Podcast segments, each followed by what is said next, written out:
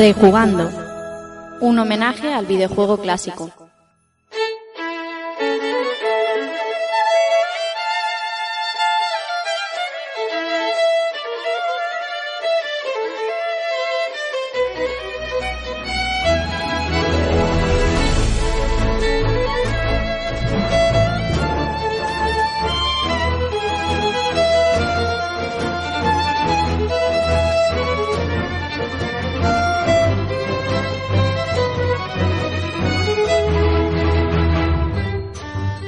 Todos amigos y amigas, sed bienvenidos a un nuevo episodio de Rejugando y recibid un saludo de quien nos habla Rafa Valencia. Lo primero, perdonad la voz que tengo porque esto, el resfriado ha hecho mella en mí. Pero eh, tengo que estar aquí y tenemos que estar a tope para un programa que para nosotros es muy muy especial eh, por cómo se produjo y por cómo se ha desarrollado y por todas las horas que hemos invertido para realizar un programa adecuado al juego al que tratamos. Espero que no nos dejemos cosas importantes para vosotros y que el programa esté a vuestro gusto porque hoy vamos a tener un programa muy muy especial con Final Fantasy VIII. Como tenemos muchas muchas cosas que contar y somos muchos y tenemos buenos invitados, voy a presentaros a los que van a ser hoy mis compañeros de camino.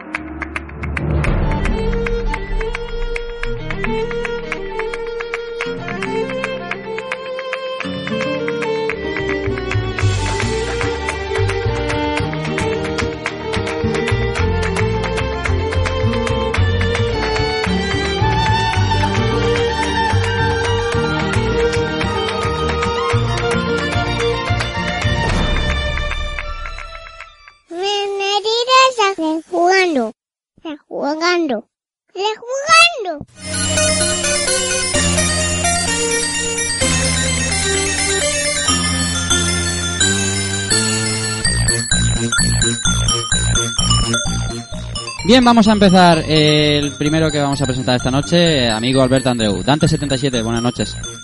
Muy buenas noches a todos. ¿Cómo estáis?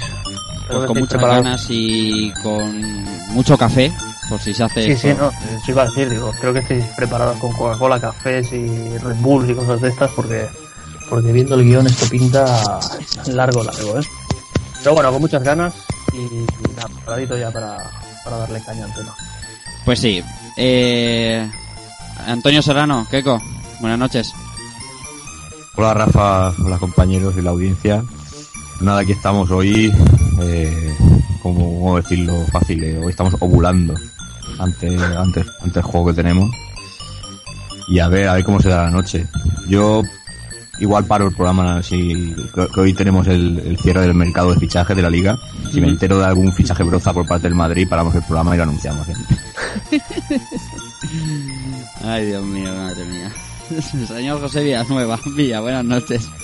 Buenas noches compañeros, audiencia. Pues nada, aquí hacerle un poco de justicia al juego que tenemos hoy. A ver cómo... ¿A qué hora terminamos? claro. Bueno, vamos a intentar terminar antes de, de- de que amanezca.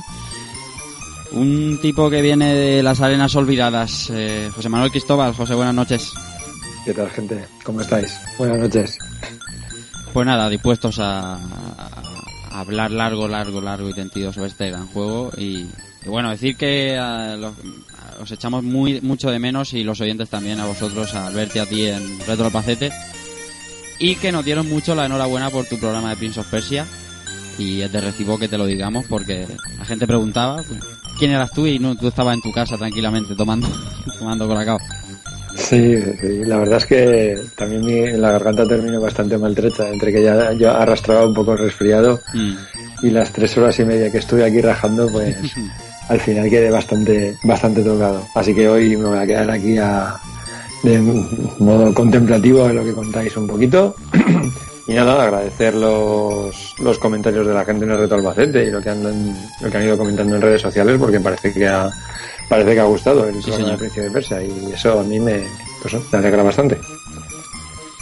Muy bien, y ahora pues ahora hoy tenemos un invitado y vamos a poner música de invitado.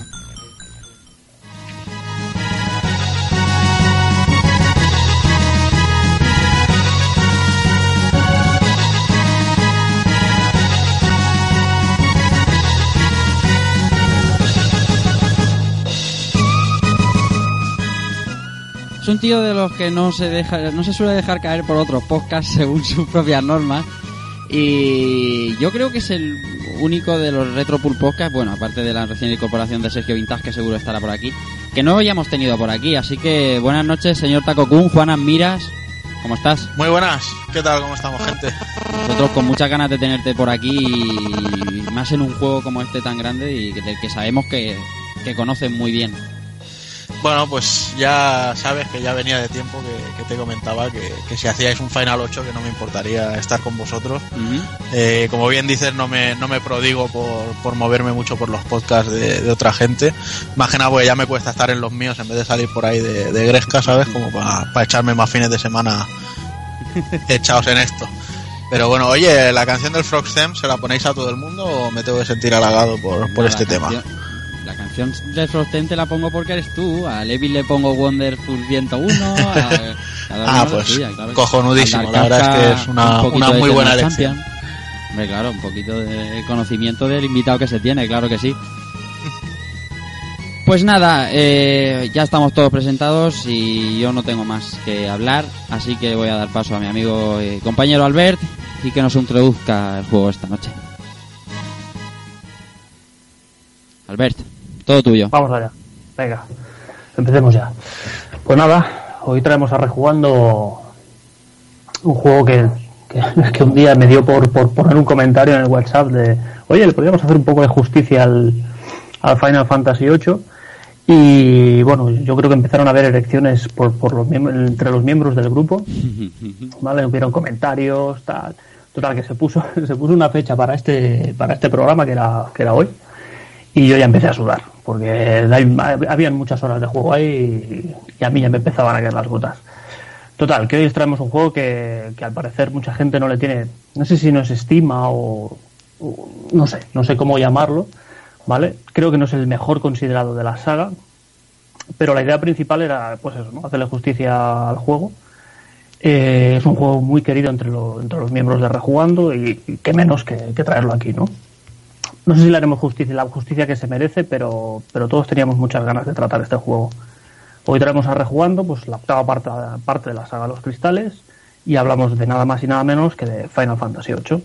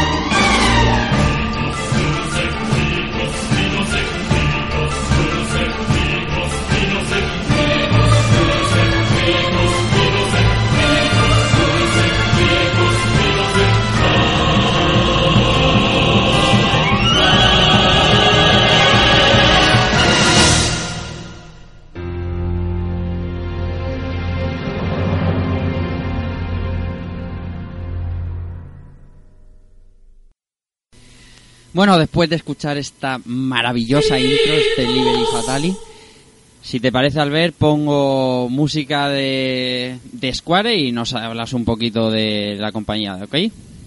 Perfecto. Pues nada.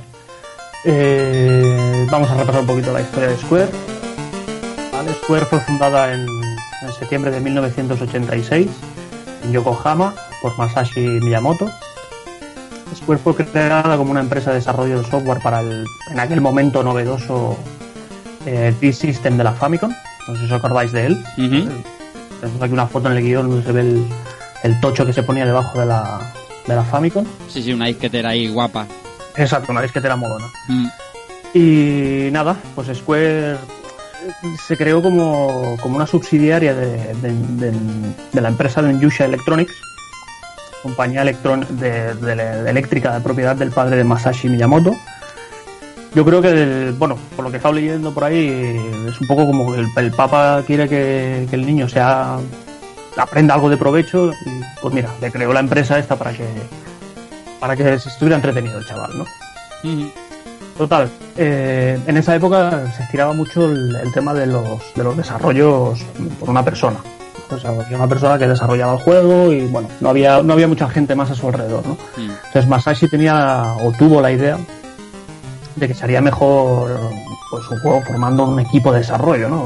Lo que ahora conocemos, lo que hoy se conoce como el equipo de desarrollo que tiene de todo, ¿no? Tiene su grafista, tiene su compositor, su guionista, etcétera. Pues eso decidió que él era lo mejor en, en aquella época. También decidió que, el- que lo mejor sería contratar pues, estudiantes a tiempo parcial, supongo porque sería más baratito. Y nada, y así lo hizo. Eh, entre la gente que contrató, pues eh, nos encontramos con Hironobu Sakaguchi y Hiromichi Tanaka, que pasaron a liderar el departamento de desarrollo a tiempo completo, dejando sus respectivas carreras universitarias. Al principio empezaron a, a tiempo parcial y al final pues decidieron dejar las carreras y tirarse al, al desarrollo de videojuegos. La verdad es que los primeros juegos de Square pues no, no, tuvieron mucho éxito, ¿vale? Yo no he tenido la oportunidad de, jugarlos, ¿vale? Lo repasaremos un poquito. Si, alguno lo ha jugado o, esto, pues que traéis a trapo y, y sin problemas, ¿eh? El primero que nos encontramos es el King's Knight para Famicom y MSX. Un juego que no es, no es un RPG, como, como puede parecer en la portada que sale un caballero con una princesa y tal sino es un shooter vertical a lo, a lo Enigmare de MSX. No sé si os suena el Enigmare, pero Sí. bueno, ese es un Mm. shooter. Es de llevar Es un- una de las maravillas. que sí. Juegazo. Eh, hay que decir que no fue. Dime, dime. No, nada, nada, nada. Vale, vale. Eh, hay que decir que no, el juego este no fue desarrollado por Square, pero fue el primer lanzamiento como compañía independiente de Square y la música ya, ya estaba compuesta por el por, Nu- por Nobuo que más tarde hablaremos de él. Luego nos encontramos con 3D Battle of World Runner para el System de, para el System de la Famicom un shooter en tercera persona un on rails al más puro estilo Space Harrier. Sí, con toda, tiene toda la, toda la un poquito más, más, más infantil, diría yo, más, más, no sé, más, más plataformeo me ha parecido por los vídeos que he estado viendo. Pero bueno, que básicamente la, la mecánica es de Space Harrier. Y por último nos encontramos, también sacaron el Rat Racer, también para la Famicom, y es un juego de coches al estilo, al estilo Ru. Sí. No, no tiene mucho secreto. Mm. Lo que sí que hay que decir es que tanto el tanto este, el, el Rat Racer como el World Runner, pues eh, se podía activar con el Select, el, el modo 3D, ¿vale? que no era más que el clásico efecto 3D que, que se conseguía con, con aquellas gafas viejunas de- del azul y rojo, Mm. ¿vale? que venían incluidas en el, en el juego. Y nada, en estos dos últimos, eh, estos dos últimos juegos ya, ya cuentan como diseñador, o sea, ya los ya fueron diseñados eh, por, por Hironobu Sakaguchi. Quiero decir que la, la- no sé, a mí me ha parecido curioso que, que, que ya en esa época, o sea, que los, los juegos tuvieran las, las gafas 3D estas de rojo y azul. Pues nada, como hemos dicho, no, no tuvieron un excesivo éxito, ¿vale? Estos juegos. Y entre esto que la, la sociedad japonesa es, es- bueno, pues la conocéis, pero bueno, es, es muy presiona mucho con que, con que tengas pues eso, un buen trabajo, que, que te cases, que tengas éxito en la vida. Son muy, en ese aspecto son un poco severos, ¿no? Pues Sakaguchi estaba un poco así como de capa caída.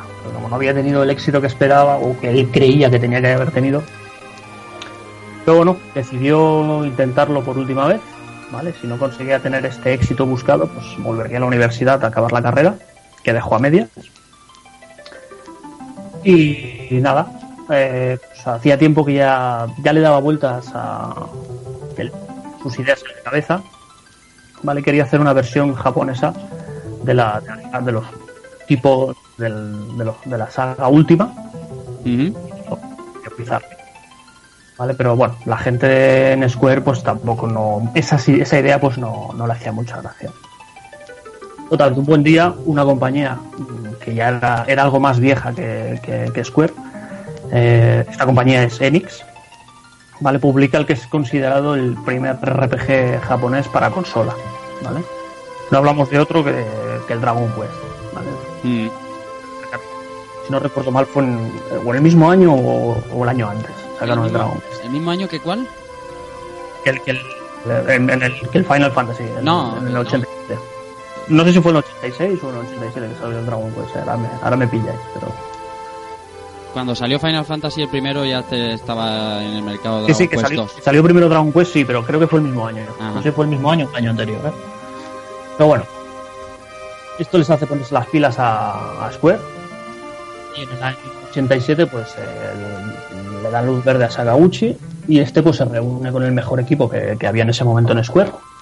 Que no son otros que Kenji Tarada, que sería el guionista de las seis primeras entregas de, de Final Fantasy. Nobuo Ematsu, compositor, que como hemos dicho, hablaremos más adelante de él. Y a Yoshitaka Amano, dibujante y diseñador de, de personajes. Vale, pues se juntaron ahí Sí, la, la florinata. Florinata. Nada, eh, el juego en principio fue concebido para el, para el Disk System de la Famicom, ¿vale? Que en ese momento, pues la verdad es que parece ser que lo, que lo petaba. Pero los cartuchos ya se estaban acercando a, a las capacidades que tenían los discos y estaban implementando las baterías para guardar partidas. Ya no, ya no, se estaban quitando un poquito el tema, el tema de passwords, Ujú. que la verdad es un coñazo los passwords. Pero bueno, lo que creo que realmente les hizo cambiar de- de- del disk system al, al- al formato cartucho eh, fue lo siguiente. Yo esto no lo sabía y la verdad es que me, me sorprendió, ¿no? Es que Nintendo exigía la copropiedad de todo lo que salía en disk system. O sea, tú sacabas un juego para el sistema de disco y el 50% del juego sería propiedad de Nintendo. Tenemos a la Nintendo chunga de los 80 Práctica. sacando lo mejor. Rey de ahora, vaya, o sea, Sí, siempre bueno. han sido unos gitanos. Esas prácticas ahí transparentes. Sí, sí. Son así llamables. Total, que, decidieron que el 50% no iba a ser de Nintendo y que el juego sacaban en formato cartucho. Así fue como desarrollaron el inicio de la saga de la que hablaremos hoy. Nosotros que el, el juego de Final Fantasy, la primera, la primera parte, o Fantasía Final, que es lo que sentía Sagaguchi al, o lo que se- si- sintió al ponerle el título del juego. Porque, pues eso, era su última fantasía antes de darse por vencido y aceptar la, la, la derrota. La suerte es que eso no fue así, ¿vale? sino que el juego lo petó y vendió las 400.000 copias que fabricaron del tirón, superando incluso a Dragon Quest en, en cuanto a historia y sistema de juego. Y nada, eh, hay que decir que estas 400.000 copias en principio no iban a ser tantas, pero bueno, Sakaguchi fue, fue con la copia del cartucho por, por la por, por la Famitsu y todas estas y la verdad es que ya tuvo éxito. Por hacer Eh, más. hacer- también más. hay también hay que decir, o sea, que a día de hoy decimos 400.000 copias y es un éxito moderado, pero un buen éxito, que no muchos juegos llegan a eso. Pero en aquel entonces que todavía no había tal cantidad de, de, de movimiento gamer y tantas consolas y tanto vicio, yo creo que mover 400.000 copias debía de ser como, como lo que pueda petar un Halo o un Gears a día de hoy. Sí, sí, estoy convencidísimo que 400.000 copias en aquella época era, era tener bastante éxito. ¿eh?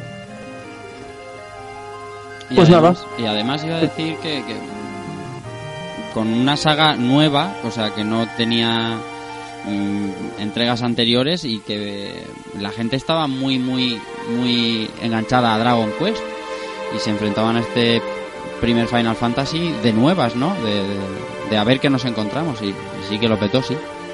Sí, sí, la verdad es que tuvo, tuvo su éxito. Total, que al tener pues el éxito que tuvo, era de esperar que pues Square y, con Sakaguchi más tranquilo por haber conseguido el éxito que buscaba, pues se, plantearan una, sacar una segunda parte. Lo único lo que pasó es que Sakaguchi no, no se guardó nada de la primera parte. Él no tenía pensado nada para una secuela. Así que la segunda parte sería pues completamente diferente a la primera. Distinto argumento, distintos personajes, o sea, todo. Lo cambió, la verdad es que lo cambió todo. A partir de ese momento y hasta día de hoy, Square trabaja así, ¿no? O sea, crea el mundo, crea la historia, crea los personajes y luego pues hace los ajustes necesarios en el- sobre el sistema de juego. Podríamos entrar en detalle en cada uno de los Final Fantasy que salieron desde 1987 hasta nuestros días, las diferencias entre ellos, el sistema, los sistemas de batalla. Pero bueno, sí, yo creo que daría para aquí horas y horas, pero creo que revisamos un poquito la, la- la Square en, en su época de Super Nintendo, el abandono de las exclusivas con Nintendo y un poquito la fusión con, con la competidora más directa que, que sería Enix, ¿no? Muy bien. Entonces, a principios de los 90, pues llega el cerebro de la bestia y empieza pues una bonita relación con Nintendo, ¿no? Y la que se considera pues la época dorada de, de Square. Nos trajeron joyas, pues, ¿qué vamos a decir, no? Pues eh, tenemos aquí un Final Fantasy 4, Final Fantasy 4 Easy Type, tenemos un Final Fantasy 5, ¿qué más? Tenemos el Secret of Mana, Romancing Saga, tenemos aquí Final Fantasy VI, que creo que hablaremos, hablarán en breve Pulpo Frito. Sí, tenemos Chrono Trigger, que creo que también a Juanan le, le pone un Sí, poquito. Para mí, eh, Chrono Trigger y Chrono Cross son sencillamente la, la mejor saga de, de videojuegos que hay. O sea, no, no hay más. E incluso llegaron a sacar un, un Super Mario RPG. Sí. Bueno, hay unos cuantos más, From Mission, eh, Baumon Lagoon, hay un montón. Sacaron, la verdad es que sacaron bastantes títulos para la consola de, de Nintendo. Pero bueno, se acercaba, una vez acaba la, la- la época Super Nintendo, se acerca una nueva generación de consolas y hay que empezar a pensar en la siguiente entrega de, de Final Fantasy, que era la, la- la séptima parte. Tocaba, la sexta fue la última que salió en Super Nintendo y tocaba hacer pues la séptima parte. Aquí es donde se rompe la, bonita relación que había mantenido Square con Nintendo desde el inicio y las razones por las que dejaron a Nintendo en la, en la cuneta un poco, pues no, no son muy claras de, de forma oficial. Pero vaya, yo creo que todos más o menos nos, nos las imaginamos, ¿no? La siguiente entrega de la saga estaba planificada para Nintendo 64, pero Nintendo, con Nintendo 64, pues apostó por el, por el, por el formato cartucho. Sakaguchi en esa época ya, ya se estaba poniendo así palote con las tecnologías 3D la- y de la infografía, que empezaba a despuntar en aquella época. Y claro, pues el cartucho, pues eh, lo que sabemos, ¿no? O sea, tiene una memoria limitada, no es muy grande como para almacenar secuencias de vídeo, bueno, pues son, hay limitaciones técnicas en cuanto a, en cuanto al cartucho. Sí que es cierto que hay una demo técnica con, con personajes del Final Fantasy VI que- corriendo sobre una Nintendo 64, pero por lo que he podido leer simplemente fue una prueba. No, no, no se hizo nada. Creo que no hay material de Final Fantasy VII sobre el hardware de Nintendo 64. Nada, nada. Nada, y supo- y supongo que es un poco como lo que pasó con el con la presentación de la Play 3 y ese Cloud. Correcto. Que se generó un hype ahí brutalísimo. Vendieron la Pues más o menos pasó. y luego no era nada. Sí, sí. Pues eso ya lo, ya lo habían hecho años atrás. Con la Claro, incluso también con, con el ISO, o sea, con la escena del baile del, del Final 8 para presentar la Play 2 y el, y el Emotion Engine ese. Sí, señor. Eso es verdad. Mm. Sí, sí. Así que, pues, ¿quién tenía soporte óptico de mayor capacidad, capacidad en el mercado? Pues, pues en ese momento estaba Sony con su PlayStation y, y Sega con su, con su Saturn. Square se acabó diciendo por Sony. Menos mal. que la otra opción era Sega, tío, y ya sabemos lo que pasó. Bueno, pues parece ser que por lo que dicen es que un poquito de este Final Fantasy VII ayudó bastante a la consola de Sony, al menos en Japón. Pues eso, en el 97 apareció Final Fantasy VII en, en PlayStation, con lo que muchos conocimos esta saga en Occidente y popular- popularizó la saga a nivel mundial. La verdad es que bueno, vendió 9,8 millones de copias y es el segundo juego pues, más vendido de, de- PlayStation. Y nada, aquí dejamos la relación con, con Nintendo y empezamos una otra bonita relación con, con Sony, publicando los Final Fantasy desde el 7 hasta el 12. Y reediciones de, la de- anteriores entregas, eh, juegos como Xenogears, Vagrant Story, Parasite Eve 1 y 2, los dos juegos que le pierdan a Dragon que son Chrono Trigger y Chrono Cross, The Bouncer, Kingdom Hearts y vale, un montón más. No sé si tenéis alguno más en, en- en mente, pero bueno, Eve, yo sé que a Keiko le motiva bastante, ¿verdad? Sí, es un titulito que se quedó se quedó en Japón, por decirlo así, y nos privaron de él y, y era un- una mezcla de RPG y survival horror bastante bastante curioso y que, que hubiera merecido la pena que, que hubiera pasado las fronteras y hubiera llegado a Europa, pero bueno, cosas que pasan, todavía no estaba el rol muy asentado y hasta que no hasta que Final Fantasy VII no, no lo petó a nivel mundial, pues no, no nos trajeron este tipo de joyas que ya se quedaron allí para siempre, porque creo que a menos que en el, en el network de la Play, no sé si se llegó a reeditar, pero bueno, es, es complicado.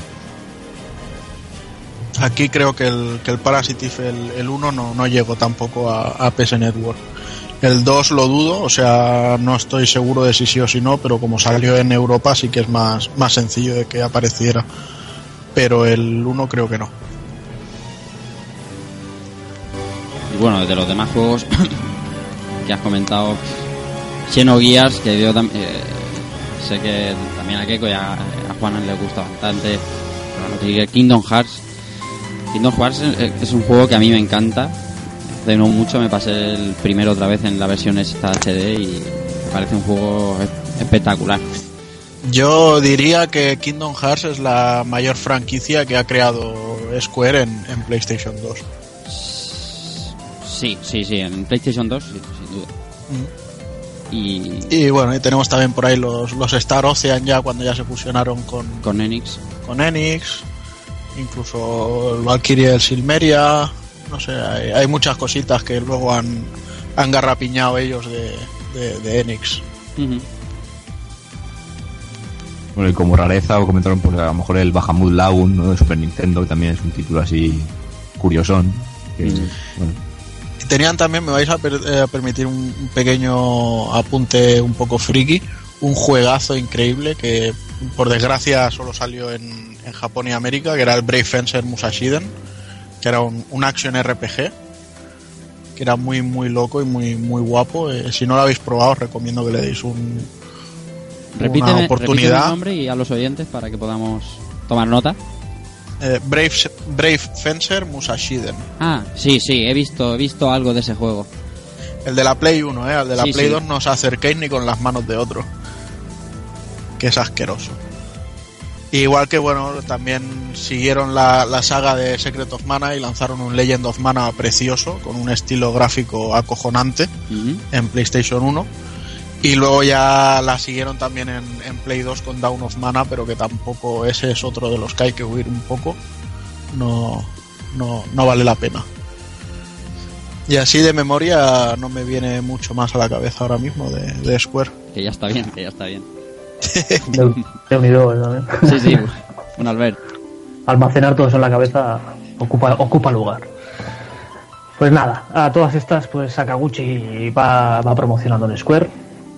Llega a ser presidente de Square en, en Estados Unidos y vicepres- vicepresidente de Square en Japón.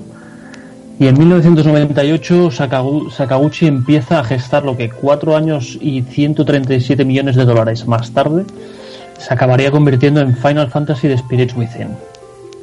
Como dice en el especial de Retro Gamer, eh, cómo Sakaguchi convirtió cuatro años de trabajo y 137 millones de dólares en cine de autor. No sé si tenéis algún comentario sobre la película que os apetezca Es sublime. compartir.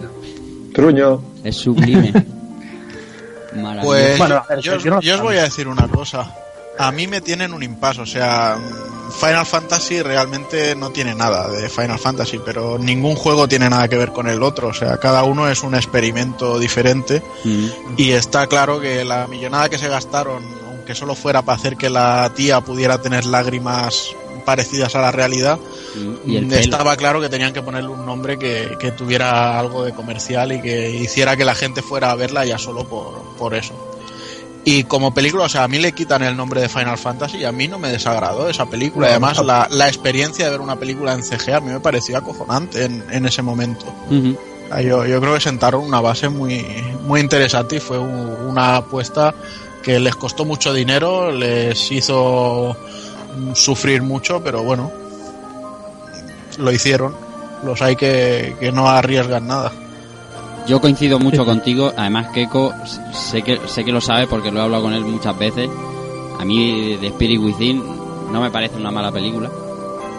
Y es que me gusta, me gusta y, y en su momento cuando salió es verdad, lo que tú dices, veníamos de jugar Final Fantasy y no tenía nada que ver, pero como película estaba muy bien hecha y era era bonita de ver, pues que le falta una profundidad en la historia, por supuesto, pero tampoco podíamos esperar, no sé, una Que historia la gente yo creo que, claro, te anuncia una película de Final Fantasy, lo primero que piensas es espadas, invocaciones por ahí en medio. Correcto.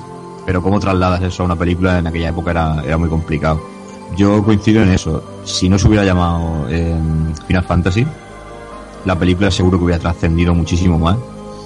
Porque al fin y al cabo te están contando una historia así en plan, por decirlo muy, muy vulgar, eh, en plan alien, ¿no? Con el tema este de los fantasmas y los entornos Mm. así eh, agobiantes, pero con un toquecito de, de Square que siempre, siempre se nota, ¿no? Ujú. Y hombre, pero quizás quizás también le faltaba un poco para el público general porque si tú, ser. no, si tú no conocías Final Fantasy o sea yo creo que la película la íbamos a ver porque nos gustaba Final Fantasy y queríamos ver qué habían hecho no pero para el público general la historia que contaba yo, yo creo que los dejaba fríos entonces no bueno como, como dejó mucha gente que incluso le- le- les gustaba Final Fantasy no pero que le faltaba un poco de atraer un poco al público general yo básicamente la fui a ver por el portento técnico que, que era o sea, Mm.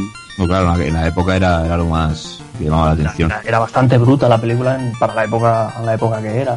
Yo, yo me quedo con, con el tema del final de la película, de la, la última canción. Y ahora, hace poco me enteré, no, no ni lo sabía, que ha salido una reedición en, de- en Blu-ray con todos los extras y demás que puede ser bastante curiosa de, de ver un poquito cómo se hizo y demás. Es cara, ¿eh? Sí, sí, sí. cara, sí. es cara de cojones. Ya le he echado yo el ojo y es cara de cojones.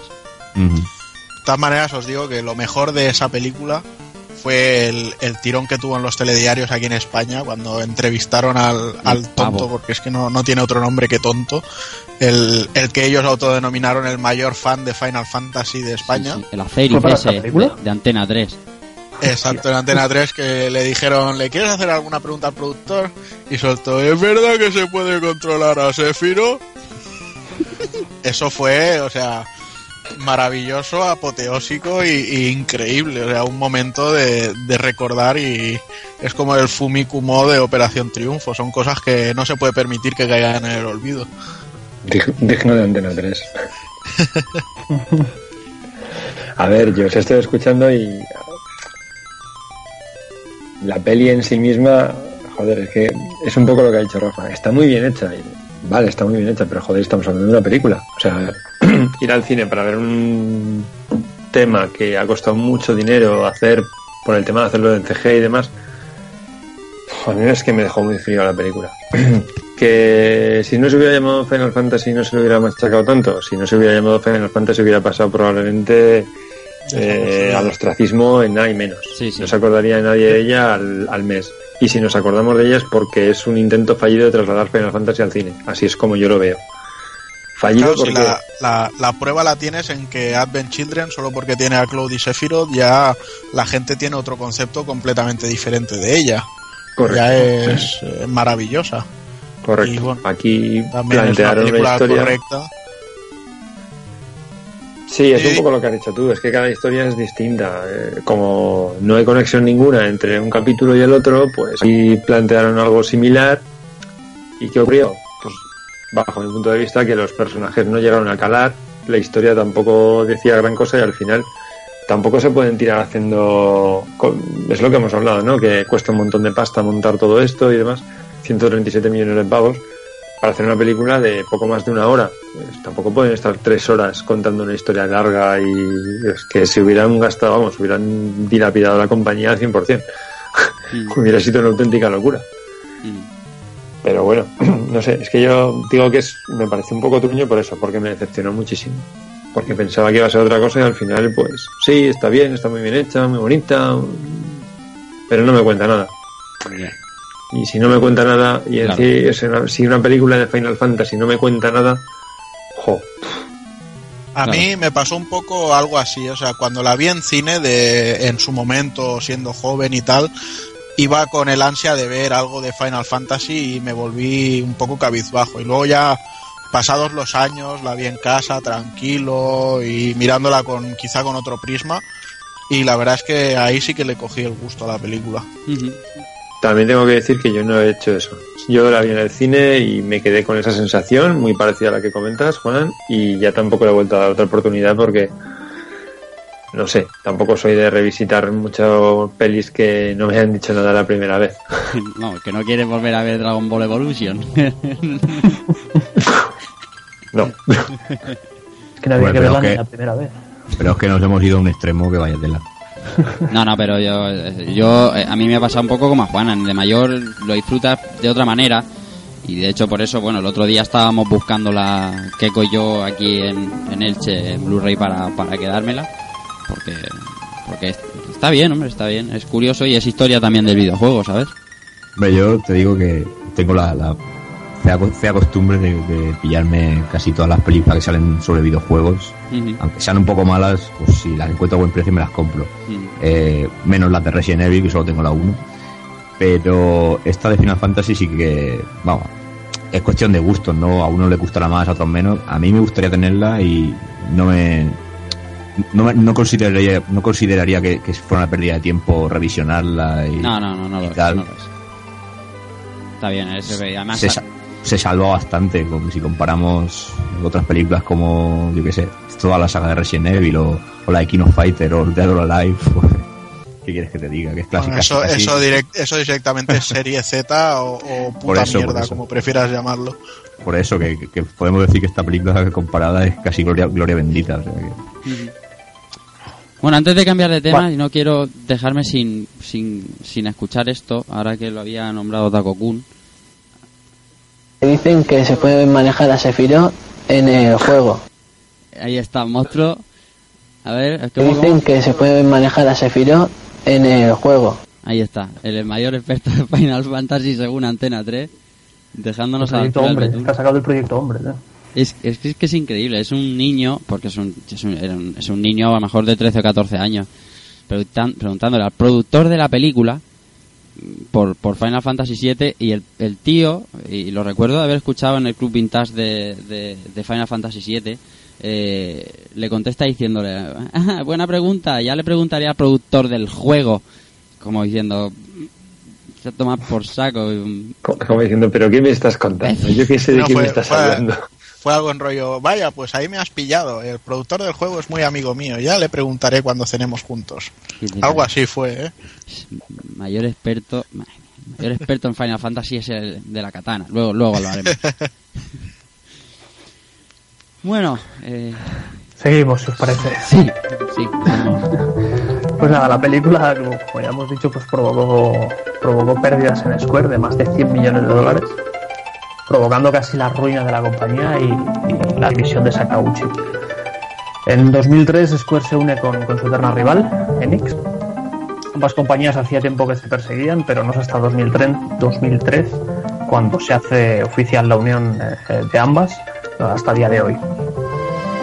No ha mucho tiempo a indagar un poco más sobre las causas de la fusión, ¿vale? Pero bueno, creo que al final se juntaron porque ninguna de las dos eh, se aguantaba por sí sola y bueno, estaban las dos así como un poco tocadas. Supongo que decidieron unirse y, y comer un poco más el, el mercado, ¿no? En el año 2009, pues Square Enix, eh, ya, ya estamos ya acabando con, con la historia de Square. Sí. En el 2009, pues Square Enix se hace con, con la empresa de Eidos por 83 millones de, de libras, lo que daría a Square una, una presencia mayor en territorio europeo americano, teniendo en cuenta que Eidos es europea, y hacerse con las IPs de eidos que de éxito, pues como, como Hitman, Tomb Raider, Deus Ex, Ciez, Legacy of Kane. Bueno, pues esto es lo, lo que tiene ahora mismo entre manos Square Enix. Mm. Y nada, chicos, esta es así un poco a grandes rasgos la, la historia de Enix. que ya os digo, me hubiera gustado darle un poquito más de, de rebuscar sobre, sobre estas cosas de, Square. Pero bueno, el tiempo es el, es el que había y, y no me ha dado mucho tiempo para más. No, no, hombre, está, está perfecto. Además, tampoco tenemos que pormenorizarla. No vaya a ser Y que... si no, nos iba a salir un guion aquí de, Sí, sí. de muchas más horas todavía. Bueno, eh, yo creo que como es un programa que va a ser también muy musical, vamos a poner una- la primera canción que que vamos a escuchar hoy de Final Fantasy VIII y vamos a poner mm, José Manuel Queco, contadme qué, qué canción vamos a poner en la primera. No Bueno. matarse. A ver, no, que ya- puestos a elegir, yo tengo que reconocer que de, de Final Fantasy VIII, desde que, desde que lo jugué en, en su momento, lo que más vivo me ha quedado de recuerdo es la música. Eso lo tengo muy claro. Mm. Y puestos a elegir canciones, pues, ¿por qué no vamos a escuchar ahora en primer lugar The Oath? Que creo que es un temazo brutal. Además, así un poco tranquilito y demás. Tampoco he querido ir a, a extremos guitarreros o más movidos, que ya, ya habrá tiempo para, para más. ¿Y, y tú, Queco, por qué has escogido The Oath? Bueno, pues eh, me pasa un poquito parecido a José Manuel. Desde que jugué al juego Final Fantasy VIII y en su época, cuando salió, eh, la banda sonora siempre ha permanecido en mi cabeza, ¿no? Es de lo más me acuerdo. Y, esta canción, particularmente, eh, amén de otras muchas, eh, siempre la he tenido entre mis favoritas y recomiendo también la, la versión que hay de- en el disco S Genera- Generation, porque es absolutamente brutal. Y no sé, da, me da un tono de, de tranquilidad que, me encanta, o sea, es una maravilla. Y suscribo, suscribo todas las palabras de, de Sir José Manuel Cristóbal. Pues nada, amigos, os dejamos con The Oath y enseguida volvemos ya metiéndonos con Final Fantasy VIII.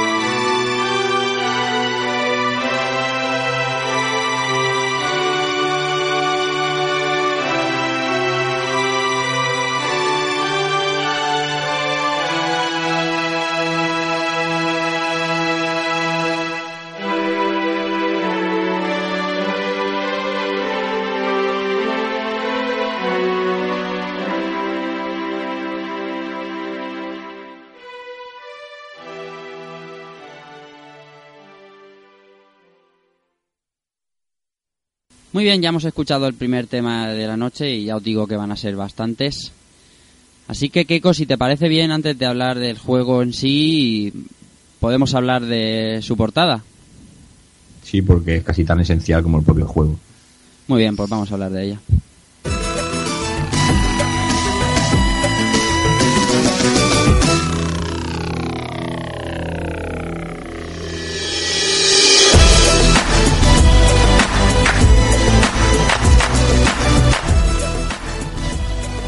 Bueno, tú dirás.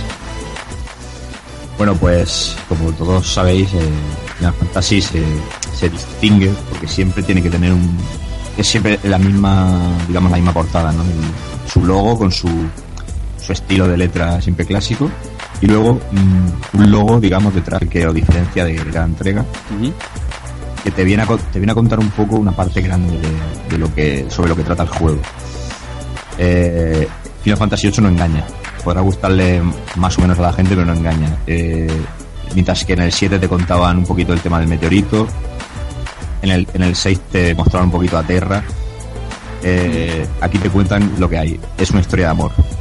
Sí. Con, con toda la locura que lleva el argumento, pero es una historia de amor.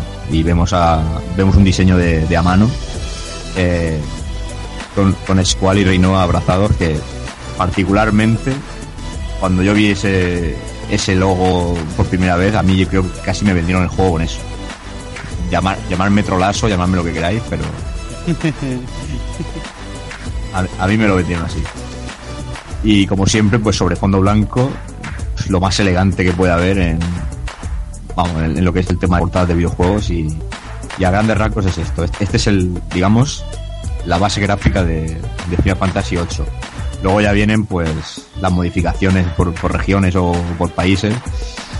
Y por ejemplo en, la versión PAL de, PlayStation pues tenemos el, anagrama debajo de- del logo.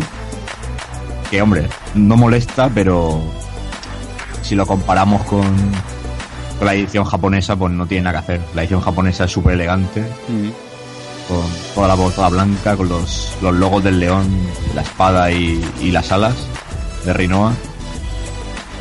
Lo que hay en medio es la cruz de la cruz esta que lleva Seifer. Saper, sí. Sí. Luego tendríamos, pues bueno, la versión americana, como siempre, tienen que trastocarlo todo y la montan así en plan película. con Tenemos una. Tenemos el logo con, con Squall, Rinoa y Saper abajo, en plan cartel de, de película típica estadounidense. Y de fondo tenemos a, a Edea. Que hombre, está bien el montaje, pero yo creo que Final Fantasy es más elegante de otra manera. Luego tendríamos, la, por ejemplo, la portada de PC, en estas míticas cajas grandísimas. Que bueno, se salva un poquito, ¿no? Tenemos en la parte alta el logo de- del juego y debajo eh, la imagen de Squall con la espada por delante, y solo, en la que solo nos deja ver sus ojos. Que bueno, también bastante bastante curiosa y con el logo de Eidos, que, que me parece que eran los distribuidores de la versión de PC. Correcto. Y bueno, un poquito. No hay, no hay mucha variedad que digamos, ¿no? Luego ya están las versiones Platinum, que lo único que cambia es el anagrama de, de PlayStation y demás. Y, y poco más que añadir, ¿no? Eh, sin duda, pues nos quedamos con la portada japonesa. Sí, la original, como se concibió. Y decir eso, que es un. Para mí es el, mi logo favorito de, de toda la saga y, y es brutal. O sea, y tú bien lo sabes, Rafa, que Sí, te que cuesta aquí un está- disgusto cierta, cierta lona. Sí, señor, aquí la tengo yo en un vinilo tamaño 1.80, justo delante de mí, arriba del monitor del ordenador y presidiendo como debe ser la mesa de rejugando. Es que me parece maravilloso el, el logo. Casi todos los logos de Final Fantasy me encantan. Podría exceptuar el del 9 que sale el cristal, pero el del 7 dice mucho, el del 10 es magnífico. No sé, pero este del 8 siempre, como tú has dicho, me lo vendieron, me lo vendieron. Es que, no sé, con muy poco eh, dicen dicen mucho. A mí hay logos ahora, por ejemplo, el de Final Fantasy XIII, que sé que tiene que ver bastante con el juego, pero Sí. pero no me termina de, de, digamos, de atraer. O el de Final Fantasy XIII-2, por ejemplo. El del 13-2 es una chusta, pero el del 13, cuando sabes lo que es lo que estás viendo, dices, Por, por- por- por eso digo, me imagino que... Brutal, el del 13 es brutal. ¿verdad? Porque claro, ese, ese logo que se ve en el disco se ve prácticamente en el último minuto de juego. Y dices, la madre que os... está bien, está bien ese detalle. El del 13-2 estoy contigo, es chusta, infame y absurda. No sé, hay algunos logos que creo que ya son demasiado exagerados o demasiado, no sé, no sabría cómo explicarlo, un poco raros. Y creo que este de Final Fantasy VIII no le hacía falta nada más. Eh, podrían haber puesto cualquier cosa, podrían haber puesto a Idea, eh, yo que sé, mm, a Rinoa simplemente, pero creo que esto es lo que de- define el juego y por lo que muchos odian este juego también. Pero bueno, a nosotros nos gusta y por eso lo decimos. Muy bien, pues Lo que, lo que me parece raro que no hayáis comentado es que en el Lightning Returns ahora se saltan el tema este de los logos a la torera y ya ni la tipografía, ni la ilustración, ni hostias. Sí, bueno, pero ¿sabes? Eh. Yo creo que tiene que ver justo con eso, con sacar a Lightning Returns de la saga. Sí. Eh, como un Crisis Sí, Core, como un of Cerberus, algo eh, externo, de hecho no se le ha llamado ni 13.3, Mm. por, por, creo que por, super- por separarlo de la saga numérica. Oye, quizá lo me- esto es impresión mía, quizá estoy equivocado.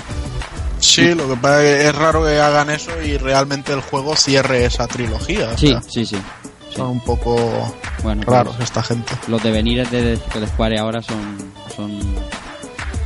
No sé, ya veremos ahora lo que pasa. A ver, con el 15... Lo veremos en el 14, saldremos todos en el 14. Es 15, curioso 15. porque en este juego, en el Lightning Returns, Final Fantasy como nombre pasa a ser como un subtítulo, entonces deja, deja esa confusión un poquito ahí en el, en el aire. Yo lo estoy deseando dentro de 14 días, voy a pegar un vicio, vaya, es alucinante. Muy bien, pues hasta aquí las portadas, Keko.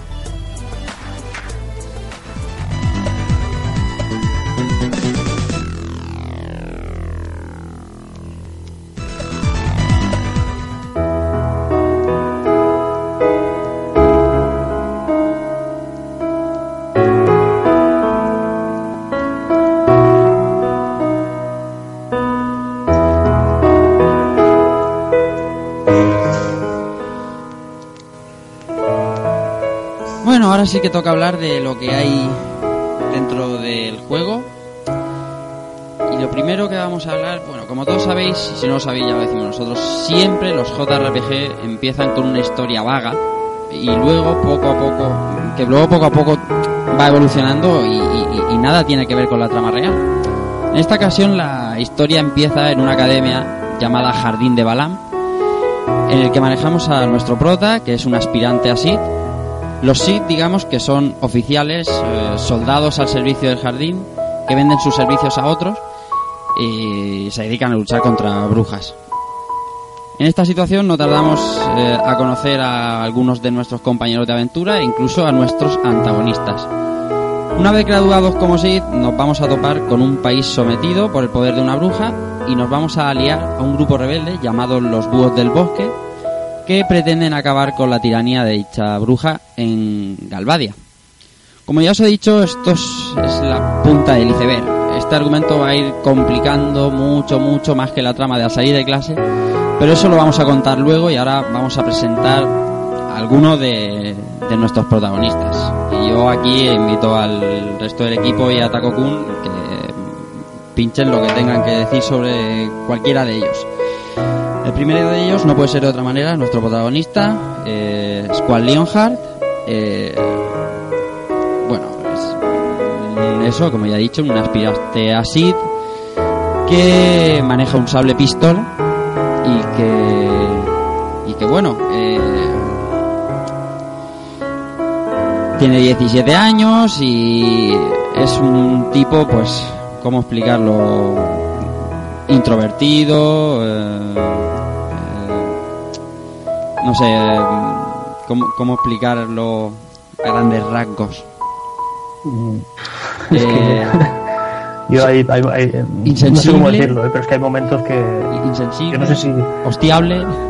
Sí, jugándolo ahora, yo más de una vez, eh, ya lo he puesto en el grupo, ¿no? Eh, tiene, tiene, tiene momentos de hostia a lo Spencer, ¿eh? Porque el carácter que tiene de, de encerrado, de, de, hostia, yo soy vivo solo y no sé. A mí la verdad es que en su momento cuando lo jugué, pues eh, supongo que era, yo tenía otra edad y tenía otra manera de pensar, ¿no? Y la gente va evolucionando y cuaja un poquito más, o, pero bueno, yo creo que tampoco no... También yo, yo quiero romper una pequeña lanza a favor del personaje, ¿vale? Porque siempre nos pasa que en los RPG, o sea, yo juego a cualquiera, al Illusion of Time por ponerte un ejemplo, y tengo un prota de 14 años y resulta que de hoy para mañana se convierte en una persona súper responsable, que todo el mundo puede confiar en él y que tiene que salvar el universo. Y bueno, no hay que olvidar que los personajes aquí tenían 17 años y quizá lo que quisieron hacer es hacer una visión un poco más realista de, cómo podía ser una persona en esa edad, porque con 17 años en el instituto todos éramos hostiables, por una cosa o por otra. Sin duda. Sí, sí. Squad, Squad es un personaje muy introvertido y que es de estos que se guardan las cosas, que le cuesta mucho expresarse y es un poco eh, como montan el, el drama suyo aquí, ¿no? Lo que pasa es que luego ya salió todo el tema emo, me cortó las venas y todas estas mierdas y, y se le, se le llevó más por ese camino, pero yo creo que quisieron probar a, a hacer eso, o sea, a buscar el, el típico marginado de, de instituto que, que luego compra una recortada o un fusil y se va al instituto y se carga a 20 personas. Claro, Una persona, pues eso, amargada y, y básicamente es lo que hicieron. Sí. Hombre, yo- yo- este personaje a mí, a mí no me parece. O sea, me, me encanta. O sea, no, se tiene. El, el problema que tiene precisamente es que se sale de lo que es el estereotipo de un héroe. Claro. un juego. Y quizá eso no le gustaba a la gente, querían o un, protra- un protagonista igual que en los últimos 50 juegos que hubiesen jugado. Un chaval que por casualidad pasa por un sitio y luego resulta que es el elegido y es hijo del dios no sé quién y patatín y patatam. Eso sí que se aplaude. Pero cuando se hace algo un poco diferente, pues ya es para hostiarlo. Yo, yo me acuerdo que a, a mí me pilló en esta época de adolescencia, ¿no? En, cuando salió el juego. Y hombre, en- es, es cierto que es, es muy marginado, ¿no? Es, y en el instituto hay, hay esa clase de, de persona, pero pero por eso mismo tiene, tiene más gracia, ¿no? Porque se sale de, de lo de siempre, ¿no? Que siempre es alguien con el pelo azul o con algún pelazo extraño y que pues, lo que tú dices, Juanan, que por H o por B luego resulta que es un elegido, historias y al final eso ya cansa, ya es muy anime, ya lo de siempre. Yo me refiero cuando es hostiable, es, hostiable con la relación con, con, con Rinoa, por ejemplo. Porque es que, o sea, hace cosas que. Pero es que no lo ves, no lo ves, chaval. Espabila, Pero, reacciona. ¿no? pero de, de todas maneras, mira, dime un, Pero sí, es, es el punto de vista juego. que le, que le doy Dime ahora, un, ¿no? un juego, un RPG japo de aquella época en el que no les costase la vida eterna ser capaces de mirarse a los dos protas y reconocer que sentían algo por ellos. Sí, es que sí, en, sí. en los japoneses es lo que tienen. yo, yo solo recuerdo un juego que además el beso se lo dan antes de acabarte el juego, que es el, el Legend of Dragon. Y me, sor- y me sorprendió incluso en ese momento ver que dices, hostia, se están enrollando aquí y no se acaba el juego, ¿qué coño está pasando? Pues ella muere, seguro que piensas, pues ella va a morir. Sí, pero, pero ahí en Japón pasa algo raro, porque no puede ser que luego, por ejemplo, en otra saga muy distinta, vemos la película de Fatal Fury y el Andy Bogart parece que se quite encima a la Mai con lo que lleva colgando. Porque O sea, mira, yo, yo te lo digo como lo siento y sabéis todos que a mí Japón me encanta e incluso su folclore y su cultura, pero en Japón son unos reprimidos y unos hipócritas de mierda, porque yo he estado, yo he estado dando vueltas por allí y la gente le cuesta hablar. Eh, en cuanto al tema sexualidad y todo eso, todos muy tienen que ser súper correctos y súper formales y tal. Y luego entras a una tienda y vas al piso de abajo y ves una revista en la que solo hay niñas dibujadas de cuatro años, ¿sabes? Eh, eh, con unos doujinshis horrorosos, pero claro, luego te pone, recuerda que esto es eh, irreal, que esto es fantasía. Y ya con eso ya lo, lo curan, dice, o sea, pasas de un extremo al otro. Y, y- y los tienes ahí los dos extremos en tu puta cabeza, o sea, busca un término medio, sé una persona normal, pero no, no, no lo, no lo, no lo tienen eso. En Japón no. Bueno, chicos, eh, vamos a hablar más personajes. La segunda, ya la ha comentado Albert, eh, Rinoa Girtili, eh, también 17 años, eh, natural de Timber y es la líder del grupo de la resistencia que comentaba antes, de los búhos del bosque. Vamos, es la es la, la chorba, ¿no? La, la- la- el, el- amor del, del protagonista.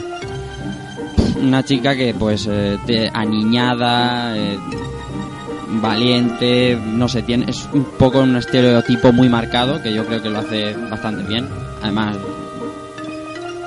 es, eh, para mí es un personaje increíble desde hace mucho tiempo. Ahora me ha parecido un poquito más ñoño que en, que en su día cuando lo jugué. Pero bueno, creo que lo que quiere lo que quiere mostrar el personaje lo hace muy bien. Le faltan las tetas de Tifa. Co- correcto.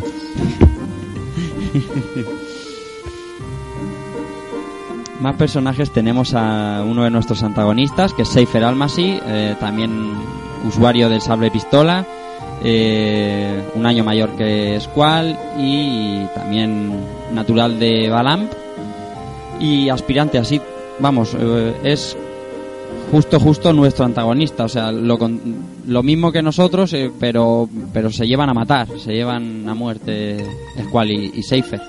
Personajazo también. Eh, personajazo, pero luego ya lo hablaremos más adelante, pero hay un momento del juego que no se lo cree ni él. Sí, Y ya, ya, también ya, de- ya, ya de veo las por cosas- dónde vas. De las cosas que menos me gustan de Final Fantasy VIII. Además, muy, muy interesante su séquito también, sus dos compañeros. Sí, señor. Que hablaremos seguro también más adelante. Viento y de trueno. Viento es, un, es una pasada, luego, luego lo contamos. Mate nuestro grupo Kistis Trep. Eh, es, un, es una MILF. ¿Cómo destaco? Eh, es- una MILF que aún. Una, una MILF que aún tiene que serlo. claro, claro. Nada, esta chica es eh, instructora de nuestro jardín y bueno, es usuaria de, de un látigo. ¿Qué más, qué más, qué más podemos pedir? La, auténtica Mónica Naranjo. Cada vez que empieza el combate te suelta ahí un latigazo que te pone firme. Uno de los personajes favoritos de Takokun, que nos consta, Cell Dinch, usuario de artes marciales con sus guantes de lucha. Y también de Balam, aspirante a Sid y 17 años como nuestro protagonista. Yo es que es algo que siempre me ha encantado. La gente quizá le gusta mucho llevar personajes con espada. A mí cuando se puede pelear a hostia a puño limpio lo prefiero. Y suelo, suelo sentir más empatía por esos personajes. Y Cell, no sé, le- lo vi un, un personaje muy, muy agradable, muy, muy alegre, le daba un, un toque bastante cómico Sí, a veces sí, a las situaciones. Sí, sí, sí, sí. Y también, bueno, con el estereotipo japonés del, del típico fortachón siempre comiendo, que de hecho incluso en el final del juego lo vemos atragantándose y todo. O sea, chocaba mucho el, el ver el tatuaje este en la cara y el peinado de Chocobo, porque tiene un peinado de Chocobo. Mm. Pero no sé, a mí me, me gustó mucho como personaje, o sea, tanto de diseño como de como jugablemente. Sí, estoy contigo, ¿eh? A mí este personaje también me... Si puedo, siempre que puedo lo, lo llevo en el equipo y, y la personalidad que tiene es así un poco el graciosete, el, el, el tontorrón entre comillas, ¿no? Y- bueno, es un personaje que me gusta, me gusta llevarlo también. A mí me, me recuerda mucho a- al Singo de King of Fighters, que siempre estaba dando la brasa y demás a, a Kyo, pues, pues en este plan. Muy bien, más personajes. Selfie Tilmit es una chica usuaria de los Nunchakus, eh, na- natural del jardín de Travia y también aspirante a Sid. Y pues nada, pues, una chica también súper divertida, alegre, típica saltarina, como digo yo. Y bueno, bien, es un buen personaje también. A mí, en, en general, para Selfie, creo que la palabra es un personaje plano. En cuanto a carácter está muy bien, pero el diseño es muy, no sé, muy básico. Un vestido amarillo, sin recargar demasiado, el pelo así con, con un poco ondulado, pero... Y luego, bueno, a, a nivel jugable, pues el tema de la ruleta tampoco es que fuera una cosa maravillosa de... no, no, es, de- a veces es horrible. A veces Y es esto horrible. que, por ejemplo, te ponías a buscar eh, las cosas para tener los límites del Squall o las revistas del, del otro, mm, con esta te encuentras que no hay nada, o sea, No. que es un personaje que de- desde el primer momento hasta el último puede ser exactamente lo mismo. Ujú. Bueno, y por eh, último de nuestro equipo, Irvine Quineas, eh, un cowboy de Galvadia, mm, 18 años y pues es un francotirador, ¿no? Es usuario de rifle y de hecho se presenta como francotirador de Galvadia. Este es el, este es el personaje que menos me gusta a mí, porque es el típico chulo, ligón, eh, no sé, eh, no va conmigo, ¿no? No sé, yo le, yo le veía un, un toque ahí de, de responsable, de ser el, el que realmente piensa en todo en el grupo, no sé, le, le veía el, el punto ese de madurez por encima de los otros.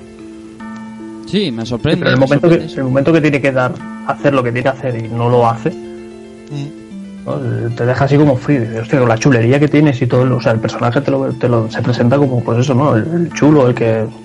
Hostia, cuando llegue el momento va a dar el callo. Y cuando llega el momento hace, oh, hostia, me has dejado un poco tirado. Pero bueno, eso, eso Dante te lo puedes imaginar a- cuando se presenta, que hace él mismo los equipos y luego posteriormente en el tren cuando empieza en plan ligoteo con las chicas, Mm. ahí ya sí, sí, supongo que sí. Pero... y se atraganta un poco. Mm. Lleva un sombrero como el de Enrique Bumburi. O sea, me vuelve loco. para ti. Aquí cada uno con su tema. Más personajes. Edea Kramer, importantísimo personaje. La bruja de. que en principio es eh, nuestra enemiga en, Galvadia. Eh, 35 años, eh, no necesita arma, es bruja, usa magia. Y en algún momento del juego, personaje jugable. Eh, Gran personaje, parte central de la historia durante buena parte del juego y MILF absolutamente. Ya ves. So- Sobre todo cuando le quitan todas las cachivaches que llevan en la cara. Si te la imaginas un poco, cuidadito. Y, y me gusta mucho el devenir de este personaje en el juego. Sí, sí, sí, de los me, mejores. espera- me- me esperaba otra cosa cuando el día cuando jugué, lo jugué en su día, pero me gusta mucho como al final se, se desarrolló. Laguna Loir. Laguna Loir es un... Bueno, luego los contamos en la historia, es uno de los personajes que llevaremos a lo largo de la aventura. Usuario de ametralladora, 27 años, y soldado de Galvadia en, un principio.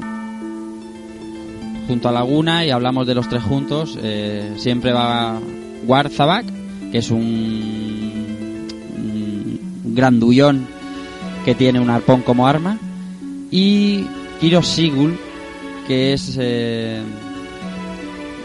es un personaje de color, digamos así, un rollo africano, que, bueno, este trío da algunos momentos en el juego sencillamente geniales. Laguna con sus con su manera de hacer las frases que no da ni una ni una derechas. Siempre usa algún refrán de mala manera, es un personaje muy muy trabajado. Y bueno, de hecho se dice, aunque no está escrito en ningún sitio de forma oficial en el juego, que Laguna en sí es el padre de, de Squall. Y eh, lo dan a entender en muchos momentos, pero bueno, es eso, no, en ningún momento se dice rotundamente. Efectivamente, y además, como apuntabas antes fuera de micro, eh, bueno, esto no es nada oficial y no nosotros eh, en el juego en ningún momento, como ha dicho Takokun, se dice que Laguna y Squall sean parientes de ninguna manera.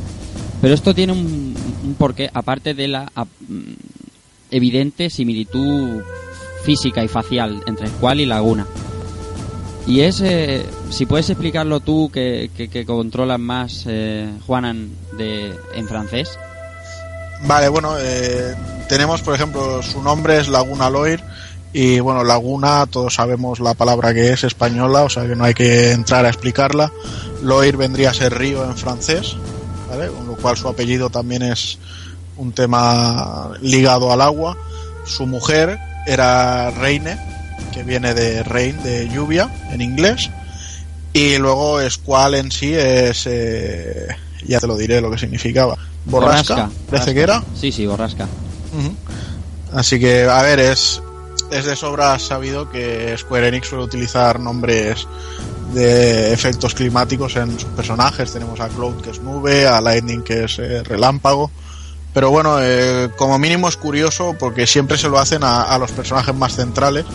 Y es curioso que tanto a Laguna como a Raine como a Squall les hayan dado un nombre de este tipo porque se supone que Laguna dejó preñada a Rainer, Rainer dejó a su hijo en Balam, en el jardín de, de los Sith, o sea que en todo momento te van apuntando a que sí que hay una relación paterno-filial entre ellos, uh -huh.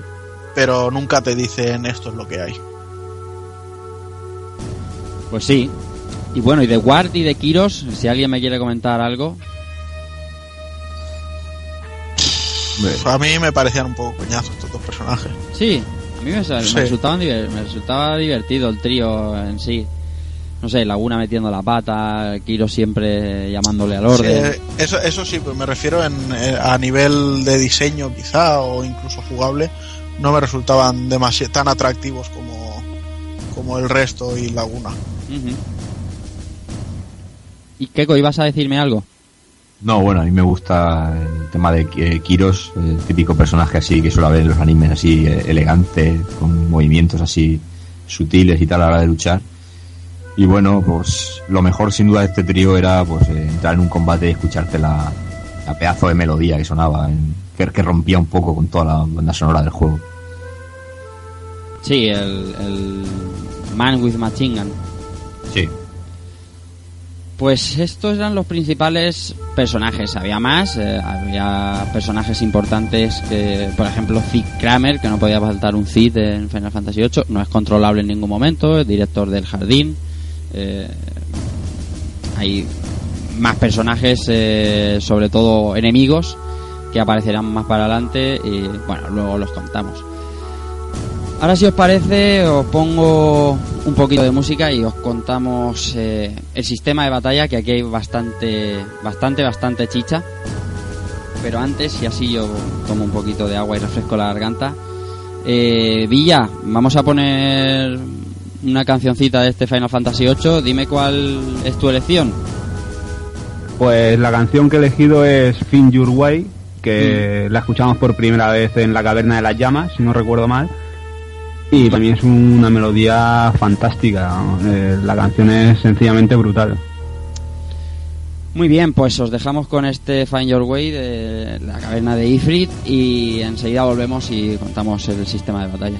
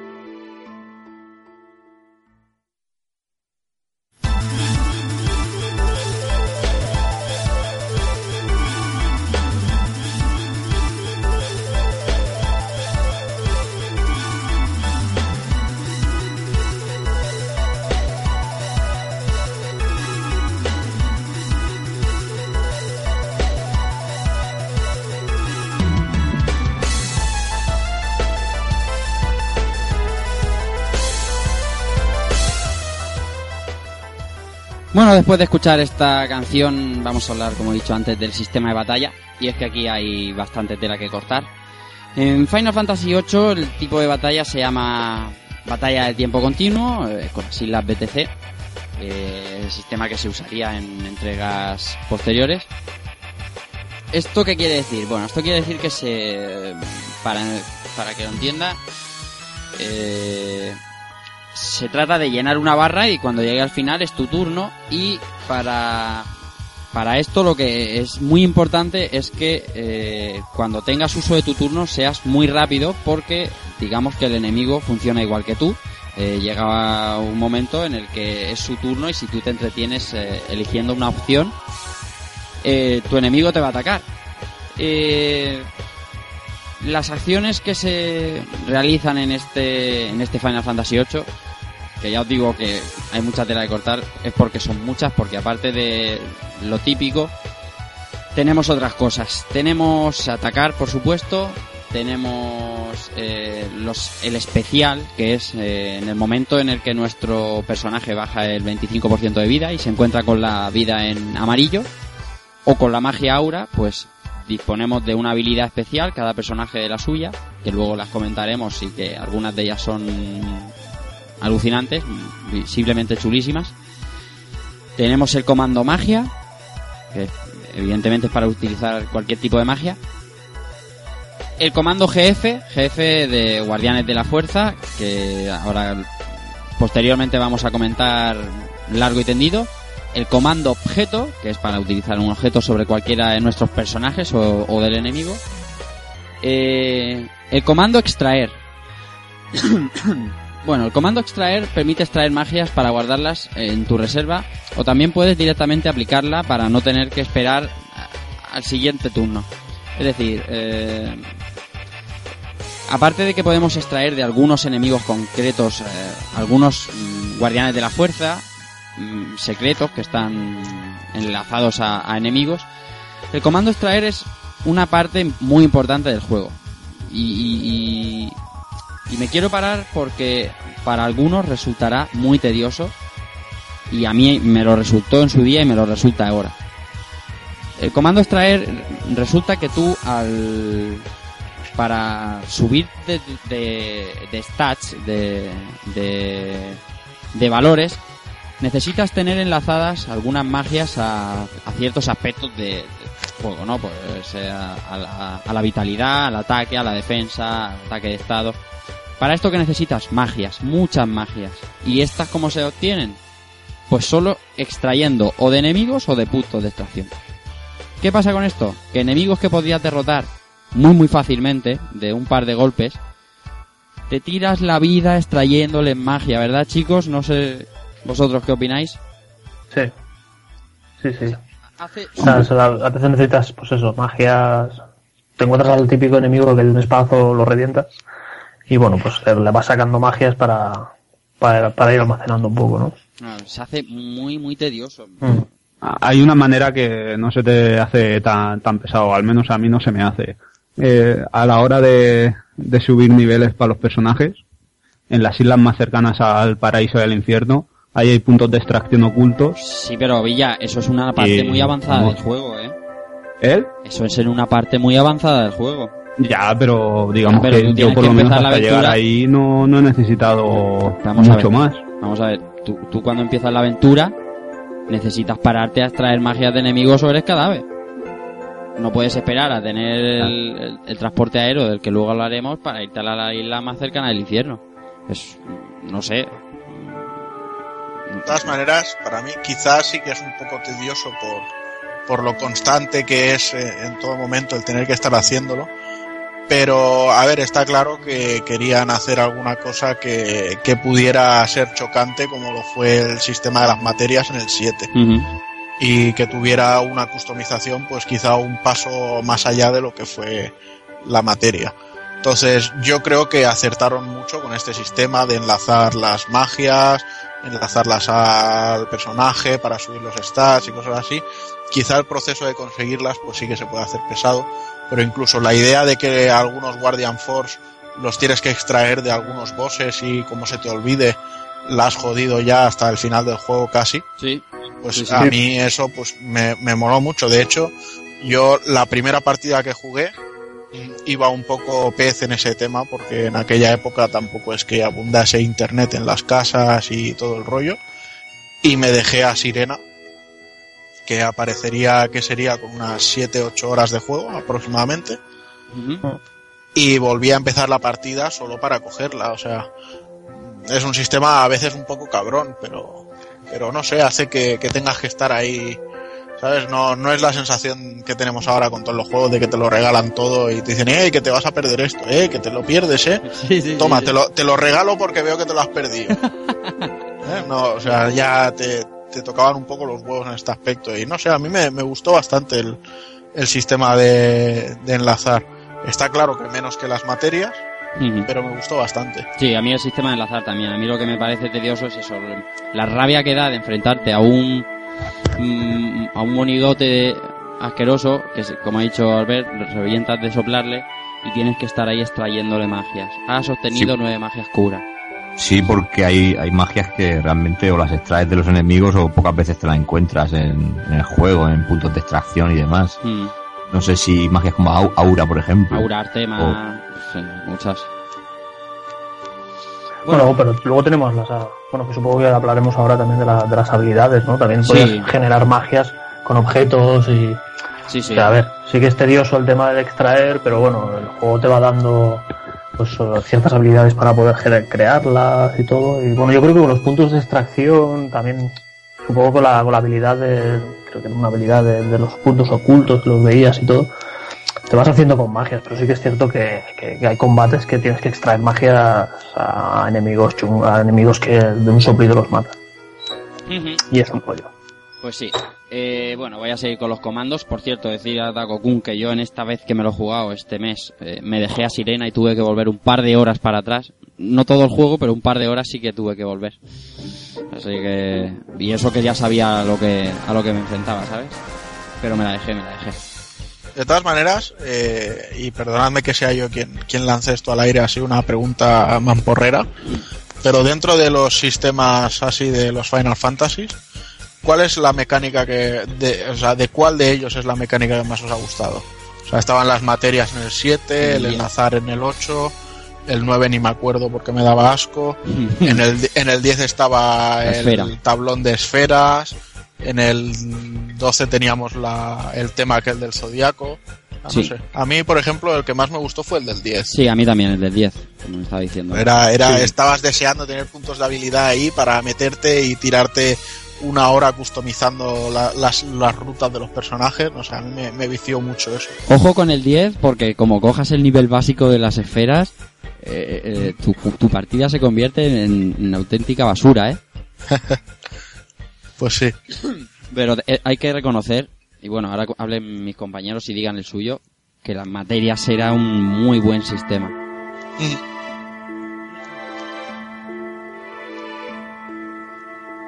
Keiko, ¿tú con cuál te quedas? Pues a ver, a mí me el que más me gusta es el del 8 porque considero que te da una- unas opciones de editar el personaje como pocos juegos.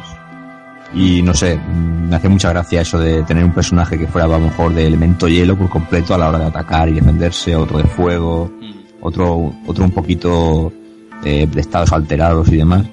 Y no sé, me parece una manera que al principio puede parecer complicada el tema de los enlaces, pero cuando ya le, te lo pasas una vez, ya, ya le vas pillando de qué va la cosa, a, a mí es el que más me gusta. Hom- Hombre, el de Final Fantasy VII, mm, de la materia, me gusta mucho también, aunque creo que es el, a lo mejor un sistema más típico de evolucionar un personaje fuera de las materias, lo que es ya luchar y farmear un poco, pero también, también me gustaba bastante. Y el que me tengo que hacer de alguna manera o de otra es con el de Final Fantasy X, que, que me, me cuesta, me cuesta lo mío a veces. Puede parecer a lo mejor más simple, pero a mí me, me cuesta un poco hacerme al, al tema del tablero. Bueno, El del 10 es maravilloso, Keiko. No, no, si no digo que no lo sea, digo que a mí me cuesta un poco más en algunas cosas. Ya, ya. muy bien. Límite de edition, solo digo eso. ¿Alguno más? ¿Alguno más? A ver, José Manuel. No, yo supongo, no, no recuerdo muy bien el del 10, pero, pero sí que recuerdo que, la, que, que me gustó bastante el tema del tablero y las esferas, todo esto. Ah, no el del preocupes. 8 sí que, el del 8 también, también me gusta mucho, es que tampoco jugaba a mucho Final Fantasy, ¿eh? solo he jugado al, un poquito al 7, al 8, o el 8 sí, y un poquito al 10, ¿no? Pero, pero el del, el del 8, mm, o sea, no me parece mal, yo no lo veo tan, tan malo. O sea, me parece, a veces sí que es un poco tedioso, ¿no? Porque, hostia, al principio cuando, cuando no sabes de qué va, con los enlaces de los jefes, de las magias, de todo esto, se las hace un poco, un poco durillo, ¿no? Pero, pero es eso lo que decís, ¿no? O sea, es un, es un buen sistema para, para aumentar los stats de, de- de tu personaje. Muy bien. También el sistema del 10 va por, por roles, ¿no? También cada personaje lleva su rol Sí. Y eso también lo hace diferente. Y lo que decía Keiko de que a él le gusta de tener, por ejemplo, uno que sea todo fuego, todo hielo, lo que sea, eso también con lo, con el equipo que se va consiguiendo, comprando y todo eso, eso también se puede conseguir con eso, ¿no? Si no me equivoco. ¿Sabéis lo que os quiero decir? Sí, sí. Bueno, eh, está claro que nadie se acuerda del, del 9, ¿no? Somos así de... madre mía. Yo es que creo, al 9 no creo lo he jugado, realmente, tío. creo realmente que en el 9 no había, simplemente se subía de nivel y al conseguir nivel te daban las habilidades y listo, o sea, era más, más puro vieja escuela. Sí, es posible. Yo es que no me viene nada nada de desarrollo del 9 y mira que, que lo he jugado también y lo he pasado, pero no, no me viene nada del desarrollo de personaje. bueno, perdonad las dos. eh, voy a seguir con los comandos. Comando arrebatar. Eh, lo que hace es cambiar el comando atacar por arrebatar, así cada vez que realizas un ataque físico puedes tener la, posibilidad de robar objetos que tenga tu enemigo. El comando absorber absorbe vida de un enemigo y, y cura al personaje que ha ejecutado el comando. Si se aplica a enemigos en estado zombie, pues el efecto es el contrario. Acometida, que pone los estados alterados locura, prisa y coraza a tus aliados. Esto hace que no puedas dirigir a tus personajes, eh, pero siempre atacarán a los enemigos con ataques físicos. Vamos, es un modo berserker, ¿no? Este acometida. El comando carta, que es una habilidad que luego diremos que te la da un jefe, un jefe como la mayoría de todas estas, permite convertir a un enemigo en una carta. eh, para ello el enemigo debe estar debilitado. El comando condena, crea el estado condena sobre el objetivo que se utiliza. El comando defensa, que el personaje se pone en posición defensiva y mientras no se selecciona otra, otra acción, pues eh, los ataques físicos no le infligen daño y los, y los mágicos solo la mitad. El comando engullir, evidentemente engulle a un enemigo. Esto puede dar consecuencias beneficiosas a tu personaje, como curar la vida, subir permanentemente algún parámetro, pero también puede ser perjudicial. El comando kamikaze, eh, que realiza un ataque físico devastador, el cual supera la barrera de los 9.999 puntos de vida.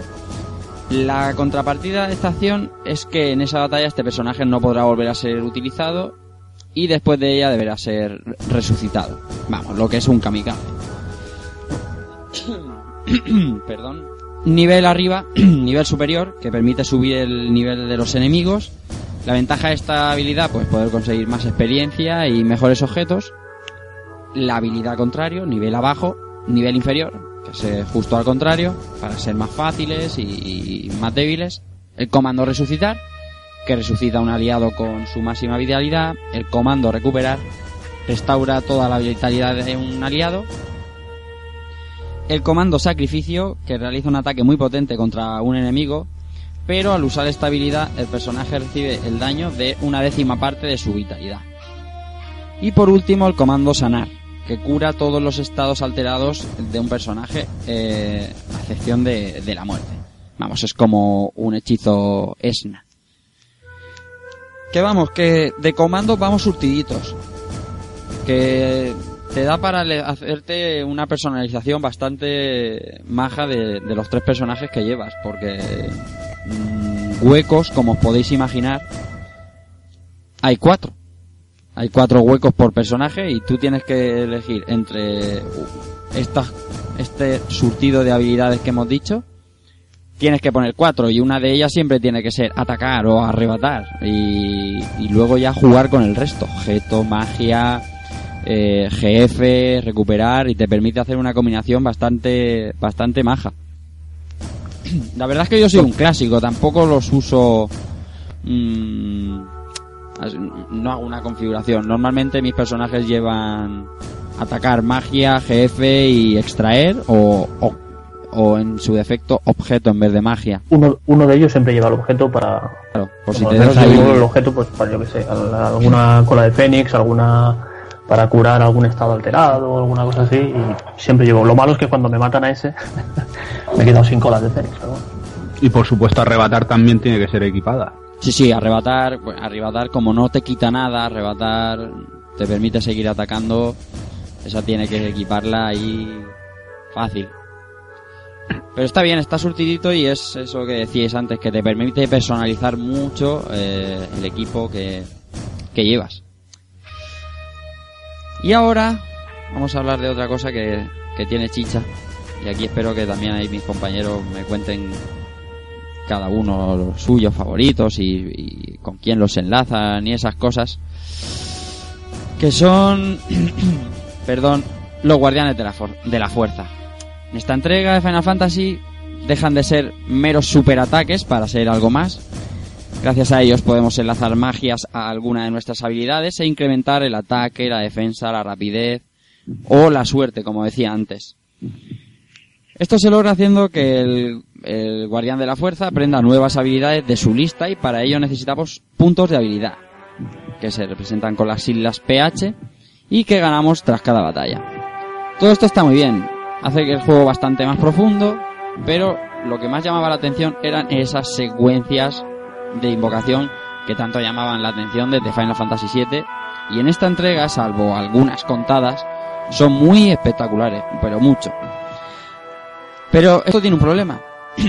es imposible, imposible del todo, cortar la secuencia. Cada vez que invocas tienes que tragarte toda la secuencia, e incluso si dispones de la habilidad apoyo, que la mayoría de los jefes pueden aprender, se trata de machacar el botón X mientras pulsas Select para aumentar el poder de, del mega ataque de, de los de los guardianes de la fuerza. Antes de meternos a describir cada uno, no sé si alguno quiere apuntar algo sobre las diferencias entre, por lo que yo decía aquí, ¿no? El superataque de del 7 a este sistema mucho más mm, complicado de Final Fantasy VIII.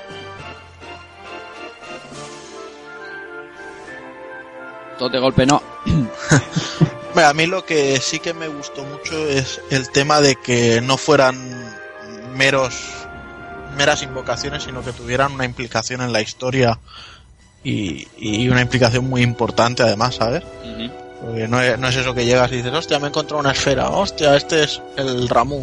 Y ahora lo uso porque me sale del nabo y ya está, y no, y no quiero saber nada más, como si fuera una magia cualquiera. No sé, creo que eso le, les- le daba al, al concepto de invocaciones, le daba un poco más de personalidad. Sí, sin duda ninguna. Yo creo que ahí es de lo que más se trabajaron aquí en el título de eso. De, estaba muy bien, era muy bonito en Final Fantasy VII invocar ahí a Neo Bahamut y Bertolt, pero hacerlos parte del juego es un gran avance. Keiko, ¿querías comentar algo?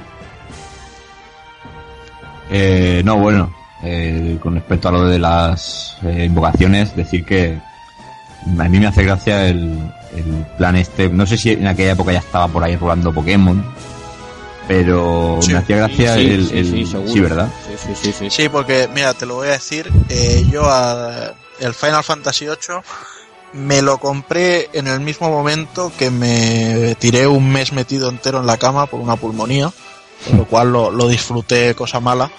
Y además, esa misma semana coincidía que estrenaban Pokémon en Telecinco, que lo vi en plan a ver qué coño es esto.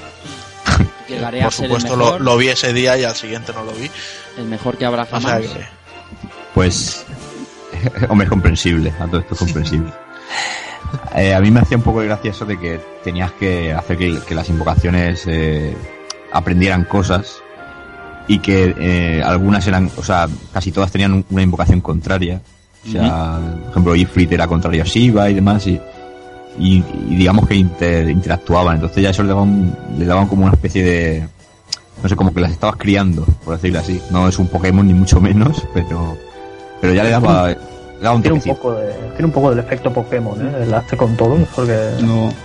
Sí, Yo porque también es ¿no? el Los tienes- rollo- los tienes que encontrar, los tienes que extraer de ciertos enemigos eh, finales y bueno, es esto, o sea, el- lo que habéis dicho, ¿no? Cargasteis una partida dos horas para atrás simplemente para coger a, a, a Sirena, ¿no? O sea Mm. que es un poco el, el efecto este de hazte con todos.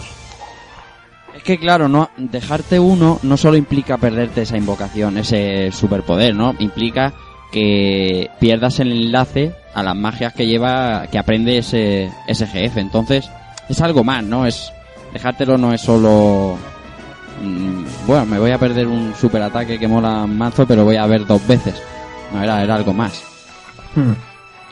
Luego también el tema de las afinidades de cada jefe con cada personaje. Sí.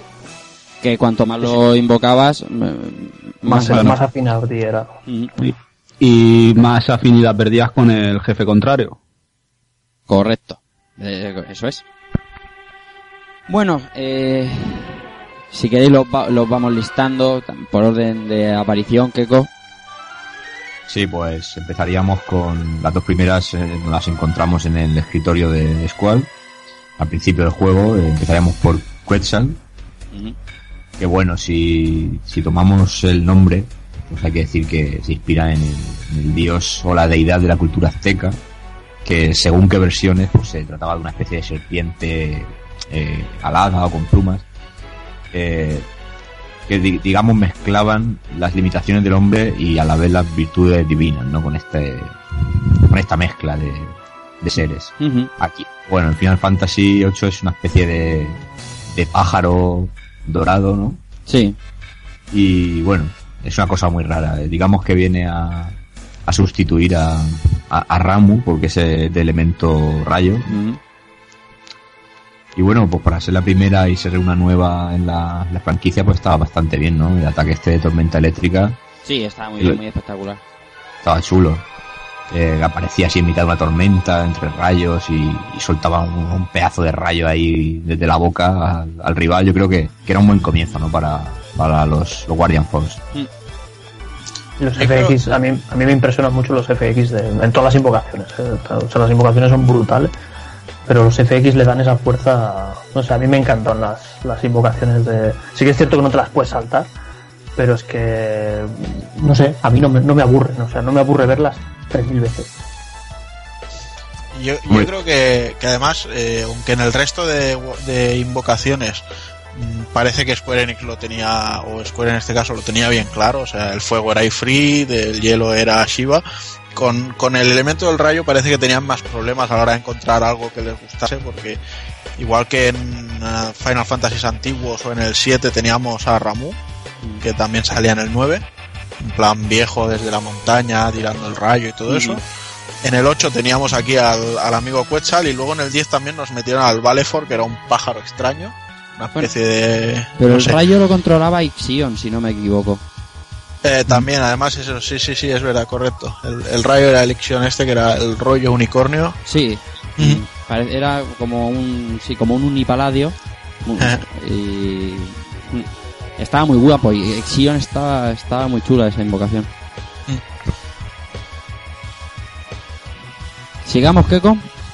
Bueno, pues ahora nos vamos a un clásico de la franquicia como es Shiva, que coge el nombre de la, de la diosa de la mitología hindú. Que aquí, bueno, que quiero entender que es una libre adaptación por parte de Square, eh, adaptándole el elemento y el contexto, digamos, del, del hielo.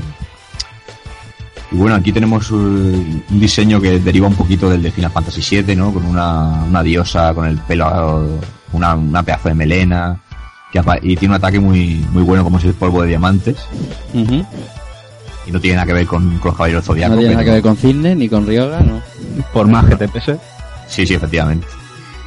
Eh, aparece dentro de lo que sería como, como un ataúd de hielo, por decirlo así, y, y vemos cómo, cómo abría los ojos, con lo cual Play 1 también mostraba algún tipo de, de gestos faciales. Ujú. No, de hecho, Y todos nada. los personajes parpadeaban. Parpadeaban, cuidado. Sí, sí. Mira, Y esto viniendo Keko de, de. ¿Te acuerdas de la Shiva de Final Fantasy VII? Claro.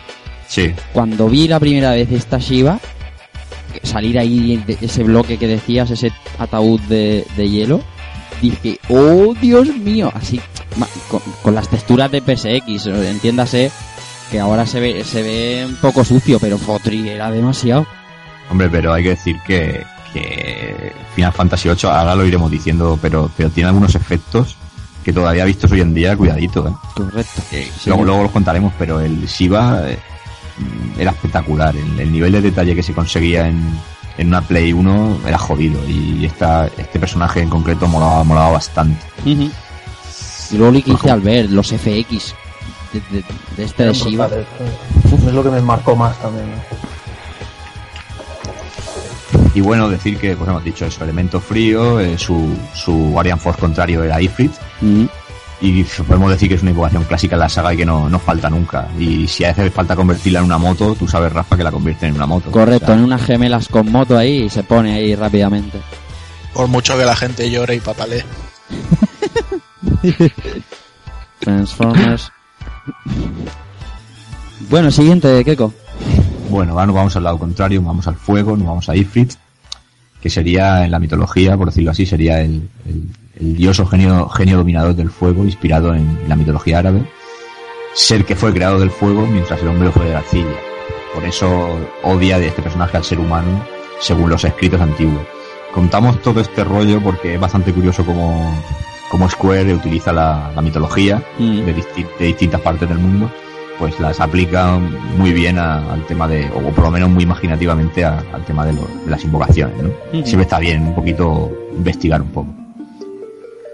Entonces, bueno, pues este clásico lo encontramos en, en la Cueva de las Llamas, en el- digamos en el primer examen que tiene Squall como Sid, acompañado de, de Quistis.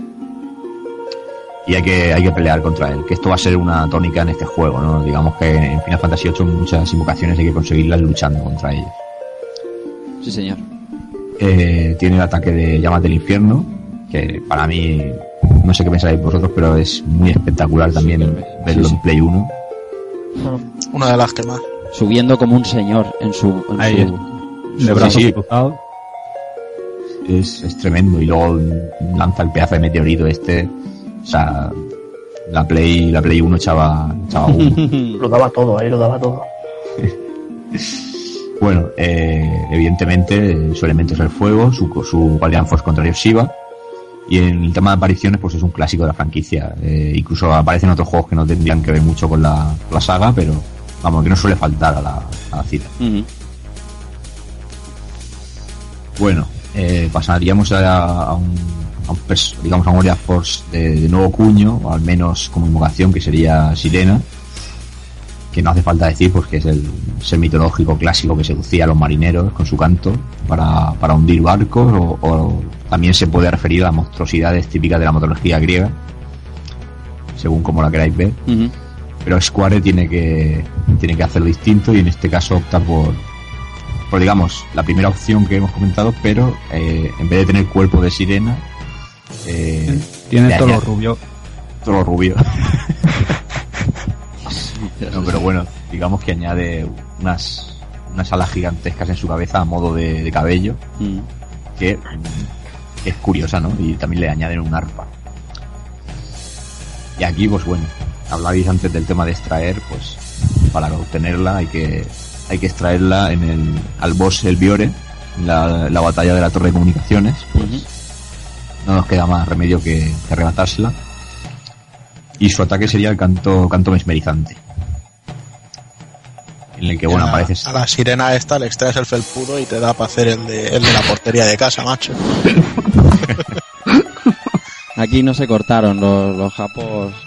Ya, eh. Hicieron ahí todo. No, no, esto Naturista. El monte de Venus ahí. Bueno, dicen que eso se va a volver a llevar ahora en, en 2014. Que es De que, se, tendencia. de que se dejen la pelambrusca ahí en, en- en el papo y en los sobacos. Sí, correcto. Cameron Díaz está a favor de todo ello. ¿Qué me estás contando? ¿Qué me estáis contando? Que vos... Qué chungo sois. Es que hay que estar al día un poquito de todas las tendencias, ah, incluso de eso. Es mío de mi vida. Bueno, eh, esta invocación tenía el ataque de canto mesmerizante que, en el que aparece sentada sobre una roca, eh, tocando un arpa y ataca a los enemigos dejándolo en estado alterado mutis. Mm. Y bueno, yo, ya sabéis, lo- sobre todo Rafa, Villa, saben que a mí este juego me recuerda muchas cosas de Héroes del Silencio, pero no voy a decir lo que iba a decir porque si no podría hacer una guía de referencias a Héroes del Silencio en mi cabeza enferma y no... Por la espuma No. de Venus. ¿Eh? Espuma de Venus. Espuma de, espuma de Venus, la sirena varada y Correcto.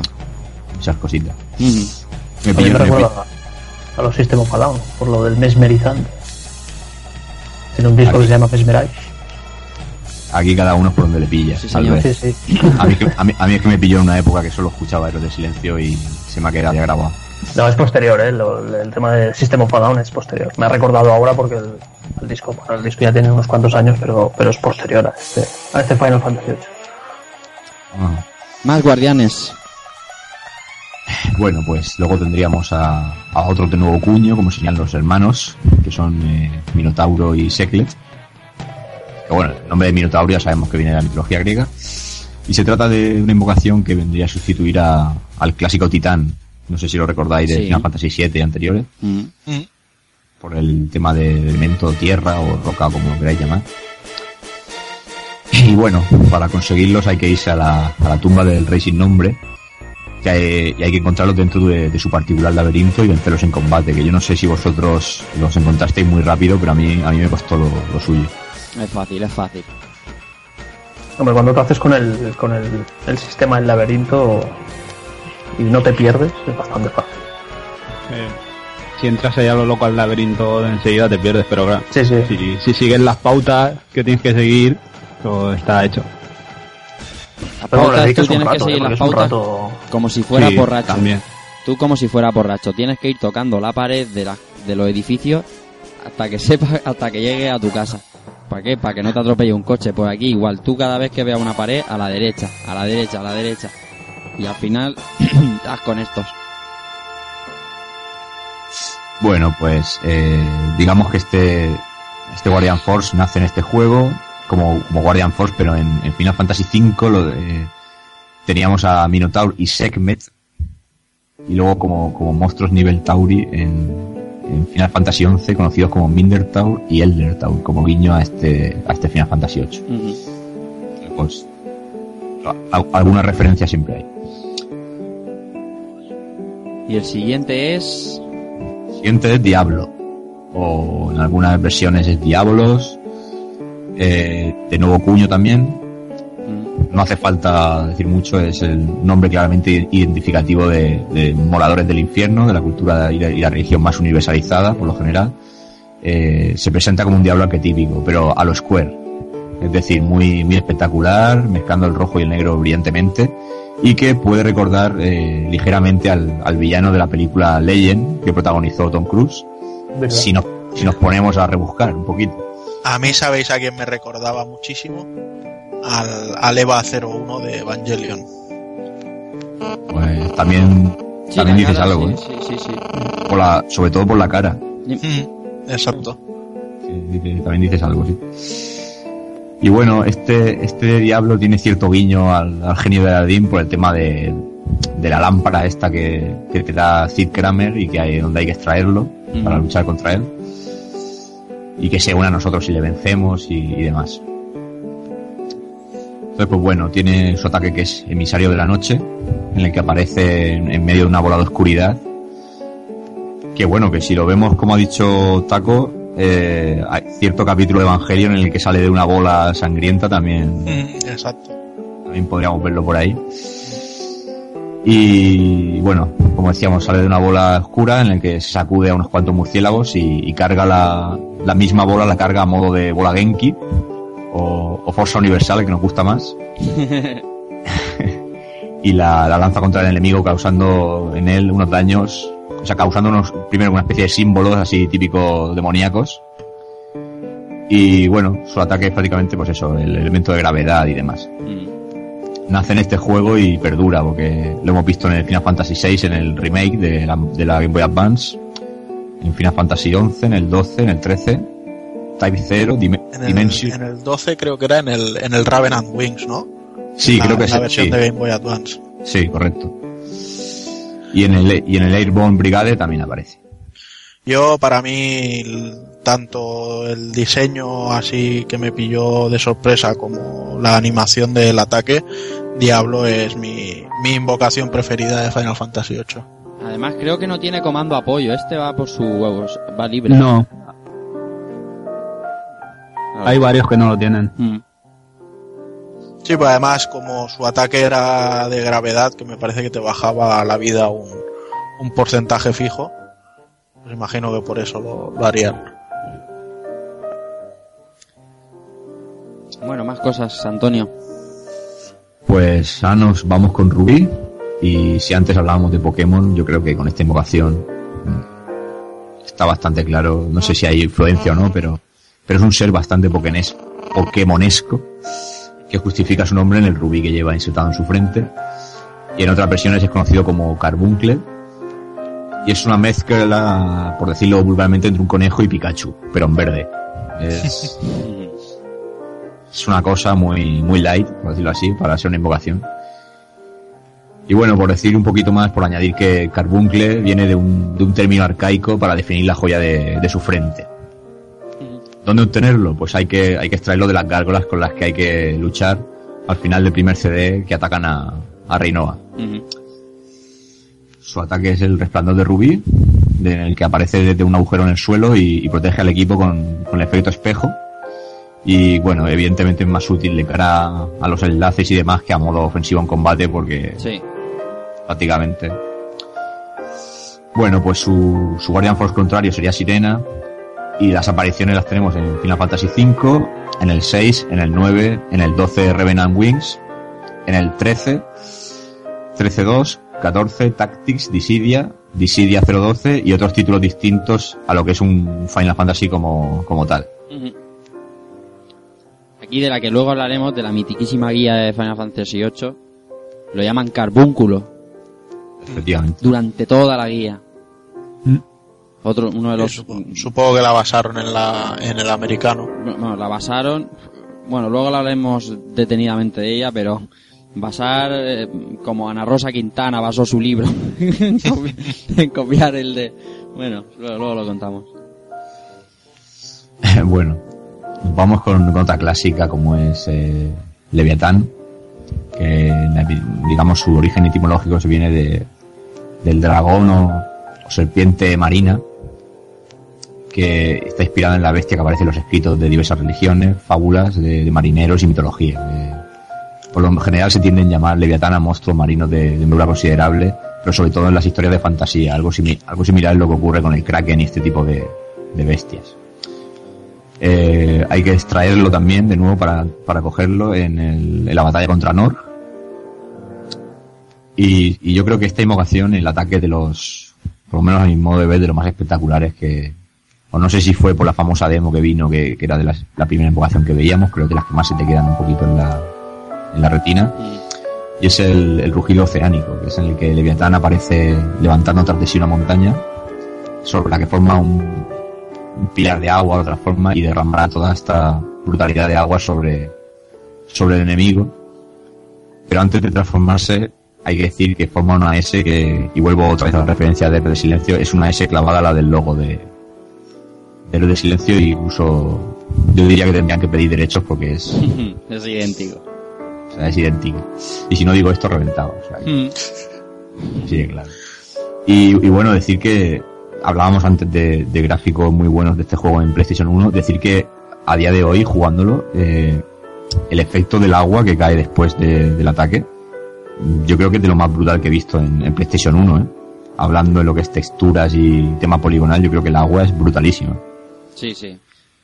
Que a veces era tan vasto porque, bueno, a ve- los, los escenarios de batalla no, tenían un tamaño definido. A veces eran más grandes, a veces más pequeños, a veces mm, con más altura, menos. Y hay veces que la montaña sobresalía del, del, del escenario en sí. Es que era, es que era brutal, era, era gigantesco. Claro, es que si invocabas esta, esta invocación, por ejemplo, en la nave de Laguna, Por un ejemplo. claro, es que Mm. Bueno, decir que es un Guardian Force de elemento agua, su contrario es Quetzal, y en sus apariciones se resumen en prácticamente todas las entregas menos la primera, y saldrá también en el próximo Final Fantasy XV, si no me equivoco. Ah, pues no lo sé, no lo tenía ni idea. Sí, pues ya en el, en el vídeo de gameplay ya se ha visto luchando contra él, o al menos apareciendo él por ahí con todo destruyéndose. Una escena muy, muy espectacular. Bueno, el, siguiente a mí me, va a costar un poco explicarlo. Es Eolo. Eh, bueno, viene de la mitología griega y depende de qué versión, pues se trata de, un mismo personaje con tres vertientes. O el hijo de Helen, de Poseidón o de Hipotes. O de Hipotes, mejor dicho. En la saga Final Fantasy aparece como una especie de ave erguida y muy bizarra con colores llamativos por todas partes y controla el viento. Yo si alguien tiene una explicación mejor para el diseño de este personaje que la diga porque no...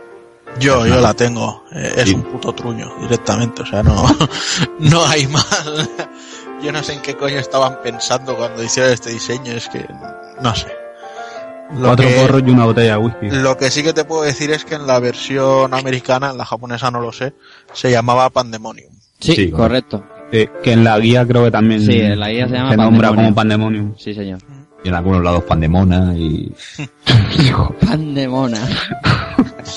Sí, pues algo, algo recuerdo, o sea, no, Sí, sí. no es tan coña, ¿no? No, no, no. no. No, no, lo digo en serio, lo digo en serio.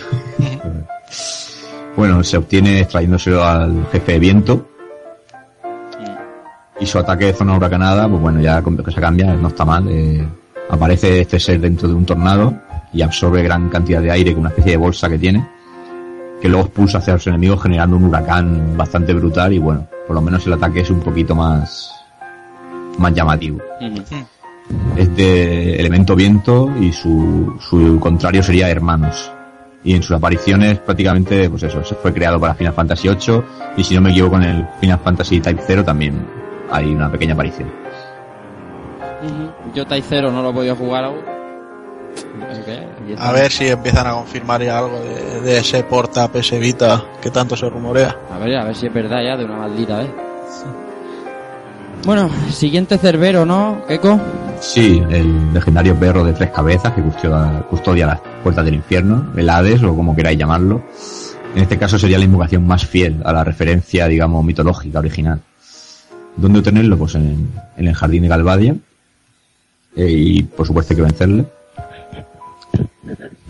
Y su ataque custodio del Averno, pues lo he dicho, bastante fiel al tema de donde viene, desde las mismísimas puertas del infierno. Eh, Cerbero nos manda tres rayos que proporcionan a los personajes los efectos doble y triple. Es, es, está bien pensado, pero cualquiera diría viendo este pedazo de diseño que, pues que él te puede hacer algún ataque brutal al enemigo o algo, pero es un Guardian Force, digamos, defensivo, por decirlo así. A veces tra- tragarte 50 segundos de invocación para, para que te den el, el doble y triple a veces es un poco incómodo. Sí.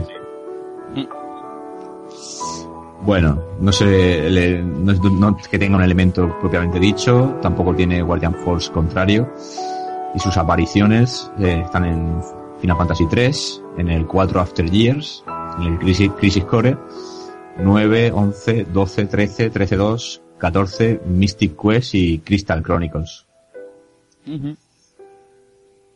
Y bueno, ahora pasamos a una que yo creo que, eh, por lo menos a mí es de mis favoritas, que es Alejandro. Que es este, este robot barra, barra fortaleza, por, llamarlo de alguna manera. Que es una antigua arma embadurnada, por decirlo de alguna forma, en poder sagrado. Y su, su nombre viene de Alexandros, que sería protector de la humanidad, nombre común de origen griego. Y también puede ser una influencia según qué fuentes de del tema de Alejandro Magno. Y es de los, de los más poderosos eh, Guardian Force del juego. Hay que extraerlo en la, en la segunda batalla contra Idea. Eh, su ataque es veredicto final y es una secuencia bastante chula en el tema de que aparece desde lejanas montañas. Surge este robot y, que abre sus cañones y lanza un bombardeo de, rayos de elemento sacro que forman ahí prácticamente una, una explosión nuclear bastante, bastante guapa. Es, un, es una invocación que también es clásica y que, que no pasa desapercibida precisamente. Y que fíjate, es de lo poco que me gusta a lo mejor de Final Fantasy IX cuando le, han puesto esa especie de alas raras. Mm. A lo mejor es una... De lo Vale, poquito si, si te gusta por el rollo de mecha, quizá en el 9 el ARC se lo folla un poco. porque es una invocación brutal que metieron en el 9. Sí. Que también está en el 12, que es Zodiac. Y, y esas a mí me, me volvieron loco. Con las transformaciones y todo. Bueno, decir que es de, de elemento sacro. eh, su Guardian Force contrario sería Helltrain. Y sus, apari- sus apariciones serían Final Fantasy 6, 7, 9, 11, 12, 13, 13-2, Type 0, Dimensions, Dissidia, Dissidia 012, Bahamut Lagoon con, con apariencia de dragón. Y en Final, Final Fantasy 4 forma parte del juego como escenario, sin llegar a, a mencionársele como Alejandro, pero el, el diseño de Amano lo definió muy parecido para, para el papel que tendría en, en su futuro, sin ser, sin ser propiamente Alejandro. Y, y luego se lo dieron a Hope en Final Fantasy XIII. Cago en la mano. Está-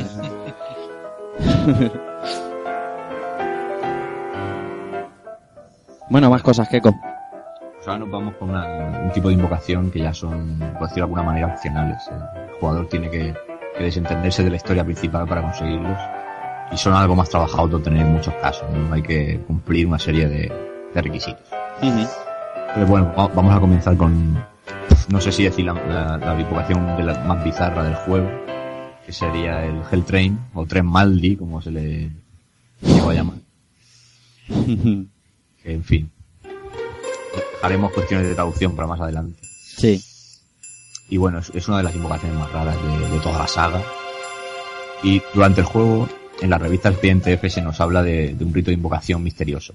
Este tren es el resultado, un vehículo demoníaco que casi es una pequeña broma o forma bizarra de, invocación. ¿Dónde, obtenerlo? Pues en el Tears Point, eh, cerca de Star, necesitas el, anillo de Salomón que se encuentra eh, a los pies de la gran estatua central. Aparte del anterior objeto, se necesitan seis tubos de hierro, hay que robarlos de los wendigos, seis panaceas más, o plus, y seis tentáculos de Molbol, que es, es jodidísimo. Sí. Y- Las panaceas y necesitaba 60 panaceas y la habilidad de Alejandro de convertir a objetos Mejor- a plus. Mejorar brebajes. Sí. Y eso en realidad no es mucha cantidad de cada objeto, pero lo más complicado son las panaceas. Se necesitan 60 normales para obtener las, las 6 panaceas plus, con la habilidad que hemos mencionado Hmm. de Alejandro. Y aquí le tengo que, que dar las gracias al compañero Villa, que me echó un cable con, con el tema de, de la recolección de objetos, porque es... Nada, hombre, sabes que, que el trabajo es de piggyback. claramente. y bueno, su, su ataque es vía de eternidad, en el que todo se oscurece y se forman una, una especie de vías de fuego en el cielo por las que llega Helltrain y atropella a los enemigos dejándoles en, en estados alterados como veneno, por ejemplo. Que tengo que decir que este jefe en la partida que juego yo, digamos que es el, el que más he usado.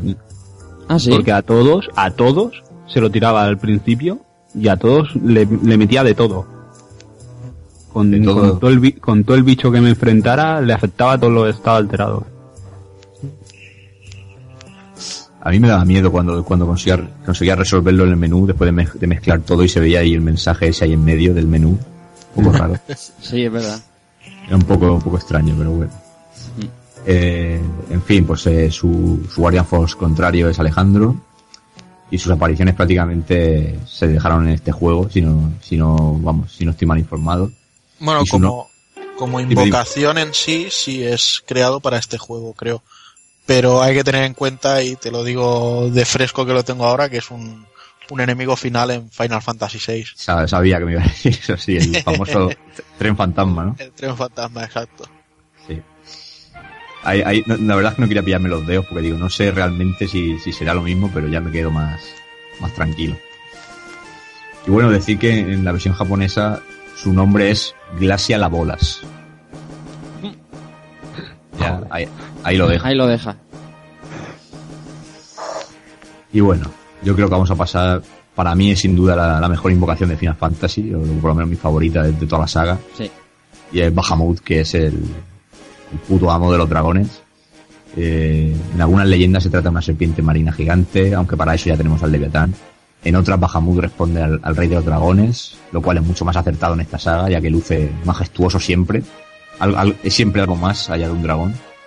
Sobre todo si lo, si lo vemos en Final Fantasy X con tanto tanto pendiente, tanto detallito, tanto pluma de colores. O sea, Bahamut siempre marca la diferencia. Lo que tienes que hacer para poder conseguirlo ya tiene que ser el, el rey de los dragones. Claramente. Y bueno, si nos acordamos de Final Fantasy VII, que habían, no sé si eran dos o tres Bahamuts. O sea, ya lo. Estaba el Bahamut, Neo Bahamut y. Bahamut no sé cero. si- Bahamut cero. O sea, es, es otra cosa, Bahamut. ¿Lo he dicho yo bien o, o he soltado aquí el Bahamut cero, era, no? Sí, Yo me, Ay, me suena ostras, que sí, claro. Ostras, digo, ostras, a ver si lo he soltado yo aquí muy, muy rápido, que hace mucho que no juego al 7. Y bueno, para obtenerlo, pues tenemos que hacer una misión, ya hemos dicho, opcional, que sí nos a la isla de investigación submarina, en la que tenemos que cumplir una serie de requisitos y entre ellos es vencer a dos dragones rojos. Y entonces a- aparecerá y hay que derrotarlo, que, que también lleva, lleva lo suyo. Que si que no me equivoco, si no lo derrotamos o si no cumplimos esta misión en el castillo de Dea lo podemos extraer de Tiamat, me parece. Está también relacionado con su historia, digamos, mitológica, con Bahamut. Entonces, bueno, eh, su ataque es Mega Fulgor. Eh, para mí una de las mejores secuencias, la que vemos eh, la sombra de Bahamut entre las nubes, con la luna de fondo, y, y aparece majestuoso para la- lanzar un pequeño bombardeo que continúa con, con un gran rayo de su boca ya clásico que genera una explosión brutalísima y que es de los Guardian Force que más, más vitalidad eh, quitan al, al enemigo. Es. Bueno, eh, carece de elemento, podemos decir rompe la defensa. No tiene Guardian Force, contrario.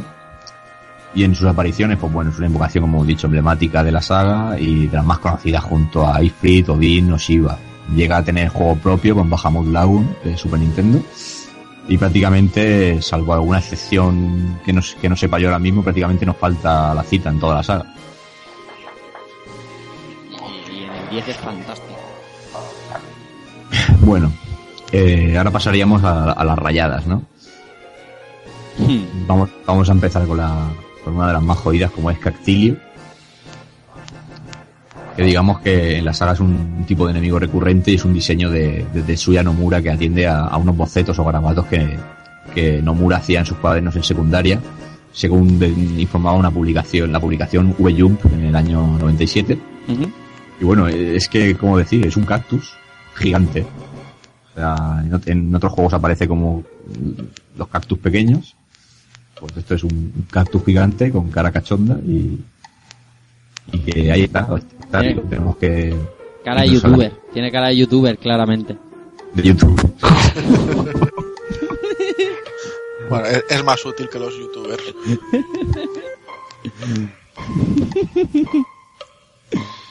Va, perdona, Keiko. No, no, no, tranquilo. Eh, a mí me suena, no sé si ahora me toca la palabra, pero yo creo que en la serie de Digimon había un personaje algo parecido. No he visto Pero- Digimon en mi vida, te lo digo en Pero serio. me, me puedo columpiar perfectamente. A mí me pasa lo mismo. que ese juego, esa serie en algunas cosas bebía un poco de Final Fantasy. Había por ahí algún personajillo un poco andrógino que recordaba un poco a, a este juego, pero vamos a irnos de ese lugar. Y nos vamos a, a la isla de Castilio, que era donde tenemos que, tenemos que luchar contra él. Veremos como un pequeño cactus sale del suelo y, y entra otra vez. Y en cuanto lo toquemos, pues se inicia el combate y hay que hacer una, una pelea un poquito jodida. Tiene un ataque que te quita 9.999 a un personaje y había, había que pensar bien. Y, y duradera. Sí, muy pesadico, sí. Y ojito, cuando te saliera el mensaje de que Cactilio está nervioso, no te saliera huyendo. Que entonces ya tirabas el mando por la ventana. Hostia, de eso no me acordaba yo, efectivamente. Sí, sí, sí, sí. ¿Verdad? ¿Verdad? Es su, su señal de identidad en todos los juegos. Virarse cuando le da la gana. Eh, bueno, su ataque, como podéis imaginar, pues son miles de espinas, que es el ataque que nos hace. En este caso salta hacia el sol y lanza una, una auténtica nube de espinas que causan daño atronador a, a los rivales. No, pero Muy divertido. lo has dicho así, Sí. salta hacia el sol. No, no, hay que recordarlo bien. Salta hacia el sol y suena un silbato. Todo cachondo. Y sale rodeado de rayitos de estos de super cartoon. Es que es súper graciosa. Sí, es un plan de cachondeo. Ya ves. es así. Bueno, todo muy japo, ¿no? Una diversión, un humor muy, muy japo. Sí. Bueno, pues eh, no tiene elemento, no tiene Guardian Force contrario. Y, y para este juego se creó como Guardian Force, pero aparece también en Final Fantasy VI, en la versión Advance. y sus versiones pequeñas aparecen en títulos, eh, en algunos más. prácticamente en el, en el 7 creo que aparecían también, en algún, en algún momentillo. Y bueno, el grande o Jumbo, como también se ha podido ver en, en 13.2. Ujú. Siguiendo con invocaciones extrañas, eh, nos vamos ahora a Tomberry, que es un, un ser dimi- diminuto verde, de gracioso y simpático aspecto, ¿no? Que no obstante va ataviado con un cuchillo, lo cual es un poquito, un poquito extraño. Y va siempre vestido como un monje y, por lo general en la saga puebla lugares exóticos y un poco raros dentro de, de este universo. En, en Final Fantasy VIII hay que obtenerlo en las ruinas de Centra, eh, tras derrotar a, a 20 Tomberry normales, aparecerá esta versión, digamos, Rey Tomberry, y por supuesto eh, hay que vencerlo. Eh, su ataque es cuchilla, y se trata de una secuencia muy simple. O sea, Tomberry aparece de un agujero negro, y con su candil y su cuchillo se acerca al enemigo y le corta con, con un efecto sonoro también así en plan cachondeo. Un doink, doink, un, un, un bocadillo, Sí. o sea, doink. Que de hecho se ve hasta la onomatopeya gráficamente y tal. Y puede infligir daño relevante en ocasiones, aunque su virtud reside más en, en sus valores a la hora de habilidades y enlaces y, y demás. Eh, no, no tiene, pues, este tipo de invocaciones no suelen tener contrarias ni elementos particulares. Y prácticamente en, sus- en sus apariciones podemos decir que es un poblador del universo Final Fantasy desde la quinta entrega y, y no suele fallar a la cita. Aunque su versión Rey, si no me equivoco, solamente es de Final Fantasy VIII.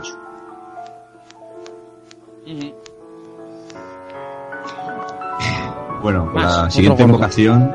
Sí, Rafa. Sí, digo, digo, ahora, ahora, ahora uno gordo. Claro, o sea, esta invocación sí que me gustaría saber la opinión de todos los compañeros, si, si queréis, vamos, porque es, es muy extraño todo.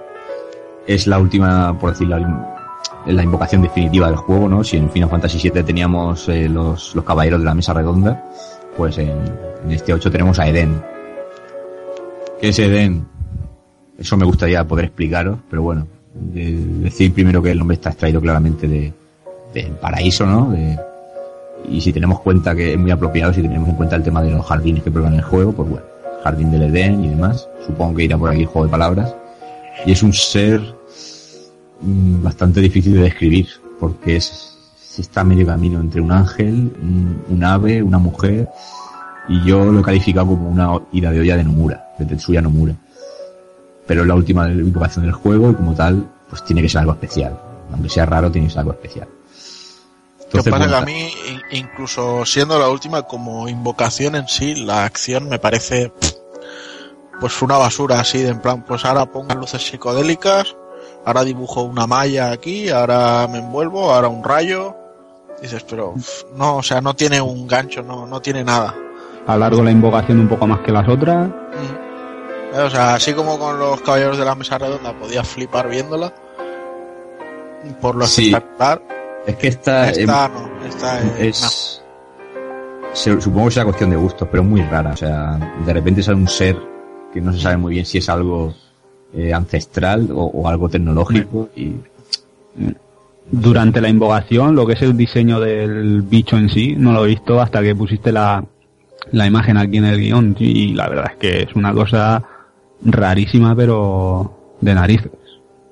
sí, es, si te pones a dibujar y vas haciendo lo primero que te va pasando por la cabeza, pues al final te sale esto, ¿no?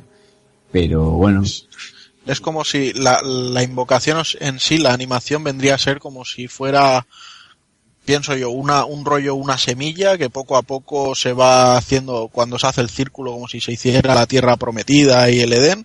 Y entonces es cuando le hace el rayo que lo expulsa de, de ahí. Vendría, yo creo que vendría a ser una cosa así el, el concepto, porque es que si no, sí, No. es una rayada muy grande. Según, según otras fuentes dice que se podría considerar el, el dragón barco que cuenta la leyenda Centra, siendo así el arma más antigua de ese lugar misterioso, pero es que es, es muy, no sé, muy extraño y, y bueno decir que el ataque en sí, la secuencia, eh, la extrema unción, iba a tomar un café prácticamente porque es, es lar- es larguísima y, más con lo rara que es, pues tampoco invita mucho a, quedarte a verla muchas veces, ¿no? Todo lo que sí conseguía Caballeros de, la Mesa Redonda.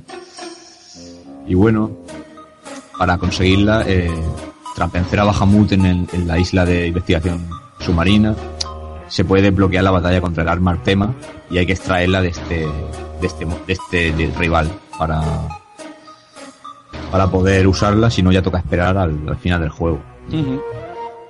Y eso, el, el ataque, pues ya lo ha descrito Juana muy bien, es una cosa muy extraña entre lo, entre lo tecnológico y lo religioso. Y, y no sé, me- mejor que lo vean nuestros oyentes y, y se hagan una idea. Y nada, decir que, que no tiene, también no tiene Guardian Force contrario y su nombre aparece como guiño en otras entregas, siendo el papel más destacable en, en Final Fantasy XIII, siendo el, el falsier responsable de los Cocoon. Del nido, sí señor. es una de las razones por la que me está jugando mucho eh, dar- darle la oportunidad a Hombre, Final Fantasy 3. espero que una de las razones no sea Eden, porque hombre, está bien, pero... No, por entender un poco de por qué. Ah, vale, vale, vale, vale. Bien, bien, bien, bien.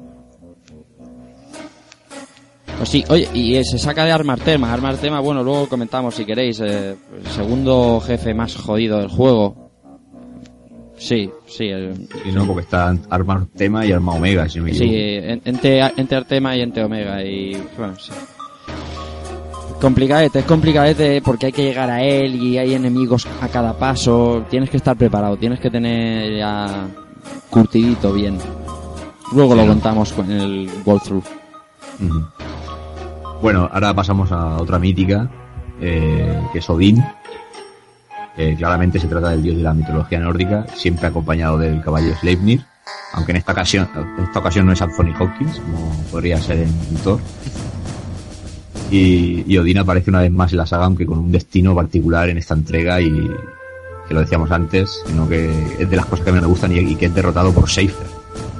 Sea, No, no, no solo derrotar, sino que es que lo parte por la mitad. Así, Que lo parte por la mitad. Venga. O sea, me pareció una sobrada eso de mucho cuidado. y bueno, eh, eh, a partir de este punto será sustituido por Gilgamesh, de ahí que luego hablaremos. Y en fin, eh, lo encontraremos a Odín en las ruinas de Centra, tras resolver varios acertijos y hay que vencerlo antes de que acabe la, una cuenta atrás. De hecho, ni nos ataca, tenemos simplemente el requisito es que tenemos que, que vencerlo antes de que acabe esa cuenta atrás, si no, pues no, nos ventila rápido. Y bueno, su ataque es el sable justiciero y esta invocación, a diferencia de las demás, no la podemos convocar nosotros. Aparecerá aleatoriamente para ayudarnos y directamente elimina a, nuestro enemigo cortándolo en dos. Con esa ép- épica secuencia en mitad de la lluvia, ahí con su caballo y con, con los símbolos japoneses ahí, siendo este un dios nórdico, pero bueno. Está bastante bien. Y bueno, desde Final Fantasy 3 es un clásico, aunque en Final Fantasy 10 no aparece. Eh, ¿Cómo sí. mola eh, cuando estás enfrente de un... Bueno, un jefe no, porque nunca aparece ante los jefes, pero ante un enemigo complicado, digamos un dragón rojo o algo así, Un dragón rojo. tú vas fastidiado de vida por- y dices, madre mía, y, y aparece, desaparecen tus personajes y sale sable justiciero y dices, sí, hijos de pu... Sí, la verdad es que te hace respirar bastante este tío. ya lo creo. Ahora, cuando aparece a lo mejor para cargarse a un, Un a un, raspa. mosqui- un mosquito de estos típicos, la verdad es que jode bastante. Bueno, pues como hemos dicho, eh, será sustituido por Gigamesh. Eh, se queda con la espada de- del dios nórdico desde que, digamos, se queda cortado por la mitad. Y es, es un guiño, eso también a- al propio Gilgamesh dentro de la saga Final Fantasy que va coleccionando espadas. Y a partir de ese momento aparecerá incluso en batallas contra los jefes. Y está inspirado en, en el rey de la región sumeria, Uruk. Sí, incluso hay un, un libro de los poemas de, de Gigamesh, creo. que Sí, cuenta sí. la historia y todo. Mm. Creo que este, este Guardian Force, creo que es el único que se puede perder y no, no sé si más adelante en el castillo también se puede extraer o no, porque, porque así como todos puedes ir a, a un boss y, y sacarlo, aquí si no has conseguido a Odín antes de la pelea con Seifer, eh, Gigamesh no sale y, y a tomar por culo.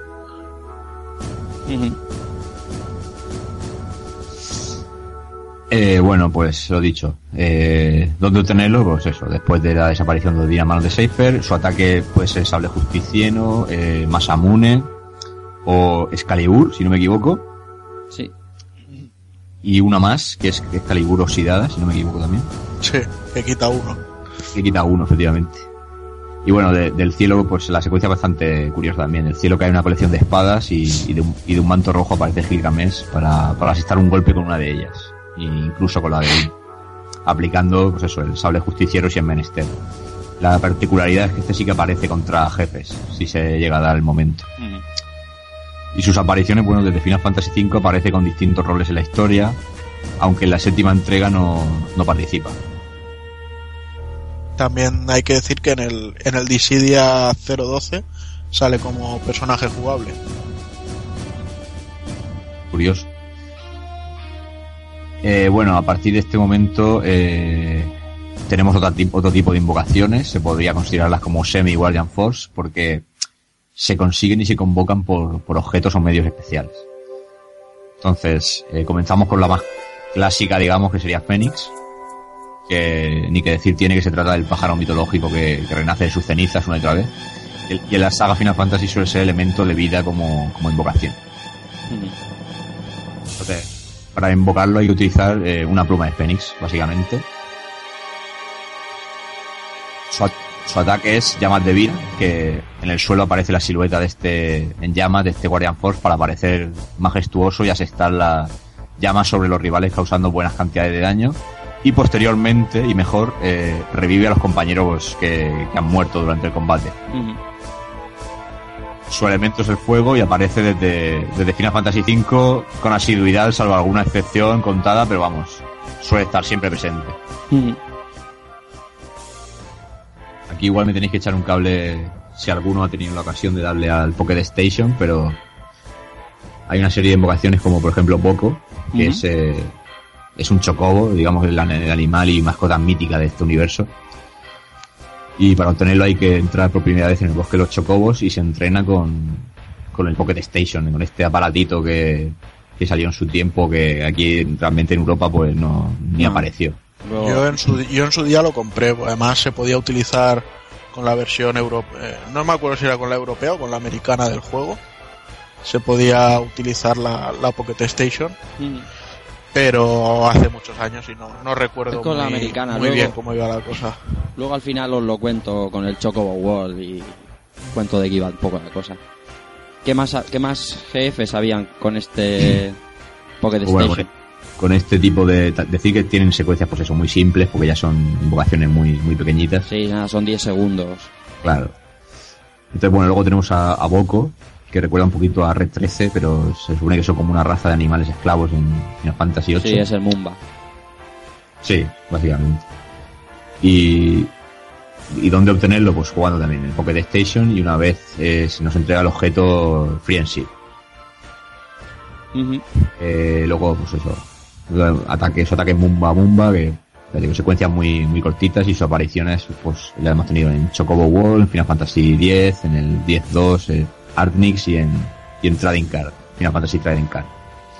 Luego, y para acabar ya, pues tendríamos eh, el Minimog, que es un icono de la saga, digamos también como personaje, envuelto en, en, en el- en este halo de Semi Guardian Force y con un aspecto más, gatuno. ¿Y dónde obtenerlo? Pues llegando a nivel 20 con, con nuestro Chocobo y usando el amuleto Mog. Y, y prácticamente, pues eso, una invocación en la que se aparece para bailar y recuperar a, a los Guardian Force que estén, que estén fastidiados. Y bueno, como personaje, pues es un clásico, ¿no? Es un icono también eh, de, de la saga. Y bueno, y hasta aquí, pues, eh, este repaso a, a las invocaciones, que la verdad es que no son pocas. No, no son pocas, ¿no? y, y que bueno, que, que ha sido un placer también descubrir alguna que, que con el paso de los años yo no sabía que existía, Mm. como, est- como estas últimas, y, y bueno, pues un poco más rico, ¿no? Este juego, con, con tanto, tantas, con tantas opciones dentro de este campo. Muy bien. Eh, vamos a hablar de otro aspecto, vamos a hablar del, del triple triad, de las cartas, pero antes de hablar de las cartas, Dante, Albert, mm, vamos a poner una canción. ¿Qué canción has elegido tú para poner? Pues sí, yo he escogido la del Shuffle or Boogie, ¿vale? Que es la que, la que, la que siempre suena cuando arrancamos el juego de las cartas. La verdad es que me parece una canción graciosa que rompe un poco con, con, con- el esquema del, del- juego, ¿no? O sea, siempre que te echas la partidita de cartas empiezas a esta canción alegre, esta canción alegre y no sé, a mí me, me hace mucha gracia la canción y, y bueno, espero que a la gente también le guste. Muy bien, pues os dejamos con este Shuffle or Boogie y, y os enseguida os contamos eh, lo que es el triple trial.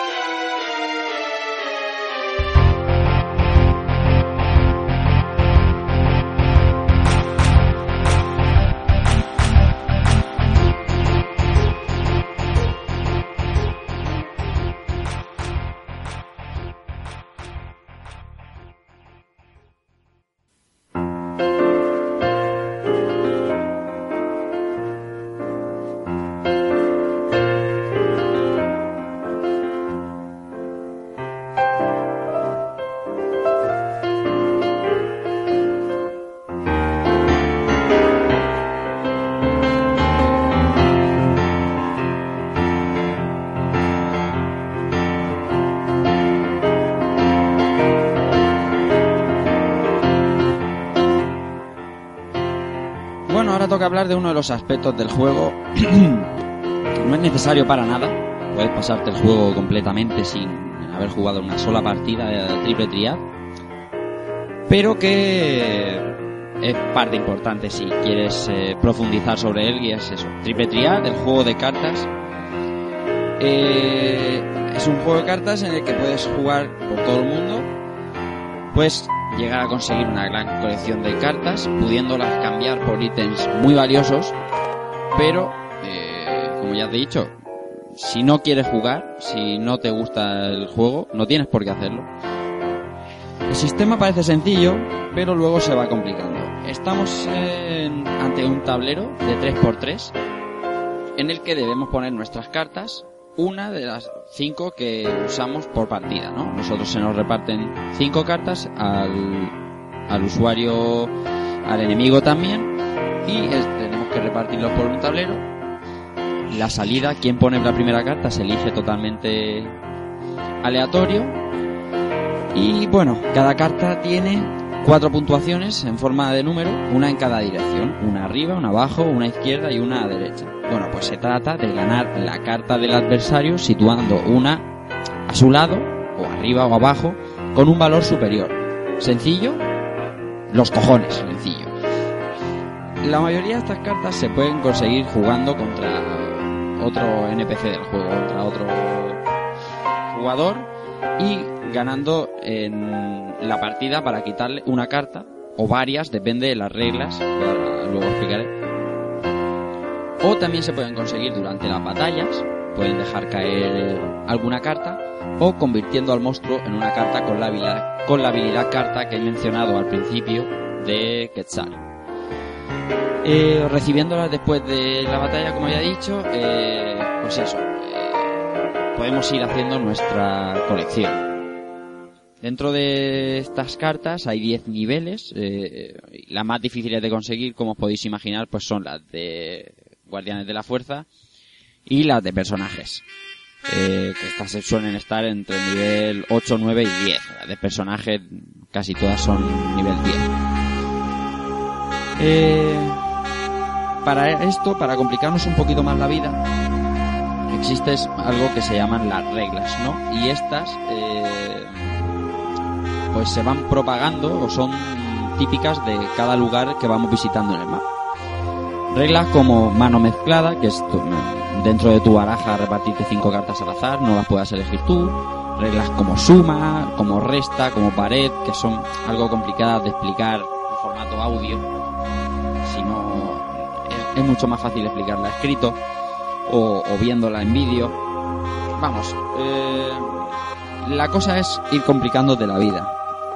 Al ir jugando tú de una región a otra, pues vas propagando reglas y también puedes abolirlas. Hay sistemas para para que alguna regla que no quieras que se difunda se pueda abolir, eh, hablando por ciertas personas o ciertos personajes y cierta- ciertas acciones que pueden eso, abolir alguna regla, como por ejemplo mano mezclada, que es de las peores, porque te da cinco cartas al azar y si el enemigo es fuerte, créeme que te va a calentar bien el morro. Eh, el objetivo básico, se trata de ir ganando cartas mm, lo más poderosas a ser posible y no perder ninguna de las importantes. Hay, como ya digo, rivales muy poderosos, clanes de cartas en Balam, eh, en la que hay cinco personajes creo que son, eh, incluso la reina que es Kistis. Eh, nada, es un pasatiempo divertido, una manera de añadirle horas de juego, una manera de conseguir objetos que no pod- podrías conseguir de, de otra manera, objetos muy importantes en el juego, cambiando cartas. Y bueno, no sé vosotros, compañeros, ¿qué, qué pensáis de Triple Triad? Takoku, me Oye, es un interesa que- qué, qué has pensado. Cuando ¿Qué- lo jugué en su día, yo creo que le di. Recuerdo que le di bastante. Pero es lo que dices, o sea, al principio te dan la explicación y que ah, esto es súper sencillo. Pero no, no, no. No, no, no. de sencillo no tiene nada. Nada. Tienes que calcular muy bien y además está la- la- el tema, la, la regla de suma, ¿no? Que también dependiendo de los dos laterales te podías llevar, si sumaban lo mismo te podías llevar las dos cartas, o sea, tiene una complejidad bastante, bastante importante. Pero bueno, es lo que decís, ¿no? Es un, es un añadido que si quieres lo juegas y si no, no. Y, y no afectaría a la historia ni a la jugabilidad ni nada. O sea, es un, uno más que le puedes dedicar todas las horas que te dé la gana.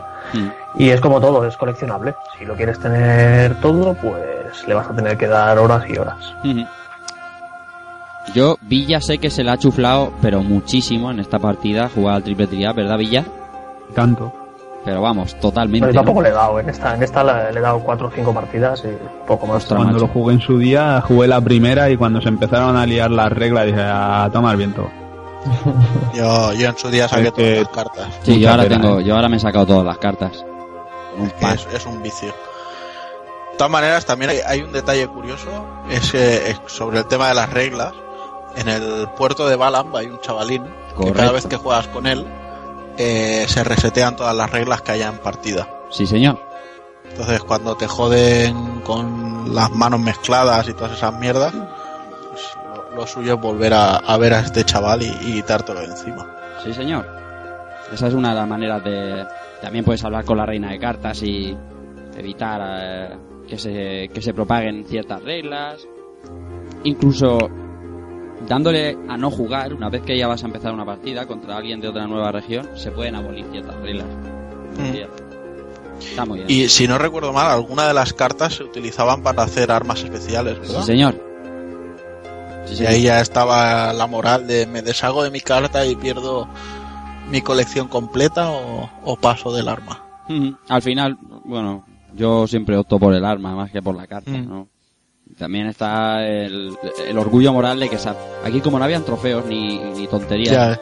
te la chuflaba a mí, o sea, no- pero ¿cómo voy a tener una carta aquí? Dame el arma que, que reparta aquí estopa. La verdad Hombre. es que es puro vicio, ¿qué con? Yo este juego mm, no, no, te- no tengo nada en contra del triple trial, pero sí que es verdad que yo, por más que lo intentaba durante toda la aventura, yo no me aclaraba. O sea, yo ha- hacía por jugar, pero era constantemente perder cartas. Y bueno, a mí lo que me llama la atención de este modo es que para la época, digamos que podría ser un elemento de lo que en el futuro vendría a ser un- los sandbox, ¿no? Una cosa opcional que tienes ahí, que si en un momento dado pues estás cansado de seguir la aventura y te quieres echar una partidita a otra cosa distinta del juego, pues lo tenías ahí. Mm. Una- una opción- y, y encima un juego de cartas que prácticamente es, es, es, es una base del rol, ¿no? Del rol de tablero o cosas así. Entonces, pues bueno, creo que era una cosa bastante curiosa y que a la gente que le guste seguro que, que se volvía loca jugando a... Y encima con diferentes, con diferentes reglas según donde fuera. O sea que es un añadido que, que no molesta en absoluto. Ujú. Ya te digo, de la partida esta que he echado, que ya te, estará sobre las 85 horas, fácilmente 20 son de cartas. Fácil, ¿eh? Joder. Porque... Madre mía. Ya te digo, me- Takokun que lo ha conseguido también, lo consiguió en, en su día, me imagino, sabe que conseguir la baraja entera de cartas es Horas. es muchas horas. Muchas horas, sí, sí. Pero vamos, yo lo que tenía con los RPGs es que si me enganchaba, me enganchaba. pues. por ejemplo, con los Tales of, eh, el Eternia me, me llegué a hacer 120 horas ahí tranquilamente, solo para pasarme la mazmorra extra que salía al acabar del juego y sacar todos los ataques especiales. O sea, cuando había vicio, había vicio. Bueno, no te voy a agradecer nunca lo suficiente lo del Tales of Grace que me recomendaste, macho. Si es que ya te dije, el, el Shilia se ha llenado mucho la boca a la gente porque ha llegado en castellano, pero el Graces le pega 20 patadas a mi gusto. Sí. En el Shilia está guay el tema de los ataques combinados, pero nada que ver con el sistema de combate del Graces. Mm. Bueno, volviendo al triple triad, pues eso, poco más que añadir. No sé si queréis decir algo más, pero bueno, eh, eh, que si te gusta, eh, le das al cuadrado a la gente antes que darle a la X, porque no te interesa nada lo que te van a decir, solo te interesa saber si llevan una carta buena para quedarte. Y nada más. Eh, vamos a pasar ya al, al meollo de la historia, a, a- lo, a lo gordo. Pero antes, eh, Takokun, eh, tú has elegido un, una canción especial. Bueno, ya sabéis que yo soy un puñetero, entonces os explico. Yo he elegido una canción que es Maybe I'm a Lion, que si no recuerdo mal en, el propio juego también tiene ese mismo nombre. Lo que pasa es que la versión que vais a poner es de, de los Black Mages, que es un grupo de música que tiene Nobuo Uematsu, que se dedica a versionar sus propios temas de Final Fantasy, pero en vez de ser tan orquestral y tan para juego, pues más, más cañeros. Y la verdad es que los discos que tienen son fantásticos y a, a cada canción me gusta más, ¿sabes? Y, y esta personalmente del Final 8 con, con los guitarreos que tiene ya a partir de la mitad de la canción me parece cojonuda. Pues nada, os dejamos con este eh, con este tema de Black Mages y nada, nos ponemos ya con la historia del juego a, a- a hablar de, del meollo.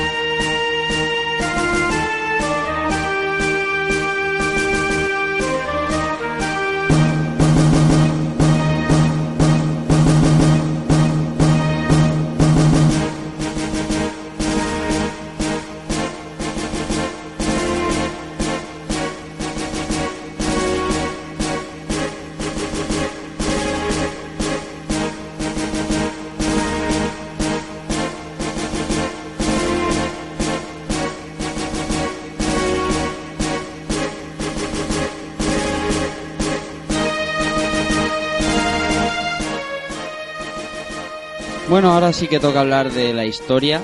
Eh, debo decir, y debemos avisar, espero que hayáis jugado al juego porque vamos a hablar de la historia y seguramente si no lo hayáis jugado y lo queréis jugar os vais a comer algún spoiler y no querríamos fastidiaros el juego. Así que si, de verdad pensáis jugarlo y no lo habéis jugado y no queréis comerse un spoiler, es un buen momento para pagar y ya nos escucharéis en otro programa. Y si no, Digo ya que Juan muere y así se fastidian igualmente. Correcto. sí, señor. Así que nada, hemos hecho un pequeño, bueno, hecho un pequeño esquema eh, sobre el walkthrough eh, para que cada uno de vosotros, compañeros, eh, habláis de, de cualquier secuencia, de cualquier eh, anécdota, de cualquier tramo de las de la de la aventura que en la que queráis pararos. Y vamos a empezar por cómo empieza esto. Esto empieza en el jardín de Balam. Llevamos a Squall. Y bueno, eh, somos eso, como hemos dicho muy al principio del podcast, somos aspirantes a SIT. Eh, todavía no estamos graduados y somos, pues eso, unos estudiantes más con nuestro pupitre, con nuestra instructora, con nuestro director y con una rivalidad que podría ser perfectamente instituto con Seifer y algunos de nuestros amigos como, como Cell que ya están por ahí. Eh, bien, el juego empieza ligero como suele ser eh, en todos los Final Fantasy, ¿no? Como yo decía antes, esto empieza por un sitio y luego al final termina termina en, en sangre siempre. La primera misión que nos que nos encomiendan es ir a la caverna de fuego, que es la canción que nos ha puesto Villa antes, con nuestra instructora, que es Kistis, y se trata de ir a vencer a, a Ifrit y quedarnos con él. Eh, de esto recuerdo, pues eso, que te, te dice que tiempo crees que vas a tardar en hacer la misión, ¿verdad, chicos? Que te daba a elegir, creo que era de 10 a 40 Sí. minutos. En intervalos de 10. En intervalos de 10, sí.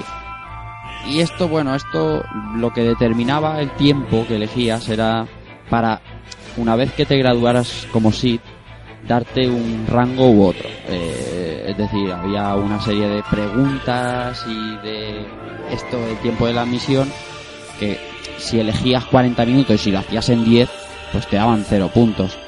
Lo normal, o sea, lo, lo ideal era eh, hacerlo en el tiempo que habías elegido, faltando muy poco tiempo para la cuenta atrás. ¿Es posible que te compensaran con un objeto al final del no, no, combate solo, contra solo- solo algo tiene que eso? ver con el rango, con el rango, vamos a no ser que alguien me corrija, solo tiene que ver con el rango de sí. Solo tiene que ver con el rango. Mm. Vale. Pero está bien, pues para, para empezar, pues te vas con Kistis ahí a una cueva, una, manera bastante buena de empezar. Te vas con la profesora rubia a una cueva. A mí no me ha pasado. Sí, yo no quería decirlo en la, la descripción de Ifrit, pero la verdad es que meterte en una cuevecita esa y con el calor que hace ahí dentro, cuidado. Profesora con gaficas y látigo, pues, chico, Calenturientos que sois. es lo que hay. Es que, tío, es que la Quistis es la auténtica Mónica Naranjo, tío, y se mete ahí con el yogurín. ¿Qué haces, tío? Entre polígono y polígono. Claramente. sí. Ahí entre texturas, santas juego. Nada, conseguimos a Ifri, volvemos a Balam. eh, la cosa empieza a liarse. Tenemos el desembarco en Dolet. eh, y la. La que hemos mencionado antes en uno de los jefes, al obtener el jefe Sirena. La torre de comunicaciones. Todo esto viene porque. eh, el jardín de Galvadia, digamos uno, otro jardín que también adiestra Sith, eh, lo que quiere el presidente de Galvadia es eh, habilitar la torre de comunicaciones para emitir por vía aérea un programa, un comunicado, ¿no? Bueno, en la torre de comunicaciones pues tenemos batallas, por ejemplo, la primera batalla con Vix y Wedge, que son dos personajes míticos, clásicos de, de, muchos Final Fantasy. No voy a decir todos porque seguro que me equivoco y me van a caer. De muchos Final Fantasy, Big Sea Wedge. Y nada, pues ahí es donde obtenemos a Sirena en la batalla con el Bior. Y evitamos, o intentamos evitar, que la torre de comunicaciones eh, se ponga en funcionamiento, cosa que no conseguimos. Y volvemos a Balan, después de nuestra pequeña misión por Dolet. Y tenemos eh, la escena del baile, la mítica escena del baile. Y no sé, vosotros, los que no lo habéis rejugado últimamente, ¿cómo recordáis la, la escena del baile?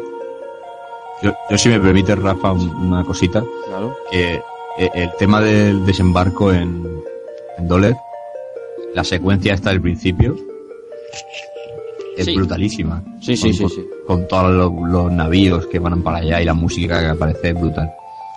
Y lo del baile, la verdad es que es, es una secuencia ya clásica para mí dentro del tema de los videojuegos, porque aunque sea un poco ñoña, pero oye, es ya algo, algo mítico, yo creo, ya dentro de incluso de la saga. Tiene su puntito. Yo, yo la recuerdo cojonudísima y además que veníamos que sí, que aunque el Final 7 fuese una revolución a nivel de CG no, no estaba tan trabajado. No, no, no, ni de coña. Como ya nos encontramos este 8. Entonces eh, aquí fue un, un toma en toda la puta boca, ¿sabes? Eh, Encontrarte con unas CGs tan bien hechas y tan...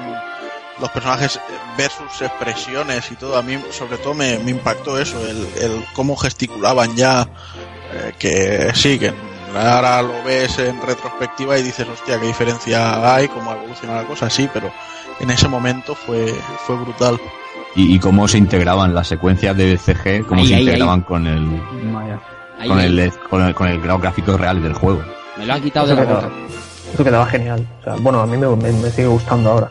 Ahora se ve un poquillo más, más cutrecillo si queréis, pero que, no sé, quedaba, quedaba brutalísimo. ¿eh?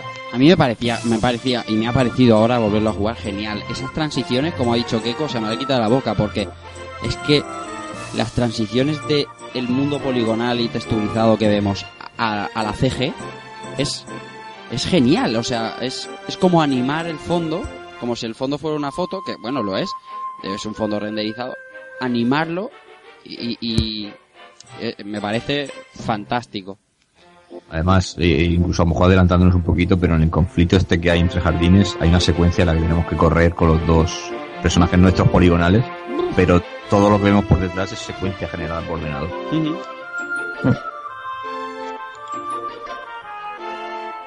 Bueno, pues eh, tenemos el baile con Rinoa, como decía. Eh, la instructora Kistis, que deja de ser instructora para ser una SID más.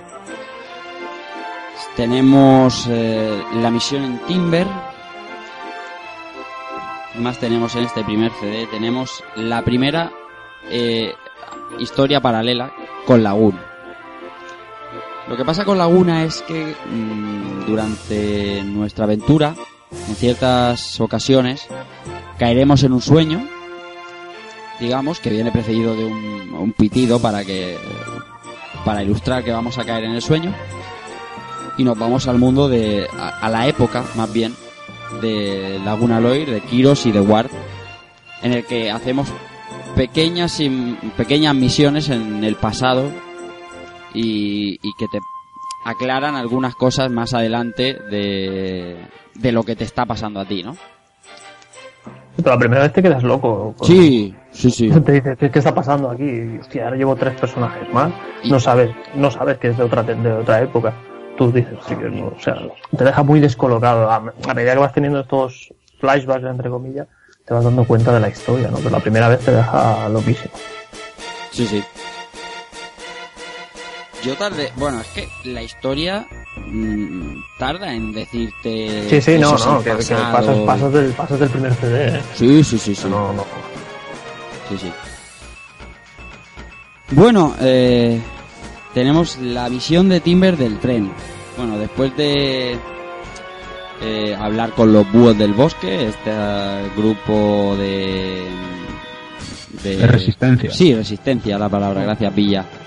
Eh. De Rinoa y, y sus compañeros pues eh, deciden tenderle una trampa al presidente de Galvadia para, para, para darle matarile.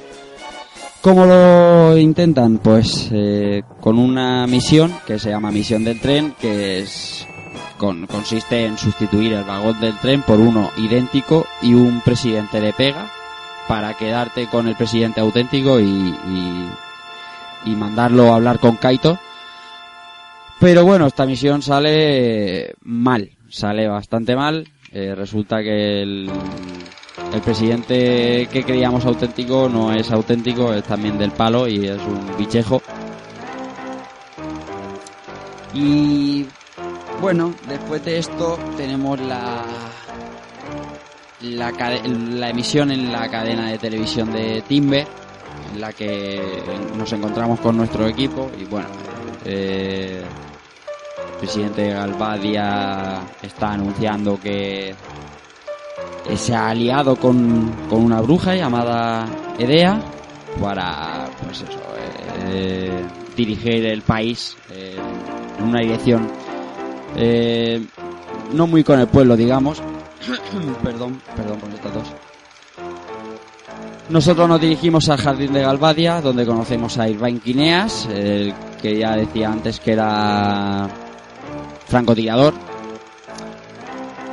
El francotirador con una misión clara, eh, cargarnos a Edea, ¿no? Cargarnos a la bruja que acompañaba al presidente de Galvadia. Luego tenemos la misión en Delin con nuestra visita a la tumba del rey desconocido, que es donde hemos sacado a Minotauro y a Seclet. Para Eh, llevarle el número de un estudiante. Sí, señor. Sí, Esa señor. parte me pareció curiosa. digo, Cuéntanos, eh, sí, la- misión excusa trataba de... para, para llevarme a, a la tumba del rey desconocido. ¿no?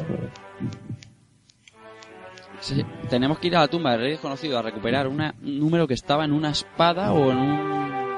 Bueno, una No, a la- espada, en un además cadáver. está la entrada, está la entrada. Sí, Es está un arma que está justo en la entrada.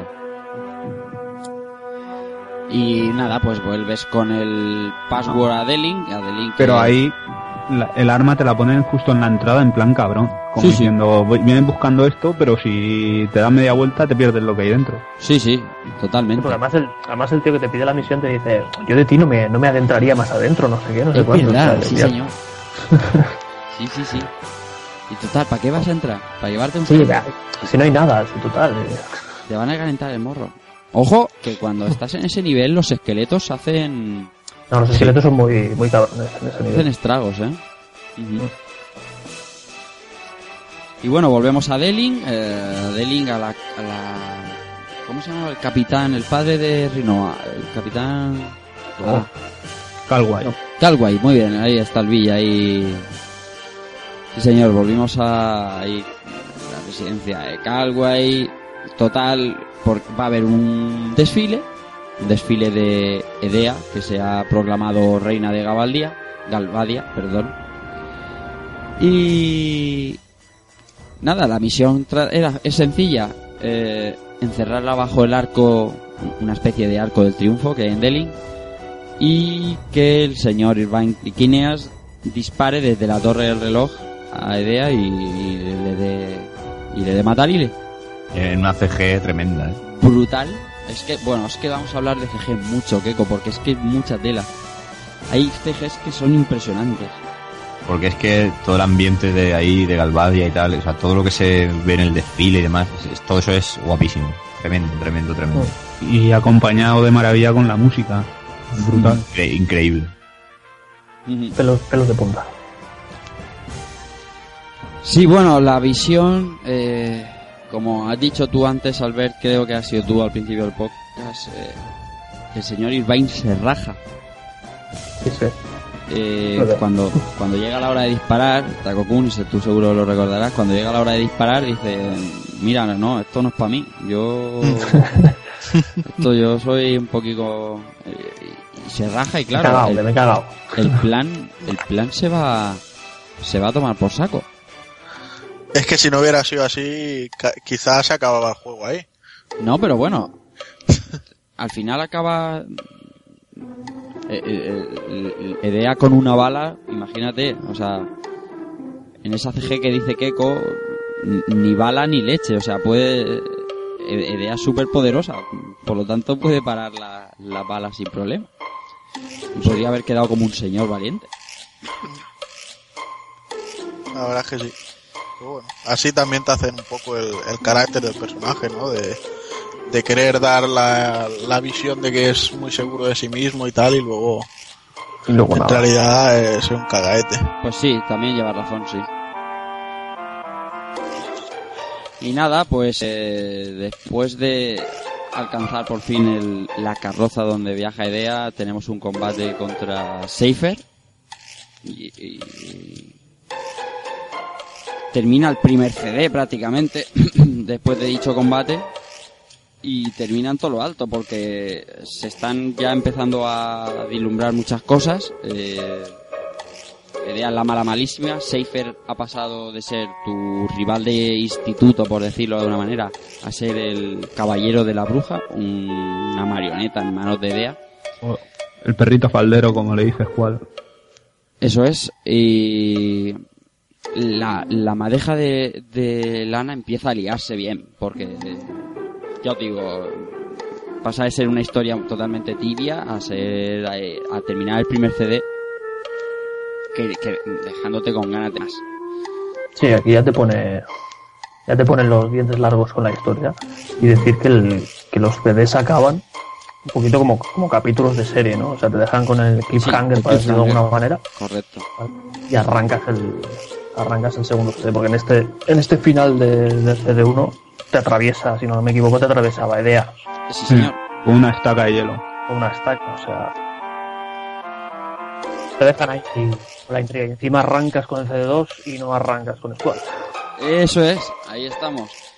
Arrancas el CD2 y, y- y estás deseando de saber qué ha sido de Squall y esa estaca de hielo atravesando su costado. Y no empiezas con Squall, empiezas con Laguna otra vez. con Laguna y los suyos. En Windhill, si no me equivoco, eh, un pueblo pequeño donde eh, nuestro Laguna que antaño fue soldado de Galvadia y, y un tío porque en el CD1 está- se había fijado de Julia, de una pianista que también cantaba y varias cosas. Pues aparece esto en un pueblo con Rain, con una niña pequeña llamada L, eh, Leone y con Kiros. Bueno, esta secuencia acaba. Eh, tampoco podemos contar los pormenores de todas las esto que de todos los esquemas que hemos puesto porque si no nos tiraríamos aquí las horas, pero pero No, bueno, pero- Esta parte pero- es muy, muy tranquilita, ¿no? Es- Sí. me parece que limpiabas un poquito el pueblo, te, te explicaban un poco la relación entre, entre, entre los personajes y tal, pero era, era bastante tranquilita esto. A, Y a mí aquí- to- todos estos flashbacks me, me ponían un poquito nostálgico, no será todo tan tan bonito, por decirlo así, en algunos momentos que te daba un poco así de... se te encogía un poco la patata, o por lo menos a mí, porque es que era todo así tan bucólico y demás que decía, Dios. O sea, no sé, esta- esta- me gustaba mucho todo, todo este tipo de recuerdos. Ujú. Villa, ¿me ibas a decir? Sí, aquí como lo que ah, comentabais antes de la relación entre Squall y, y Laguna, que en ningún momento la oficializan ni nada. Aquí, si hablas con Raine en el bar, con Kiro, te da a pensar que Julia, al no haberse quedado al final con Laguna, se casó con Calway y podría ser que fuera la madre de Rinoa. Bueno, se, se sobreentiende que es la madre de Renoa, claro. Claro, pero por eso que pasa casi lo mismo, pero que en ningún momento oficializan ni una ni otra. Sí, sí, efectivamente. Pero vamos, se da por sentado que Julia es la madre de Rinoa, claro. Esa pianista de- del primer CD. Que, por cierto, es la compositora del Eyes on Me, a raíz de una historia que Laguna le cuenta eh, de- del amor que sentía, ese amor platónico que tenía Laguna por, por Julia. Pues más cosas de este... Perdón, esta tos.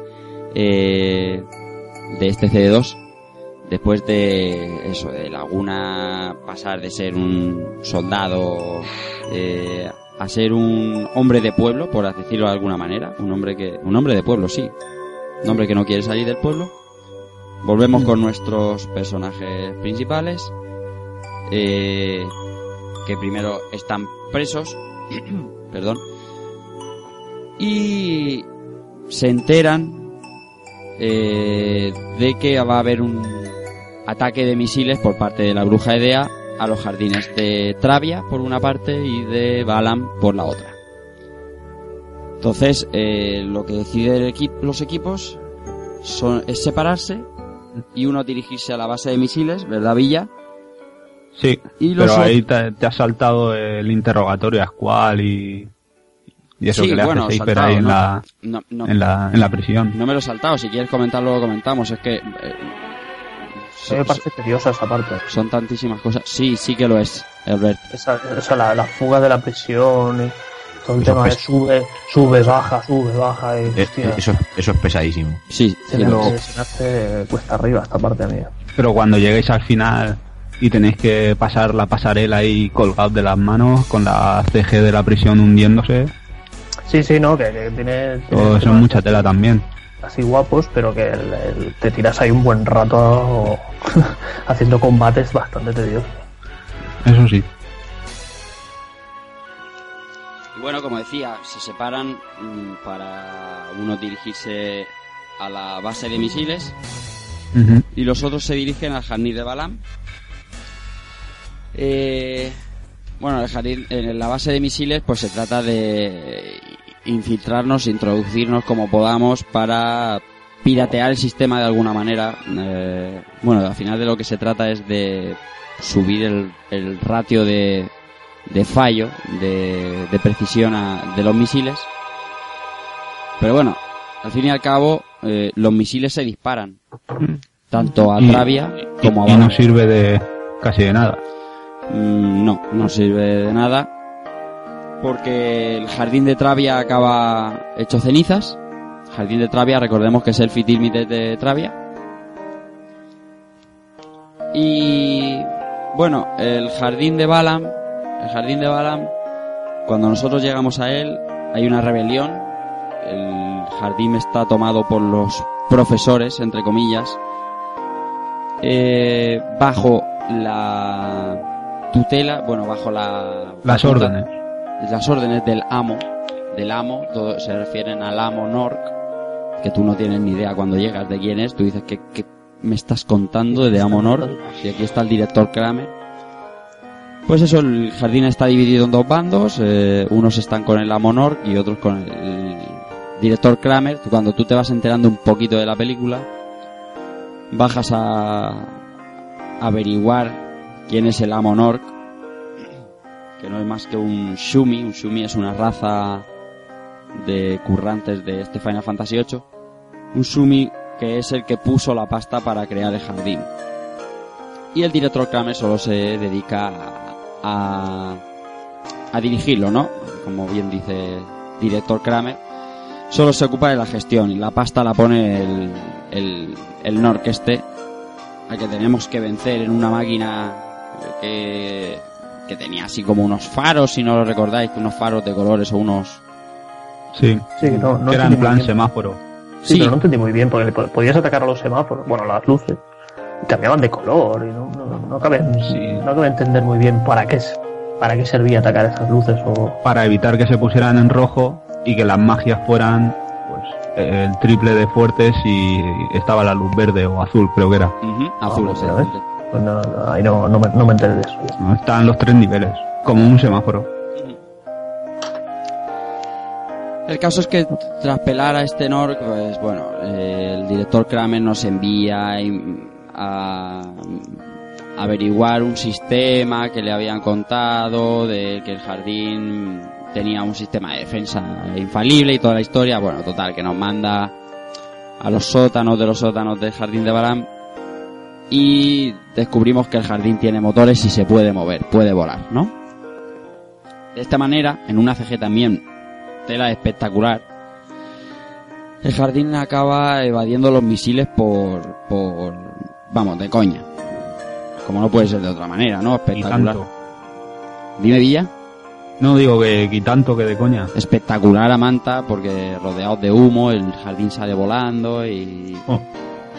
Claro, ves esa fortaleza volando. No, es que ahora todo es menos impactante, pero en su día esa CG a mí me dijo, Dios, el puto jardín este vuela, o sea, el edificio Claro, vuela. Que no te lo esperabas, que eso se movía. También hay una, una imagen que estás en la ciudad de Balam y la cámara está de abajo mirando hacia arriba y pasa el jardín por ahí encima y todo. y También eso es brutal. Claro, y volaba, es, es como tú dices, eh, no volaba y ya está, ¿no? Tenía el, el círculo ese como estrellado, el aura ese... Sí, que le va dando vueltas dando la leche. No, ¿no? es muy, es muy espectacular. Es, es lo que decía antes Takokun, en el, en el 7 había CGs, pero este nivel no ni de broma. No. Eh, que, es que era genial. Bueno, eh, más cosas de este CD2. Eh, tenemos que visitar Fisherman's Horizon, que es una ciudad que está, eh, digamos, en un puente que divide, que une un continente con otro. Bueno, básicamente te encallas ahí, ¿no? Sí, eso es. El barco al principio no, el barco, perdón, el jardín al principio no lo podemos controlar y bueno, llegamos a Fisherman Horizon, que es donde nos van a ayudar un poco. Otra de las partes que hay en este CD2 es el concierto. El concierto es una un poco chorradísima. Mm. Eh, eso, ah, no sé, a mí me, para mí es un cortarrollos de, de la trama. Eh, el concierto es algo que se iba a hacer en el jardín y aprovechan que Squall es nombrado comandante de los Seeds con 17 años, es un poco lo que te comentaba Takokun antes, que, que, que de repente tienes 14 o 17 años y eres el puto amo y todo el mundo te sigue a donde vayas a morir. Pues este Squall es nombrado comandante y quieren celebrarlo con, con un concierto. Que no va nadie, ¿no? Aparte, o sea, no hay público. No, No, va el, ellos. el grupo. Sí. Bueno, preparan todo un poquito para que se lo dejan así preparadito, sobre todo Irvine le deja preparadito el tema Para el pincho. con- con- con- para que esté con Rinoa sola. Se lo deja ahí marcadico el Deja- lugar, una revistica de esa guapa. Es un poquito verano azul. Ahí, ahí. Es que, y además es que este- esto es un poco cortarrollos, porque eso de elegir instrumentos por la Es secuencia. un rollo, porque pues, yo, yo me puse a, a probar instrumentos, dije a ver cuál suena más, y al final da igual, eh, suena la música y a tomar por saco. O sea, Sí, hay Creo dos melodías. Tres, tres melodías distintas. Ah, tres, creía que eran dos, pero vamos, eh, es una chusta. Seguro que son tres, me suenan dos. Pero bueno, da igual. eh, los míos tocaban el Eyes on Me y, y, y para de contar. Si es que es una excusa, o sea, es que es una mini misión que es una excusa barata. No sé. Total, pues esto, pues como decís, eh, excusa para que Rinoa y, y Squall intimen un poco. Squall ahí em, te das cuenta de que es estúpido. De que la tiene ahí. que no ve, es, es ciego, que no ve. Ujú. Son, son dos, Rafa, son dos. Me he equivocado yo. Dos, La, dos, la pachanga y la lentica. Bien, bien, bien. A ver, ¿qué más en este CD2? Eh, Bueno, eh... temían a buscar a Leone. Leone es una muchacha que en el CD1 te encuentras en la enfermería preguntando por ti, ¿qué tal? ¿Estás bien? Pero no tienes ni pajolera idea de quién es y ni el peso de que va a tener la historia. Y que la vuelves a ver después en el jardín otra vez. Sí, señor. En la Eh, zona de entrenamiento. Eso es, eso es. Eh, con los sit blancos ahí salvándola. Bueno, es tú el que la salva, ¿no? sí, bueno, la- el- sí, la tú van la salvas y ellos se la llevan. Exactamente. Bueno, nos hacemos una pequeña excursión al jardín de Travia, donde era selfie, y efectivamente, como he dicho antes, eh, estaba socarrao. Y bueno, ¿qué más en este CD2? Eh, a ver, ah, sí, eh, el orfanato y Bueno, el ataque del jardín de Galvadia, que es justo lo que decía Keiko, eh, la CG brutalísima, que es de un jardín contra el otro volando eh, el jardín de Galvadia embistiendo literalmente el jardín de Balan por, por orden de idea, claro. Y en unas secuencias, hay varias secuencias de ese que es, son alucinantes, son geniales. Jardín de Galvadia rojo, así. Es que, no sé, eso me encantó. Aquí hay una, hay una parte que es muy espectacular, pero que jugablemente es un coñazo, que luego aparece más veces, que es la parte esta que, que le robas el jetpack a un... a Eso de iba a decir yo ahora. ¿Vale? Y, o sea, ¿por qué, por qué añadían eso? O sea, era- me parece que era cuadrado y triángulo, le pegabas puñetazos y con el, con el... No, con el cuadrado te bloqueabas. Bueno, total, que si te bloqueabas muchas veces podías pegar el, gol- el golpe casi final y le quitabas un montón, pero es que era... Jugablemente eso es horroroso, o sea, ahí mueres, pero, pero como... Eso es el, el- el preludio de los Quick Time Event. ¿Tú te acuerdas Pero de esta secuencia? un- Sí, puede ser que sea el preludio, pero no sé, ya se habían hecho cosas mejores, creo yo. Sí, sí, sin duda, sin duda. Buah. Taco Gun. No. eh, ¿Tú te acuerdas de Eso esa sí es espectacular por el tema de, de- de que Se va la CG de, de fondo. Tú tienes una CG de fondo y tú vas peleando ahí, ¿no? O sea, es espectacular, pero jugablemente es horroroso. Te estás perdiendo lo que sale en el fondo por darle una patada al... Sí, sí, por, por bloquear en el momento que, que toca. no sé. Y bueno, pues... Eh... ¿Cómo terminaba el CD2? Espérate, que, te- que lo recuerde. Aparte, eh, el ataque de Galvadia. Con la pelea, la segunda pelea contra Seifer y Edea. Correcto. Sí, señor. Es verdad. Es que ya te digo, yo, es un mes de vicio. Hace... Ya, ya me queda lejos. Que llegabas como al auditorio del jardín y saltaba Edea rompiendo un cristal de ahí del techo y señor. paraba en el púlpito. eh. Sí, que primero peleas con Seifer, se va, a- se va a Edea y luego bajas a la sala a la sala esta y, y Ahí, haces la ahí Seifer ya empezaba a durarme a mí una hostia. Una hostia bien dada. Un, un summon, bueno, summon no, uno de los límites de Squall y tira a tu casa. Eh, Cuando ganas por primera vez a Seifer, creo que Edea le dice: Tú eres un paquete, no me Es- sigas es más. una chusta. Escampa. Pero lo, pero lo sigue llevando ahí al lado.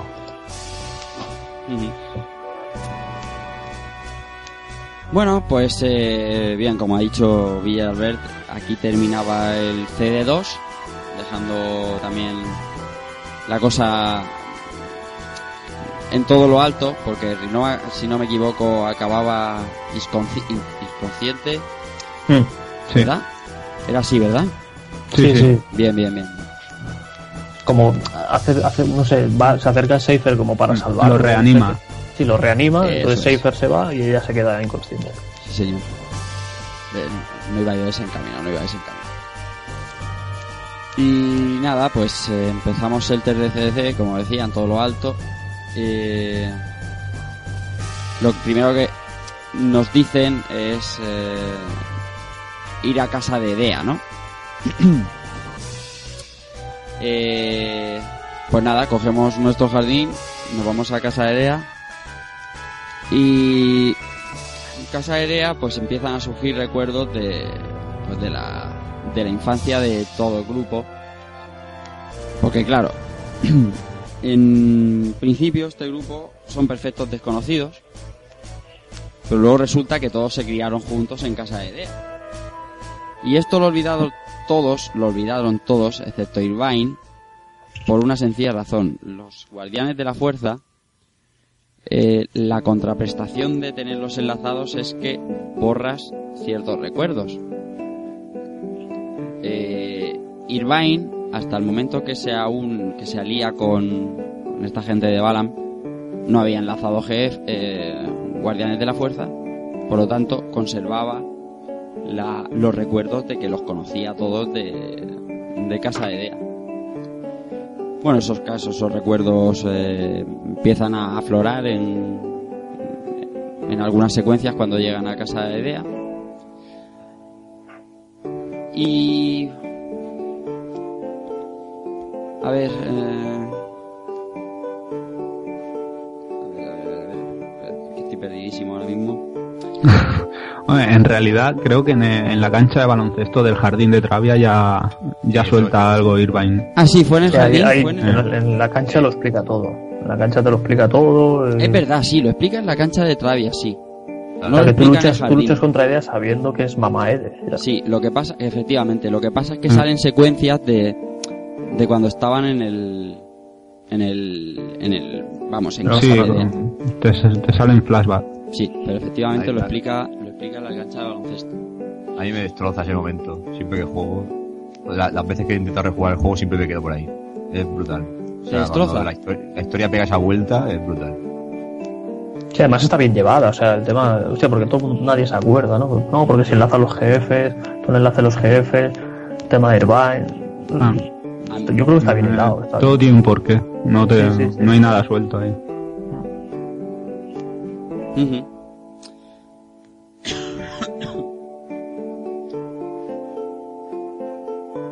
Bueno, pues eh, nada, eh, también tenemos el, el episodio que vivimos en el sueño de, de Laguna, creo que ya es el cuarto sueño, el cuarto, sí, el cuarto creo que es. Eh, después tenemos el, el barco blanco, que es donde donde se supone que los los seats blancos, que son, digamos, los seats de Dea, ¿verdad? Eh, Mm. Se llevan a Eleone de Balam para ponerla a salvo. Esa- estoy- estoy- si estoy equivocado, me, me paráis enseguida. No, es, es así. Y, y bueno, si, si recuerdas es la, la foto esa que no hace mucho pusiste tú en Facebook. Cuando dices cuál se acerca un barco, un barco será de Galvadia. Sí, exactamente, exactamente, eso, eso era. Y fíjate, fíjate y se puse la, fe- la, la foto en Facebook, ya, ya hace de eso, ¿eh? Ya hace. Bueno, eh, en nuestra aventura ponemos rumbo a la ciudad de Estar. Eh, la verdad es que Squall cuando tiene que tomar las decisiones eh, de, de a dónde llevar el jardín, ¿no? Por ser comandante. Al prin- eh, la primera vez que jugué no, no me quedaba claro por qué iba a ciertos sitios, ¿no? También te digo que hace 14 años, ¿no? O 13 años. Y ahora me ha quedado bastante más ordenado el tema de por qué ahora Estar, por qué tal. Eh, resulta que Idea es la que te dice que tienes que encontrar al doctor Odiner en, en Estar, ¿no? Doctor Odiner, que es un tío que tiene un montón de conocimientos sobre las brujas, ¿no? Y que para leerlo tela. ¿Para leerlo dices? Sí, eh, ¿cómo habla?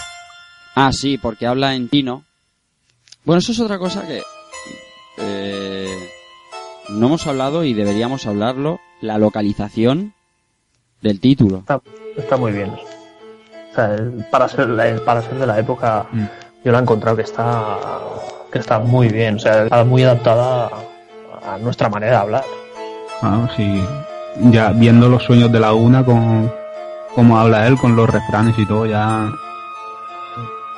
es brutal. No sé quién, no sé en qué momento dicen, estás en la luna de Valencia. Es que estás en la luna de Valencia. Dices, joder.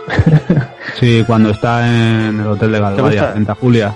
Sí, no, no recuerdo, no recuerdo dónde. Luego también, cuando está en la misión de Star, suelta y dice, quien ríe último ríe dos veces.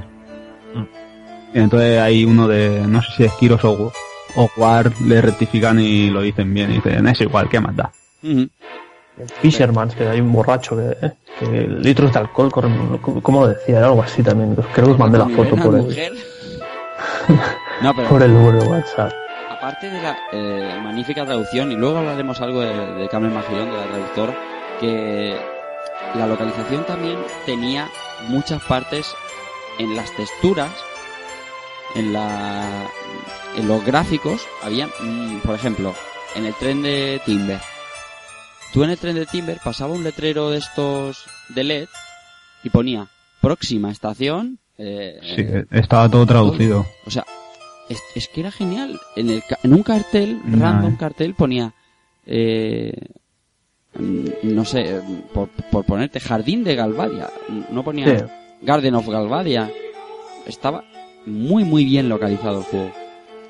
Hmm. Es, es- es algo espectacular, de verdad. Bueno, ahora después de este pequeño inciso. Eh, lo que decía, ponemos rumbo a estas para buscar a Disney que nos cuente sobre las brujas y sobre una bruja que ha gobernado Star durante muchísimo tiempo y donde Edea cree que es la que va a poseer la bruja Artemisa, que es una bruja del futuro, después de abandonar su cuerpo, que es la bruja Adele. Así que, pues nada, ponemos rumbo a Star y nos dedicamos a buscar al, al profesor Odine que, bu- que, como dice Villa, hablan chino y por lo tanto dice chi, chingu y chingá y... Y es, es difícil de leer, ¿eh? La verdad es que cuesta pillarle. Se hace tedioso. Claro, es que el chino escuchado está muy bien, en un walk te vas, escuchas el chino, pero el chino leído es, mm, es complicado. Es igual que, que uno de los búhos también tiene así un dialecto un poco... Sí, tiene como ceceo. con la Z, Sí. cecea. Creo que cecea y si se hace difícil. Y a veces te, te atrancas ahí un poco también. Keiko, que sé que ibas a hablar algo.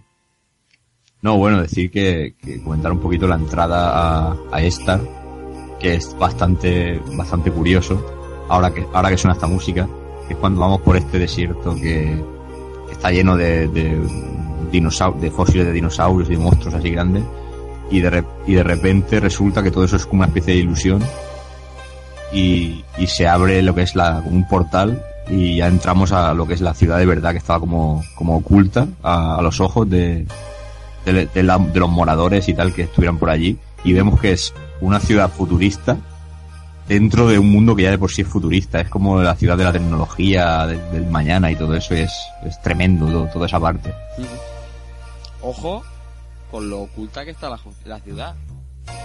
Porque ahora internet, YouTube y todo lo que tú quieras, pero en su día, su día fue jodido Búscala. Juanan, Bueno, igual, igual que los barcos de los Sith. El barco de encontrar el barco de los Sith blancos. pero hay un momento ¿eh? en los barcos de los SIC que te dicen, está en alguno de los acantilados de Sí, sí, centro". pero te tienes que. Tienes que Como hay pocos acantilados ahí en centro. Exacto. Pero para encontrar Star, para encontrar la ciudad real de Star, ojo, ojo, cuidado, que, que sin guía y sin internet, tú te, que, eh, Juanan, Dime, dime. ¿tú te acuerdas cuando encontraste la ciudad de Star la primera vez? La verdad es que no, pero tampoco recuerdo haber tenido mucho problema ¿eh? con ello. Hostia, pues está en una pantalla, tienes que ir dándole a la X, o sea, sí, sí, tienes que ir dándole a la X hasta que aparece una puerta en, en medio de la nada, ¿no? En medio de, de- de- de un paisaje ficticio, digamos. Y, y no, no es nada fácil. Incluso ahora, que yo he intentado jugar sin guía por, por, por, el, por, el, hecho de- por el mero hecho de a ver qué recuerdo. Y oye, nada, nada, nada fácil encontrarlo, como dice Keiko. y tienes que enfrentarte por medias a un jefe que es el Avalon el zombie este gigante y demás Bueno, pero el, el- que era como un dragón, ¿no? Mm, Sí, bueno Sí, que primero Dragón. lucha agachado y luego cuando le quitas cierto daño se levanta y, Eh, y aumenta Sí, la defensa una tiraba- barbaridad y tal. tirabas una pluma de fénix, moría. sí y, mo- y mo- y moría sí. Sí. El, el día que el día que Albert me dijo, joder los, los esqueletos cómo pelan. Y digo, oye, una me de ahí porque ya, ya había acabado la tumba. y me al final y dije, me cago en la puta. Una cola de Fénix ahí, eso va de que ni pintado. Yo, eh. Ya lo creo que sí. Pues sí, es de verdad difícil, como, como dice Keiko. Y, y- y guapísimo encontrarte la ciudad de Star. Además, una, una ciudad que en el mapa tenía una extensión brutal. Pero luego aterrizabas en el aeropuerto con el Ragnarok, con el con el Laguna Move, el papamóvil. con el papamóvil y, y no se veía tan grande. Pero bueno, estaba muy bien, estaba muy bien con conductos de, transportación. La verdad que Star es un es una ciudad de la hostia. Eh, bueno, luego tenemos eh, otra aventura con Laguna y los suyos, eh, esta vez en un centro de investigación del Lunatic Pandora, que en ese momento pues tampoco tenemos muy claro lo que es, ¿no? Nosotros eh, nos encontramos ahí dentro, hacemos nuestras cosillas, pero tampoco tenemos claro lo que es, ¿no?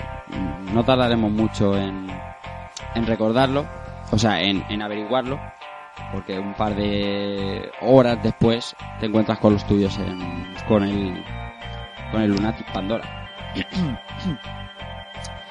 eh, Que bueno, si. Sí. No, no sé si es en, en esta visita o en la siguiente que. que puedes caer si te acuerdas del segundo sueño de Laguna. Que estás ahí dentro del Lunatic.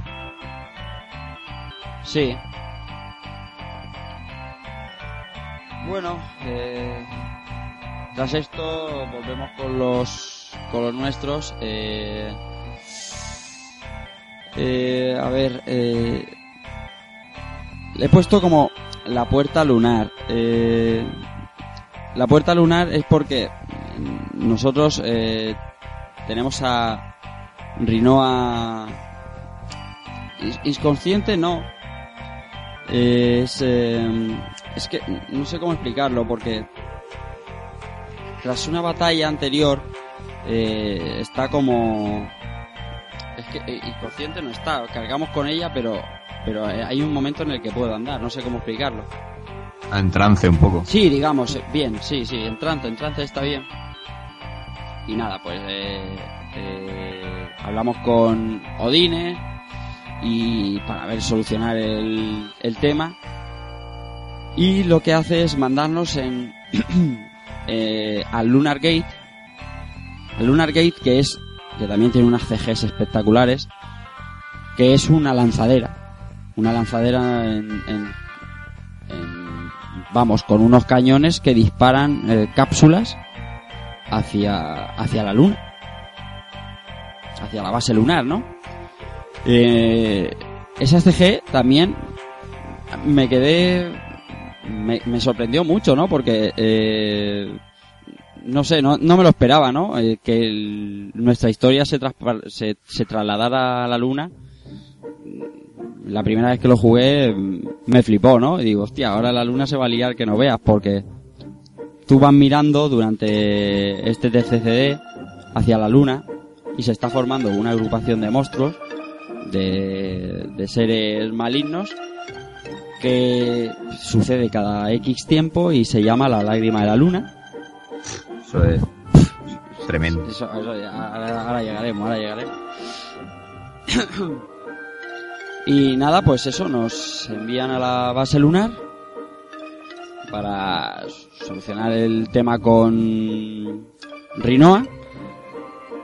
Y la llevamos a la enfermería de la base lunar y Rinoa, entre nosotros hacemos un- muchas cosas, allí está Eleone, allí hay varias cosas que hacer y Rinoa despierta de ese trance y digamos que va poseída por Artemisa a liberar a Adele que se encuentra en, una, en un nicho en el espacio. Para liberar a Adele de ese nicho del espacio hay que hacer dos cosas. Una, desactivar la protección que hay dentro de la base lunar y otra, salir al espacio y desactivar manualmente el nicho de Adele. A todo esto se está formando lo que he dicho antes, la lágrima de la luna. Bueno, Rinoa en trance eh, elimina el primero de los sellos, se pone un traje de, de astronauta, sale al espacio y va al nicho de Adele a liberarla. Y aquí empieza las que para mí sin duda son las mejores secuencias del juego y ahora quiero que me contéis vuestra impresión que son la lágrima de la luna, ese cúmulo de monstruos en forma de gota cayendo de la luna a la tierra, y la secuencia de Rinoa en el espacio y Squall saliendo en su búsqueda a salvarla. No sé quién me quiere contar primero cómo lo vivió, cómo, Bueno, yo sí que, si queréis empiezo yo. por ejemplo. eh, yo con el tema de, de la lágrima de la luna tengo una anécdota y es que eh, si yo pongo ese CD en mi Play 1, en el momento que llega ese- esa secuencia, el juego se atasca. No me, no me digas. Sí, o sea, pero se atasca es por... pirata, ¿eh? No, no, hombre, no. se me atasca en, en Play 1, si lo pongo en cualquier otra consola va perfecto, pero me, jo- me jodió bastantes partidas así. Y, y eso fue una secuencia que a mí particularmente me impactó bastante, no me esperaba, como tú decías, ¿no? Esos derroteros de de repente y tal espacio y, y demás. Y, y lo de buscar a Reinoa por, por el espacio, eh, a mí me supuso una sensación de soledad brutal. O sea, era, Sí, sí, sí, sí. o sea, era, para mí era increíble, porque era la sensación de decir, o como la cague, lo pierdo todo aquí. Y no sé, y llama- llamarme ñoño y tal, pero es que eh, y el Squall estaba ya, Estaba Ya, tierno, estaba tierno. estaba ya tierno, joder, y, Ah, ya, ya no quería tirar de mano. y joder, y, y ya, ya empiezan a haber momentitos que luego más tarde ya en la nave, pues, eh, se confirman, pero es, para mí fue, esos dos momentos son de lo, lo más notorio de- del juego. La CG de, de la lágrima de la luna, mm, Juanan, eh, Brutal. es... Es bueno, brutal no sé si para ti van es... amontonando todos los monstruos ahí haciendo el, el goteo es uf, increíble. La secuencia que dice Keiko de ir a buscar a Rinoa dura unos y me vais a perdonar por si fallo unos dos minutos con un conteo de reloj eh, un inverso de reloj en el que Rinoa está delante de nosotros muy cerca y nosotros tenemos que ir situándonos justo enfrente suya para que no se pierda en el espacio. Yo no sé si la habéis llegado a perder alguna vez Sí, unas cuantas. yo sí y es muy triste ¿eh? y da una Sí, sensación tío, de unas cuantas. da una sensación de joder, se ha acabado. Claro, pierdes a Rinoa y se acaba la partida. Como no, claro, está, está claro. Pero está, está muy bien. Tras recuperar a Rinoa, como ha dicho Keiko, viene la las escenas del, del Laguna Move. El Laguna Move es la nave que usaremos de aquí en adelante para movernos por el mundo y que estaba en, en- al lado del nicho de Adel y recuperamos de forma fortuita tras explotar la base lunar por los aires por, por la mano de Rinoa, ¿no? Por, por, porque Rinoa lo activó mientras estaba inconsciente o en trance. Encontramos el Laguna Moth, que luego explicaremos, que es un, un error de traducción del juego bastante gordo. Eh, y intentamos escapar dirección a la Tierra, Rinoa y nosotros. Y ahí tiene lugar una secuencia que no es CG, es eh, gráficos del juego, pero es, mm, es muy llamativa porque es... Eh, Keiko, si quieres cuéntala tú, cuando empieza ya la cosa a ponerse tierna. Bueno, eh, sí, cuando están en el, en el mando de bueno, los pilotos de la nave y empiezan ahí abracitos y cosas. eh. Te, refier- te refieres a eso, ¿no? Mm. Sí, y sí, bueno, sí, ya, este momentazo. Tierna, tierna. Pero antes cuando... creo que- bueno, no, esto, esto es esto es anterior, bueno, cuando se encuentran, ¿no? La mítica secuencia del, del spot de Final Fantasy, cuando se encuentran los dos. Buah. Es, Los es también, ll- llámame Trolazo, Mare Sousa o lo que tú quieras, pero... Aparecen los dos anillos después, que ¿no? lleva colgado en la cadena Rinoa y lloras y mueres. es es too beautiful for my heart o sea yo sé que yo sé que a Cerosic y a, y, y- y a le jode, pero es que es que te, jode y punto. pero ellos son gente que va por el mundo con un saco en la espalda como Ryu y Ken y Terry Bogard ellos no tienen esos sentimientos a flor de piel como nosotros Eh, nosotros nos ponemos tontorrones con todo esto Sí, sí, sí, sí, yo sin duda. Yo mitad y mitad.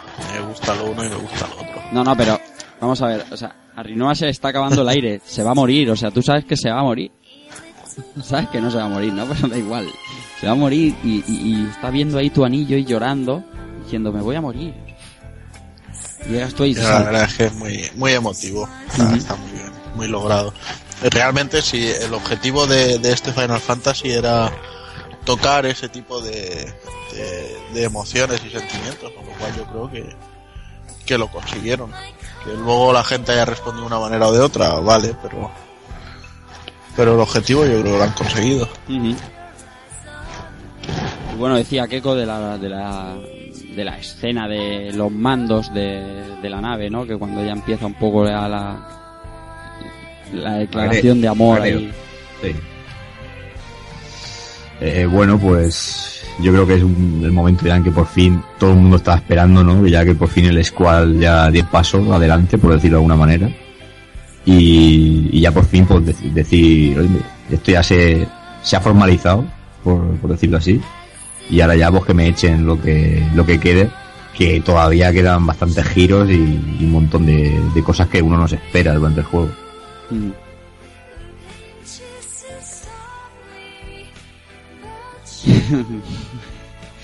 Villa, ¿qué dices? ¿Qué tal? No, yo, yo nada. Ah, vale, vale. No, que me había parecido escucharte algo. Y, y bueno, y escuchar de, y, y escuchar de fondo esta canción, pues Eso es otra, eso es otra, eso... es que Pues sí. Pero bueno, nuestra aventura continúa, llegamos a la Tierra, eh, los eh, habitantes de Estar eh, quieren llevarse, bueno, y se llevan a Rinoa por ser una de una bruja y quieren investigarla y, y, claro, es culpable de liberar a Adele, ¿no? Y nosotros eh, la entregamos a petición de Rinoa, Squall deja que se vaya, pero bueno, enseguida se arrepiente y se va a buscarla. Eso no dura ni 10 minutos, que es una cosa que es un poco cuando está jugándolo, cuando lo he vuelto a jugar, digo, bueno, qué absurdo es esto, ¿no? Ahora la dejo irse y ahora a los 10 minutos me arrepiento y voy a por ella y a matar a todo el mundo. pero bueno, es así. Y nada, vuelves, vas a por Rinoa y decides ir a a esta donde quieres ver al presidente. Y cuál es la sorpresa cuando vas a ver al presidente de Star que el presidente de Star es eh, Laguna Aloy un poquito más mayor. Bueno un poquito no unos 20 años más mayor. Y a su lado sigue estando Kiros y Ward y bueno explican un poco cómo ha llegado la cosa para que ellos sean ahora presidente de Star y, y, y lugartenientes. La cosa es, es larga lo que les pasa a esto Laguna Kiros y Ward para llegar a ser presidente de Star pero bueno el caso es que entre todos trazan un plan para eliminar a Adele que estaba en el Lunatic Pandora en el monolito ¿cómo se llama el monolito que hay dentro del Lunatic Pandora? Eh, la piedra esta la piedra lunar era la piedra lunar ¿no? sí, creo que si no me falla la memoria, sí. Piedra lunar creo que era.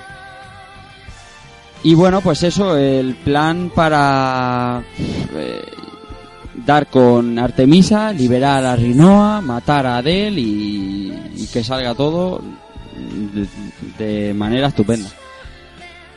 Así que eh, nos embarcamos otra vez en nuestro Laguna Moth y vamos al Lunatic Pandora, que es aquella situación donde estaba Laguna mm, unos unas horas atrás haciendo cosas y- y yo la verdad es que no tenía ni idea de dónde estaba cuando estaba con Laguna. Luego llegas con Squall y, lo entiendes todo, ¿no? Pasa Lunatic Pandora y antes de acabar el CD3 eh, la batalla es contra... Espérate, que lo recuerde. Es contra una un, unidad robótica, ¿puede ser? Eh, sí, eh, había una unidad robótica en el Lunatic Pandora que en el episodio de Laguna te echaba del Lunatic Pandora, pero en este mm, episodio de, de Squall y los tuyos eh, te tienes que enfrentar a ella y, ven- y, y vencerla. Eh, creo que eran viento y trueno los que te embestían a, a esta bestia robótica, ¿verdad? Sí, es la unidad IB8. Ahí estás. ¿Y acabando con, con esta unidad, eh, está la que antes ha dicho cuando habla de los jefes Keko, la batalla contra Seifer, eh, Odín y toda la historia y toda la sobrada esta de que empieza la lucha contra Seifer y lo primero que aparece es Sable Justiciero y yo la primera vez que lo, vi- que lo vi dije, ¡buah! La pusiste en la mesa. ¡Buah! Dije, madre mía, Seifer la que te va a caer. Tú imagínate cómo se quedaron a mí, de qué color se me quedó la cara cuando pasó lo que pasó. Y lo que pasó es que Seifer de un tajo corta a Odín eh, por la mitad. Es que no se lo cree nadie. Es. Ya, pero tú reconoces que la primera vez que lo viste fue momentazo. Hombre, pero momentazo y me cagué en los muertos de Shaver y esas cosas porque digo, ¿ahora qué? Pero bueno, sí, pues, al final se te queda grabado en la, la cabeza y nos guste más o menos, pero sí, es uno de los momentos del juego. Pues sí, eh, eh, aparece Odín, lo revienta de un espadazo, la espada sale volando, aparece en esa escena Gilgamesh diciendo yo colecciono espada y esta es de puta madre. Y bueno, eh, lo que consigue Seifer es irse corriendo y raptar a Irrinoa para llevarla ante, ante Adel. Y así termina el tercer CD, como decía antes Albert, con un cliffhanger y dejándolo en todo lo alto. Aquí, antes de la unidad esta que he dicho IB8, has dicho que luchamos contra viento y trueno otra vez, ¿no? Sí, eh, que viento y trueno eran, tras vencerlos, los que te decían, ahora tienes que vencer Ya, al... que es que eso se ve que se ha habido ahí un corte, no, no me he enterado. Pues eso, con esto llegamos al cuarto CD. Y antes de hablar del cuarto CD, os voy a poner una canción y así os refresco la garganta, que tengo la voz que hoy, madre mía, de mi vida. Y con el programa corto que nos está saliendo, no veas. Y bueno, esta vez la voy a poner yo. Que se llama The Extreme, que es una canción que me encanta y que me dan me dan ganas ganas de matar no hay otra Es verdad, es una de ¿No las canciones dime No tendrás, no tendrás una katana. no no no no tengo una katana luego luego hablamos de la katana pero no no Eh, una de las canciones de estas de moviditas de Final Fantasy VIII y cortamos lo del cuarto CD y seguimos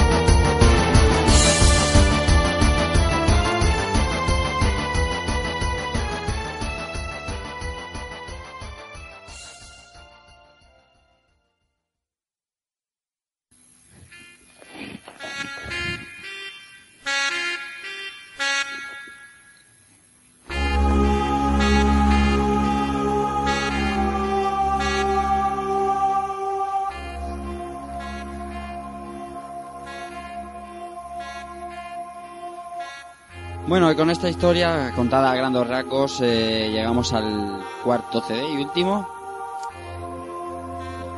Recordamos con Rinoa secuestrada por Seifer, que se la va a llevar a manos de Adel, Adel la bruja que gobernaba Estar, y poseída por Artemisa, bruja del futuro. O sea, la historia ya está muy complicada. Y eh, junto con Laguna, Squall y todo nuestro grupo, se trama un plan para detener a la bruja Artemisa en algo que se llama la compresión del tiempo. La compresión del tiempo es que, como he dicho antes, Artemisa era una bruja del futuro y lo que quería hacer era comprimir el tiempo para aunar toda la, todas las épocas en una sola, en la que ella gobierna y, es dueña y señora. Y para eso necesita pues a brujas del pasado como son Adel, como son Edea y como es Rinoa. Bien. Artemisa dentro de Adel eh, coge a Rinoa, que es Raptoseifer, y digamos que eh, la, la absorbe en su cuerpo, ¿vale? Para enfrentarnos a Adel en una batalla en la que no podemos dañar a Rinoa, por supuesto, y tenemos que vencer a Adel, pues imaginaros, ¿no? Solo con ataques físicos, porque las magias hacen, las invocaciones hacen daño a, a todos, entonces Rinoa saldría dañada, algunas magias también, entonces lo suyo es cargársela con ataques físicos. Es una batalla que no es nada difícil si vamos con un nivel medio aceptable. Y con un poco de estrategia también se hace fácil. Como un poco de estrategia, ¿qué, qué estrategia seguiste tú? Pues yo le apliqué Revitalia a Rinoa, defensa y escudo, creo que fue. Mm. Y luego a Adel, pues ataques físicos. Mm. Y cuando le hacía falta alguna cura y ya está. Yo le dice un samurái de Squall y, y a tu casa. También es otra opción. Ya te digo, yo jugaba casi siempre con Squall casi, casi muerto de... Siempre en nivel, en nivel para, para hacer el especial. Y me ponía las cosas mucho más fáciles. Lo hice en su día y lo he hecho ahora y me pone las cosas mucho más fáciles. Es un combate muy fácil. Ya, ya te digo, si extraes Revitalia, como dice Villa, de Rinoa, que se la aplicas a ella misma, lo tienes hecho. Pues nada, vences a Adel, en un combate, como yo digo, sencillo, y empieza lo que sería, eh, bueno, eh, viajan al futuro el espíritu de Adel, el espíritu de Rinoa y el espíritu de Artemisa. Y el Leone, que tiene el poder de invocar cosas desde otra época, trae solo el espíritu de Rinoa, ¿no? De manera que recuperamos a nuestra compañera y empieza lo que se llama la compresión del tiempo. Entonces, eh, en el plan que habían trazado Laguna, Squall y demás, eh, se trataba de ir al castillo de Artemisa o a la casa de Artemisa, enfrentarse con ella y vencerla. Por si así pasa. Empieza la compresión del tiempo y nos vemos en el castillo de Artemisa, que está a la costa de la casa de Idea, trepando por unas cadenas. Eh, unas cadenas que tenían tres portales en un lado que nos permitían volver al mundo para, para levelear o para farmear o para como lo queráis llamarlo, para subir de nivel y prepararnos para lo que vendría. Y otra puerta que estaba oculta, que era si recuperábamos el Ragnarok o el Lagunamoth de, del desierto donde estaba aparcado, digamos. Y bueno, si seguimos subiendo por la cadena llegamos al castillo de Artemisa.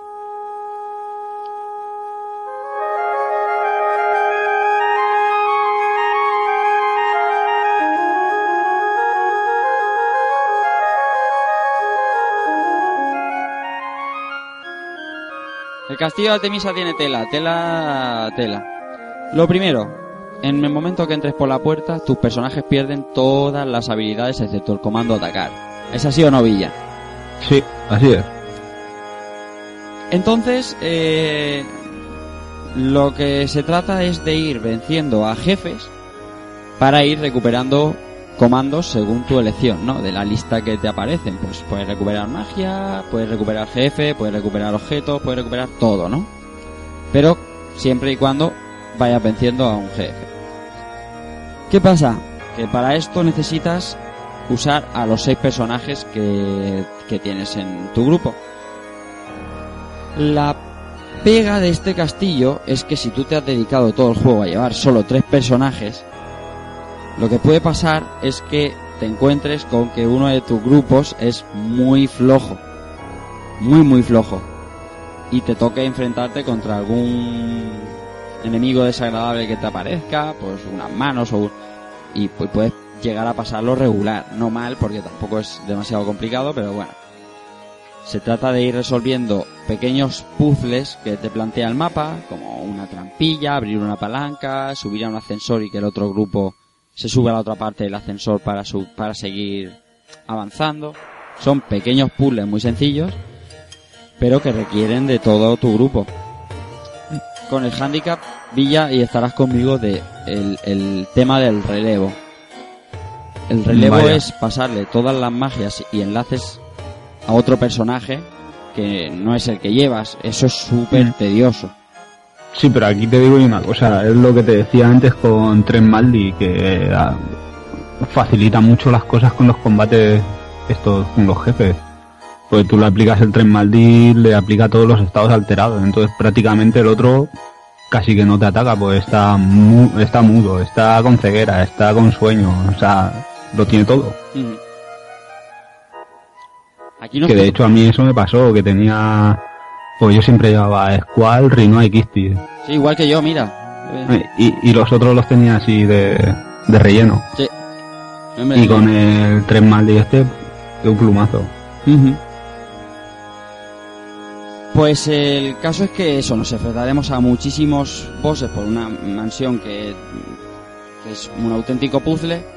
Pues en el- entre los que está Tiamant, como ha dicho antes Keiko, está Esfinge, hay, hay un montón, ¿no? Hay, además, eh, todos diseñacos, Keiko, y, Sí, la verdad es que igual deberíamos hablar un poco de la figura de, de Nomura, pero este tío tiene una imaginación que, que a veces ya es, es increíble porque es bichos por todas partes y todos con diseños claramente identificables y, y brutales.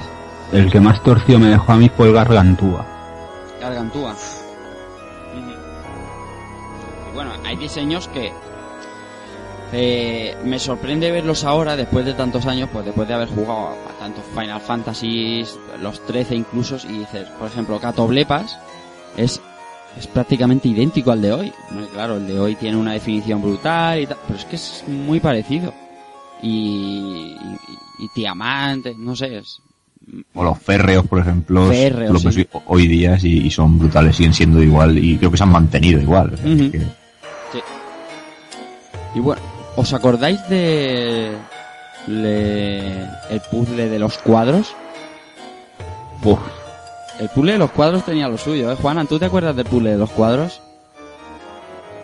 La verdad es que no. Pues Ya esto que tenías que ir mirando- y Tenías que ir mirando cuadro a cuadro y te ponía, este cuadro se llama Vividrium, que significa el jardín. Este cuadro significa eh, Aerium. Y, luego al final te ponían una imagen y decía, ¿cómo se llama este cuadro? Y tú tenías que poner las tres palabras que te sugería ese cuadro. Y entonces aparecía un- uno de los jefes. No sé, el castillo de Artemisa es- está muy, muy trabajado, muy, muy trabajado. La verdad es que es entretenido, te pasas ahí unas horas entretenido. Luego, como mm, nos dijo el amigo Villa cuando se lo pasó, dice, luego los jefes si vas muy preparados son meros trámites, y es verdad. Si vas, si vas bastante equipado, mm, los jefazos, entre comillas, son, son trámites. Sí, pero en su día, pues a lo mejor, cuando lo juegas por primera vez, pues, Claro, Cuando te pilla novato que no sabes cómo va el tema, Claro, eso es al final lo que te queda luego en la cabeza, pero sí, eso es como todo. Entrenando, pues al final, ¿quién no recuerda el típico, pues, lo de Final Fantasy VII, ¿no? Que se firó prácticamente en dos cortes y ibas entrenado te lo cargabas. Entonces, Pues sí, después de hacer todas estas eh, historias en el castillo de Artemisa, llegábamos a la sala donde estaba Artemisa y nos teníamos que enfrentar a ella obligatoriamente antes de que terminara la compresión del tiempo y nos quedáramos en el limbo para toda la vida. Y bueno, pues eh, empezamos enfrentándonos a ellas en un combate ligero, un combate asequible. A determinado momento del, del combate ella invoca una criatura, mm, ¿cómo dice? Eh, Grifus. Sí, es Grifus, eh, la criatura que más eh, admiras. Porque Mm, Squall o la que más temes, no lo sé. o la que Creo que es la que más temes. Puede ser. Eh, Squall lleva colgado de, de la cadena un, grifo y está también el anillo. El caso es que invoca un a Grifus, eh, se le vence y Artemisa se enlaza con Grifus y crea una bestia bastante grande. A todo esto, imaginaros que los ataques no son moco de pavo. Como ha dicho, creo que antes ha sido Juanan, eh, en alguno de los, de los, mm, en Artema creo que ha sido, eh, ataques de nove- 1998 y, y te quedas a gusto y dejarte a uno de vida. Aquí, pues, fundamental, lo que sé, magias aura que te permiten límites, ah, magia muy potente, magia fusión, magia artema. Porque, Yo ya te digo, yo recuerdo de donde más trabajo me dieron fue bajando a por Edén. Sí, a- en las últimas plantas te salían los dragones rojos. Y alguna vez te salían por la espalda y atacaban primero. Y Hmm. si te hacía un hálito ya era 9.999 a todos y ala, a hacer otra vez el recorrido. Nada, cuando consigamos a vencer a este Grifus con Artemisa fus- fusionada, bueno, primero creo- caían las piernas, caían las patas, se quedaba como el torso y, y Artemisa en el torso.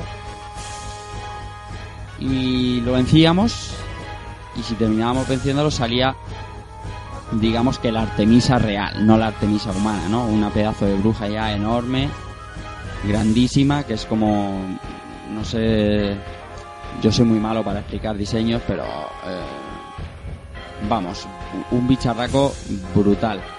Sí, la que lleva, digamos, a, a la Artemisa más humana la lleva por debajo, eh, enraizada ahí. Eso es. Y, y bueno, la parte superior, pues es un ente, prácticamente es un ente Eso que es. no tiene ni rostro, Eso es, exactamente, decirlo- sí señor. por decirlo de alguna manera.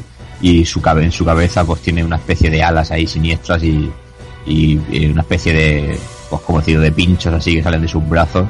Y bueno, esto es pues como decíamos con Eden, una ida de olla muy muy Final Fantasy, porque un, un jefe final tiene que ser así, extraño.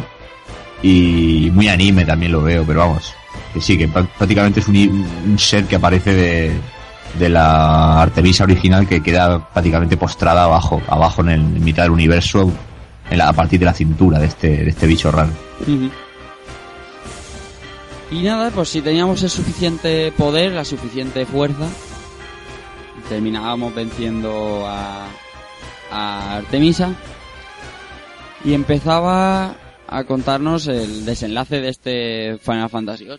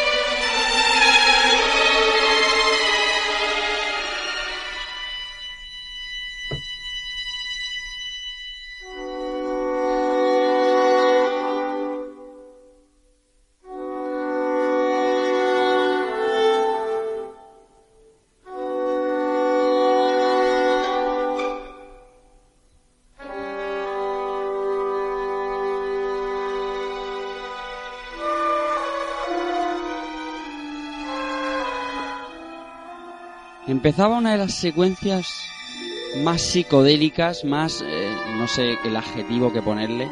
Juan, ¿tú qué, qué, qué adjetivo le podríamos poner a esta CG? Sí, yo creo que psicodélico, psicotrópico. Psicotrópico está bien, sí. El caso es que empezaba una secuencia en la que nuestros personajes vagaban de un lado al otro, dejando un rastro, o sea, mm, de una manera muy distorsionada, eh, tratando de volver al lugar de que venían. De, de manera que con sus recuerdos eh, les devolviera al tiempo al que pertenecían. Pues esto empieza con, como digo, con nuestros personajes de un lado para otro y luego desembarca en Squall, en casa de Edea, cruzándose con Squall de niño y con Edea antes de ser mm, bruja, eh, o sea, antes de ser de tener el obtener el poder de Artemisa.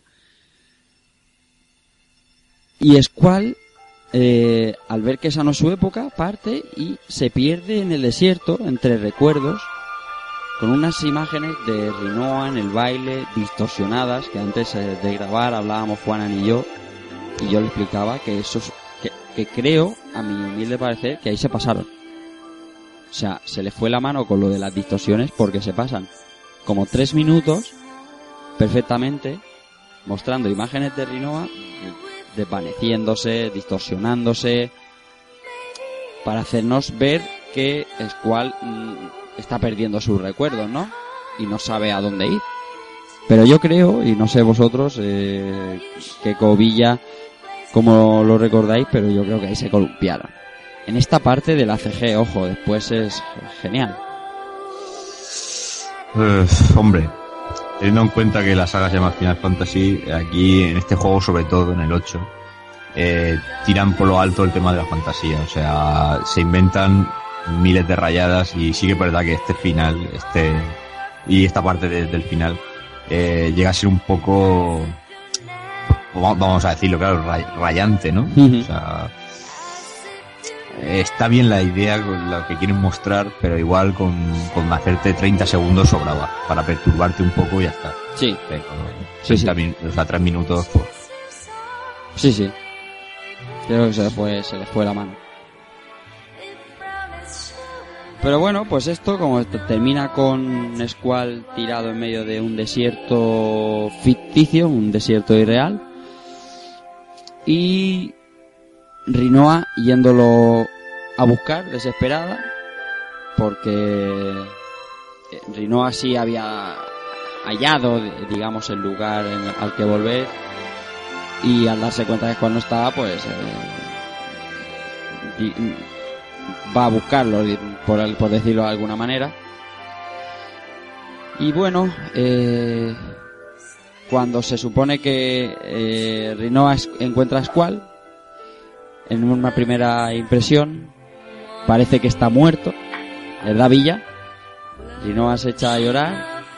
y en el Sí, eso de- parece. eso parece.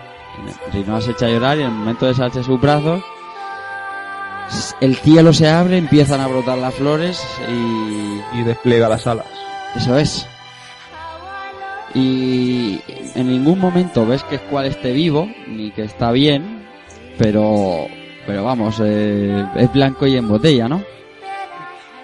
Y Sí, de hecho hay, hay un momento en el que le cae una pluma cuando la Rinoa ha abierto las alas y es al coger esa pluma cuando ya empieza a hacerse vegetación en la zona y todo eso. Y bueno, justo cuando el cielo se abre y parece que todo está bien, empiezan los títulos de créditos. Eh, está muy bien porque, bueno, tienen, está, hay una secuencia como grabada con cámara de vídeo casera de una fiesta, como si fuera otro baile en el jardín de Balam. Y el jardín de Balam navegando por, por ciertos sitios del mundo, pues se ve a Laguna en la tumba de, su esposa Rain. Y, y por ejemplo, se ve cómo se mira el anillo y se ve eh, una escena en el pasado en, en el que le pide Laguna matrimonio a Rain, que es súper chula. Se ve a, a Selfie, a Kistis en, en la fiesta, con Kramer, con Edea sin los cachivaches en la cabeza y ya en plan super buenorra, milf absoluta. Se ve a Cell, como decía antes, Juanan atragantándose, se ve a Irvine haciendo de las suyas, pues un poco como que todo está bien. Y en un momento dado se ve a Rinoa sola, señalando Pero falta hacia, alguien. señalando hacia arriba con el dedo a alguien, que es un gesto que ella suele hacer mucho. Y se acaba, se acaba la batería de la cámara de vídeo. No sé, ese momento ahora me parece un poco más de chiste, pero en su día me gustó, ¿no? Luego te tienes que tragar los 5 minutos de créditos de todo Dios que pasó por Final Fantasy VIII. Y al final viene la última CG, que ya es la buena buena de verdad, que es súper corta, y dura 40 segundos. Y en esa CG nada más se ve a Rinoa haciendo el mismo gesto, ya con sin cámara de vídeo en la historia, un vídeo bueno, se ve señalando hacia hacia cielo. Y el Squall, el sin sangre de Squall, por fin coge a Rinoa y le planta ahí un beso ahí digno de ser europeo, no de ser japonés, joder. Un poquito de españolidad ahí. Sí, sí, hay lengua mínimo, ¿eh? Ahí mínimo, ahí, ahí, ahí, ahí, ahí chicha ya. Y se acaba el juego. No sé. ¿Qué os pareció a vosotros? O en su día o ahora al final. ¿Os dejó con buen sabor? ¿Es demasiado ñoño y obvio? No sé. Yo es que soy muy amigo de los happy endings, o sea que a mí ya me pareció bien. Yo, bueno, eh, tengo la anécdota de que el final de este juego yo lo vi el, la primera vez que me lo pasé. Eh, justo fue el día que, que eliminaron a España de la Eurocopa del 2000. Y entonces iba con un poco de prisa, ¿no? No- pensaba que no iba a, a acabar con Artemisa. Y un latigazo que le quitó 12 con Quistis tuvo la culpa. Y entonces de repente me encontré este percal y me quedé así parado porque dije, también con la edad que tenía, digo, no sé qué, no sé qué es lo que acabo de ver. Pero se te queda en la cabeza, o sea, han pasado ya unos años considerables y todavía te acuerdas y, y es, es, no sé, todavía te, te despierta algo por dentro, ¿no? Alguna cosilla y es muy emotivo y, y no creo que por eso tenga que ser malo. Sí, No, el no. momento de Laguna, eso es para sacarte el pañuelo y, y fliparlo ahí. Ya ves. Te pide matrimonio y al momento ves la tumba ahí. Madre mía, qué Eso es pecado. increíble. ¿Y tú y ya qué?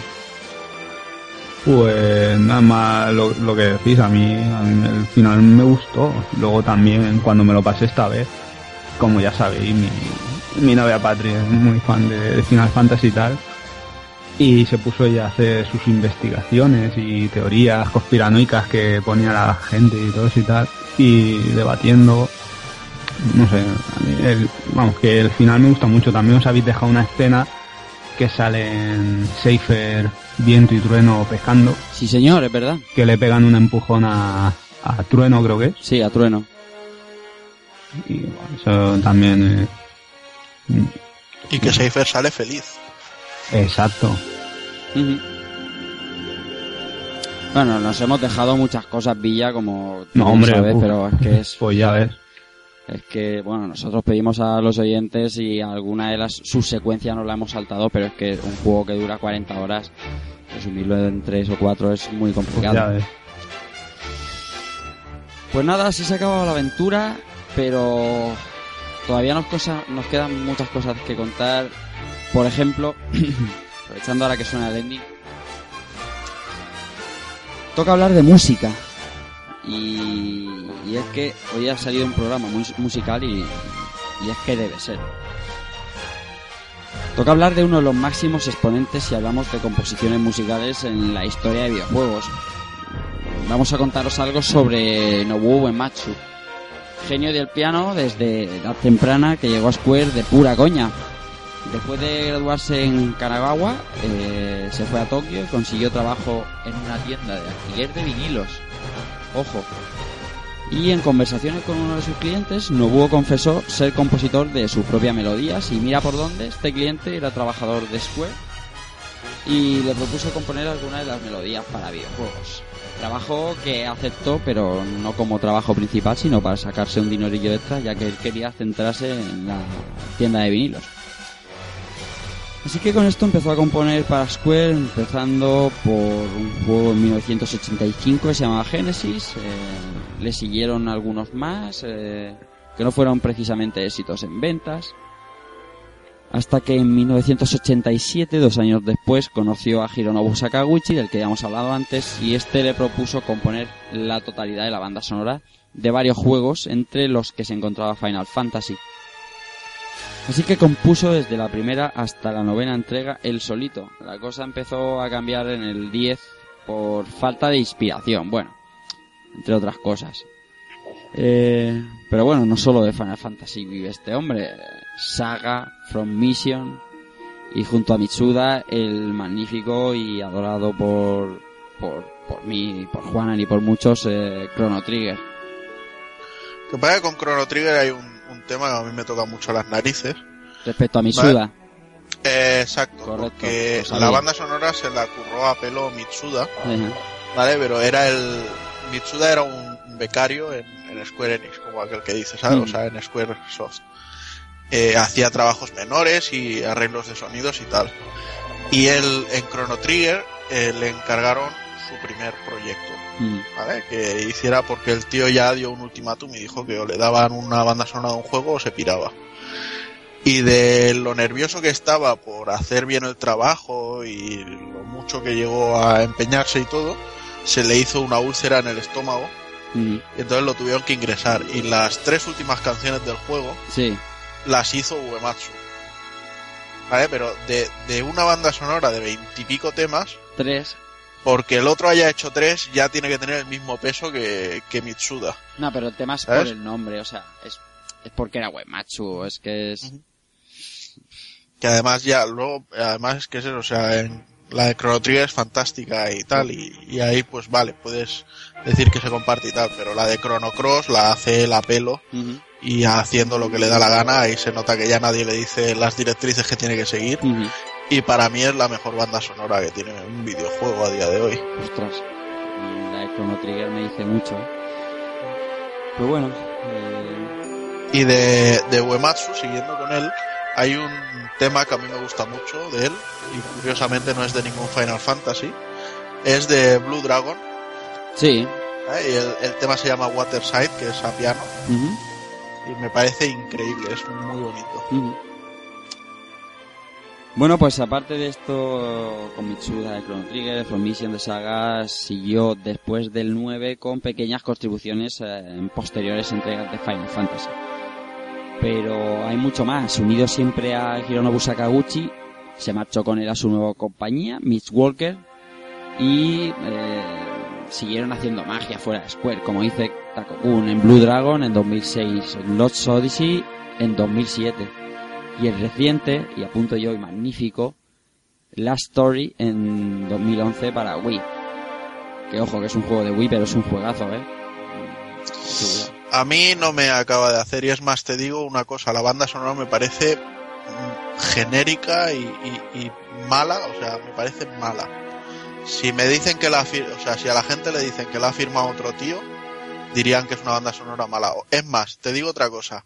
Si el juego hubiera salido para Play 3 y Xbox, la gente hubiera dicho que el juego es cutrillo y que la banda sonora es mala. No sé, tío, a mí me... me- Pero tiene, me tiene, igual que las tías que no te has tirado tienen el más 2 por no tirártelas, Mm.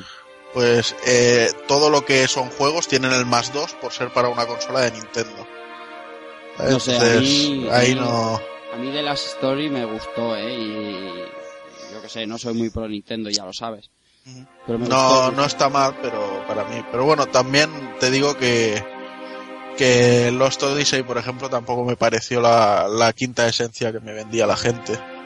Ya. Se me hizo, se me hizo muy lento, muy pesado en, en combates cualquiera. Sin Ya. embargo, con, con Blue Dragon sí que me lo pasé muy bien. Sí, sí, sí. Y bueno, para ir terminando, pues eh, otro tema. Eh, ¿Vosotros recordáis la, la intro del Smash Bros. Brawl? Pues eh, además, eh, conozca un poco su trabajo, es que es sonido 100% Uematsu. Es, claramente de él. El otro día estuve viéndola y ostras, que es, que es 100%. Y bueno, Keiko, tú querías decirme algo sobre, sobre Nobuo. Bueno, pues eh, aparte de lo que vamos a hacer a continuación, yo quería decir a, modo de anotación personal, porque me hace mucha gracia pues, la hipocresía que hay siempre ¿no? con el tema de, de los videojuegos, depende de qué sectores y el tema de la música de este juego concretamente me, me hace mucha gracia el hecho de que a lo mejor te escucha alguien que estás oyendo la banda sonora de Final Fantasy y te dice, y te, te puede llegar a decir, ¿estás escuchando música clásica o qué estás oyendo? Y le dices, no, es la banda sonora de un videojuego. Y entonces ya automáticamente te miran de otra manera. Mm. Pero la, la, la banda sonora de este juego, en concreto, yo, es- yo vamos, eh, sobre todo algunas comp- composiciones como Liberty, Fatal y, y otras más, eh, si alguien, si esta, este tema lo hubieran inventado en el pasado, yo que sé, Mozart, por ejemplo, por decirte uno, hoy, hoy día, hoy día lo tendríamos como uno de esos clásicos que no se pueden tocar, pero, pero tú esto lo propones hoy en día y, y por el mero hecho de llevar la etiqueta de ser banda sonora de un videojuego ya te, casi te lo echarían para atrás.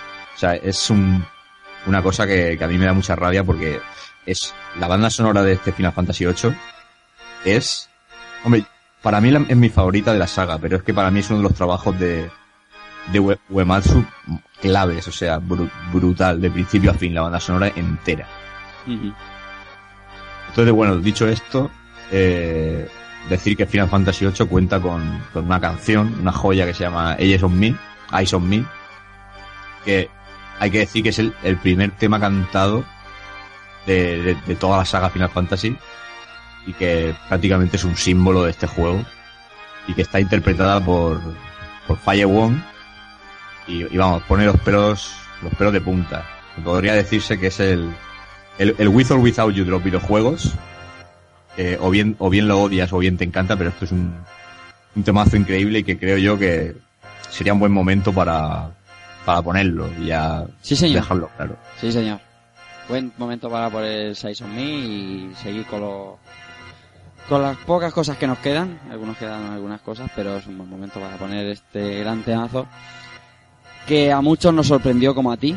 A mí Size on Me me, me, impactó desde, desde que lo escuché la primera vez y no dejo de escucharla porque me parece un tema genial.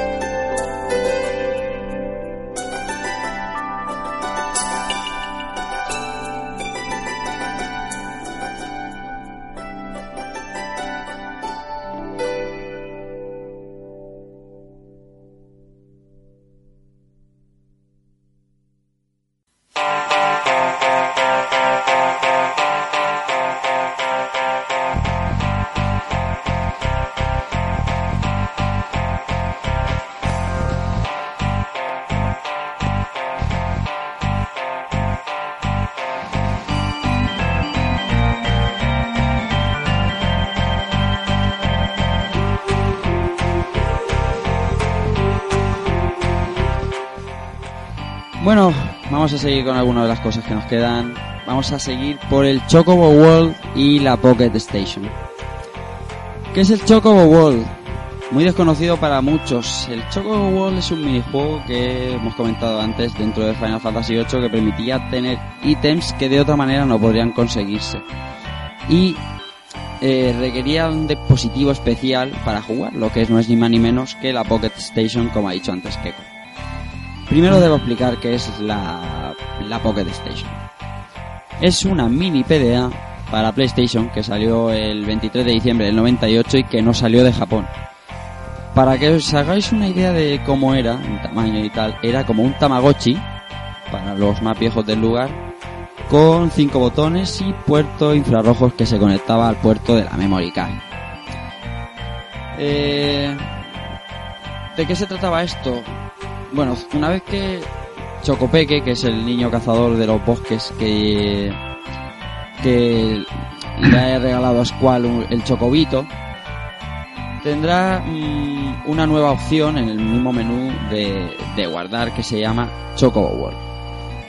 Eh, este Chocobo World ocupaba 7 bloques de la, de la memoria de la Pocket Station, que también ejercía como memory card, claro.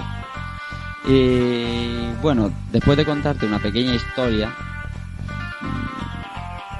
eh, iba, iba a contarla, pero es, que es demasiado larga. Eh, te da a elegir entre varias opciones. Tú diriges un chocobo y te da la opción de a pasear y el chocobo se va al chocobo world. Te da la opción de ir a casa y el chocobo que manejas se vuelve a Final Fantasy VIII trayendo consigo los objetos conseguidos. Eh, te da la opción de otra vez que borra la información que lle- de- del chocobo que llevas y comienzas con otro nuevo de nivel 1 y cómo jugar que es un tutorial de cómo funciona el chocobo world. ¿Cómo funciona? Pues eh, eso, como he dicho, llevamos un chocobito que se llama Chicobo o Cochobo en algunas otras versiones, eh, andando por un mapa eh, cuando haya, salvo cuando haya algún evento de luchas en el que sale una exclamación y sale event. Eh, eventos como pueden ser encontrar un objeto, eh, se puede ver a Chocobo pescando, a Chocobo viendo la televisión. Eh, esto consiste en coger ítems, ¿no? Y, ganar batallas. Hay cuatro tipos de ítems con rangos D, C, B y A, según lo buenos que sean, y se puede transferir a tu partida de Final Fantasy VIII. Incluso hay algunas invocaciones nuevas, como ha explicado antes Keiko, como Mok y como Mumba y tal. Bueno, como último apunte diré que se podía hacer lucha de chocobos contra otro amigo que tuviera una Pocket Station. Eh, en definitiva, un minijuego profundo que requiere mucho tiempo en el bus, en el tren o en el váter. Y es una auténtica lástima que no pudiéramos disfrutar aquí como el debido de este minijuego y así exprimir más el título que es Final Fantasy VIII. No, es- no es para nada necesario. Eh, y, y Juana no sé si sabe algo de esto, pero si te da la opción el juego, ¿por qué no? ¿No? Sí, la verdad es que. Tío, yo, yo sí que pillé la, la Pocket Station en su día por el juego. O por el juego y por el Street Fighter Alpha 3 y demás. Y la verdad es que me lo pasé bien. Bueno, era un poco como la rollo a la VMU de, de. Ujú, Eso es, exactamente. Y nada, lo que pasa es, bueno, creo que uno de los peores errores que hice en mi vida fue venderla para reciclar material. Porque me parece que a día de hoy están muy, muy revalorizadas las. Pocket Station. Sí. Tenía que haber esperado un tiempecito. Pues bueno, aquí de eso ni Flowers, como tú has dicho, funcionaba en alguna americana, pero aquí aquí nada de nada. Pero bueno, eh, eso es lo que ha hecho World. Ahora, en la revisión que ha salido para Steam, eh, no sé si anteriormente en la de PC aquí ya es un patadón, pero en la Steam estoy convencido de que Chocobo World está. Lo que no sé si tiene opciones online o, cómo es, pero vamos, sé que hay una aplicación para Chocobo World. Y nada, pues nos queda poca, poca cosa, alguna que otra curiosidad y por supuesto los comentarios de los oyentes, así que vamos con las curiosidades. Keiko. Bueno, pues vamos a comentar unas, unas poquitas cosas que acontecieron con el juego y demás. Bueno, lo, lo más sonado que hay que empezar es fue el tema del, del asesino de la katana, ¿no? Que generó ahí una controversia brutal y como no, pues espanto en el mundo del periodismo, ¿no? Ya una vez más los videojuegos pues se marcaron por por, por, por ser eh, motivo de asesinatos y demás Mm. por culpa de alguien que bueno se le fue la cabeza en un momento determinado y y, y- y que no me quiero ni imaginar que hubiera hecho si hubiera probado Metal Gear Rising.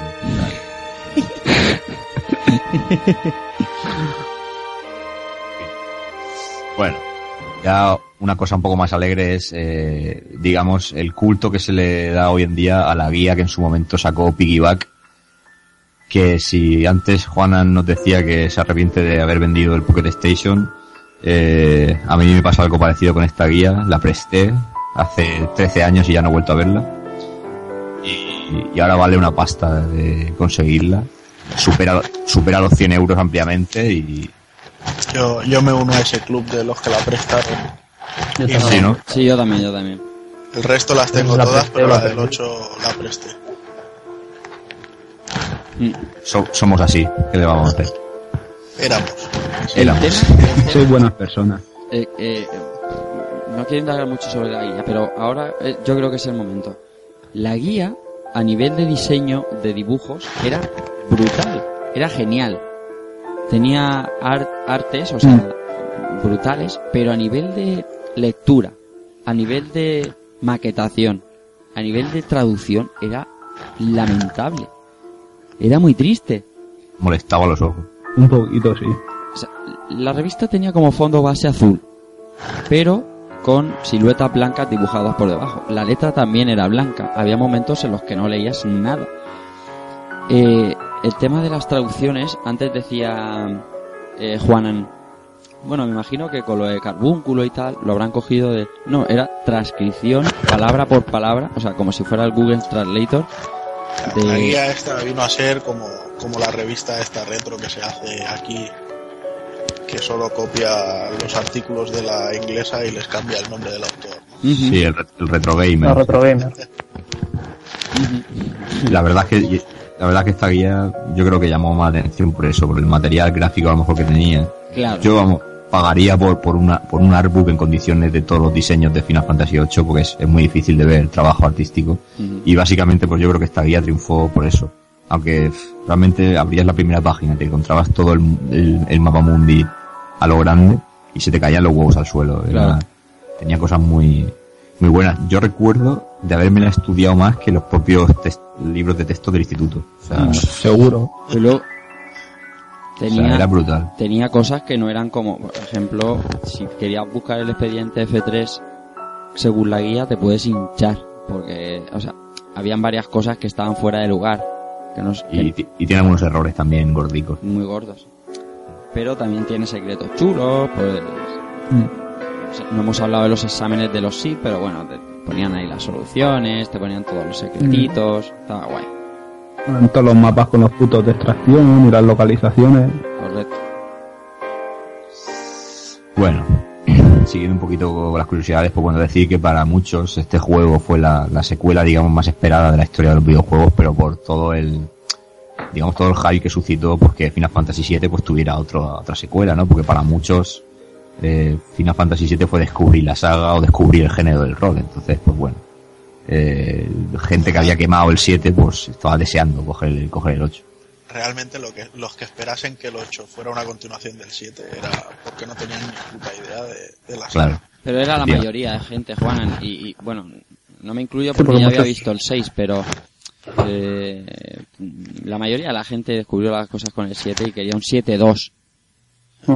Sí, Sí, bueno, yo creo que también Sony hizo mucha campaña de televisión con el Final 7 y yo creo que ahí vino el, el, el también aquí. Lo compro porque sale en la tele. Bueno, luego decir, pues lo, lo hemos mencionado eh, durante todo el programa, pero es curioso la, la mala fama que tiene, que tiene este juego eh, a posteriori, incluso por, incluso por fans de la propia franquicia, como que, como que es la oveja negra, ¿no? Para muchos, no sé, para mí sería el 9, la oveja negra de, Final Fantasy, pero para muchos es el 8.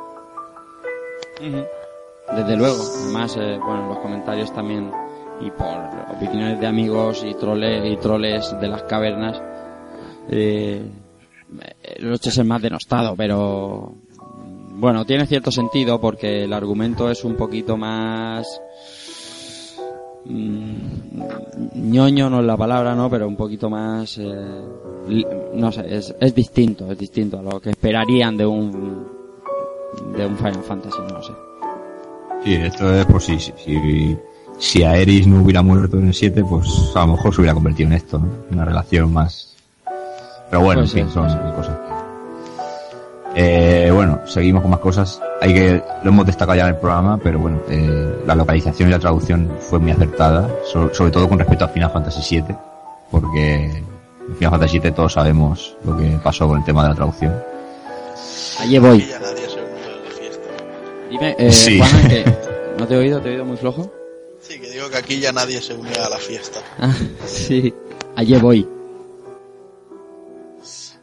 Bueno, luego decir que aquí en España la, la revista PlayStation Oficial Magazine eh, publicó un, especial dedicado por, por entero a Final Fantasy VIII, acompañado de, de una demo que ya es mítica con la misión de Dolet eh, completa.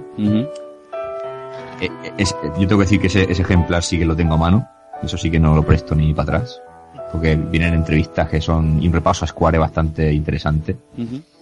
Con, te, te- explican un poquito eh, pues, temas como Xenogears o por qué los juegos de rol no, no llegaron a calar tanto antes de Final Fantasy VII. O sea, es un es una revistita bastante bastante interesante.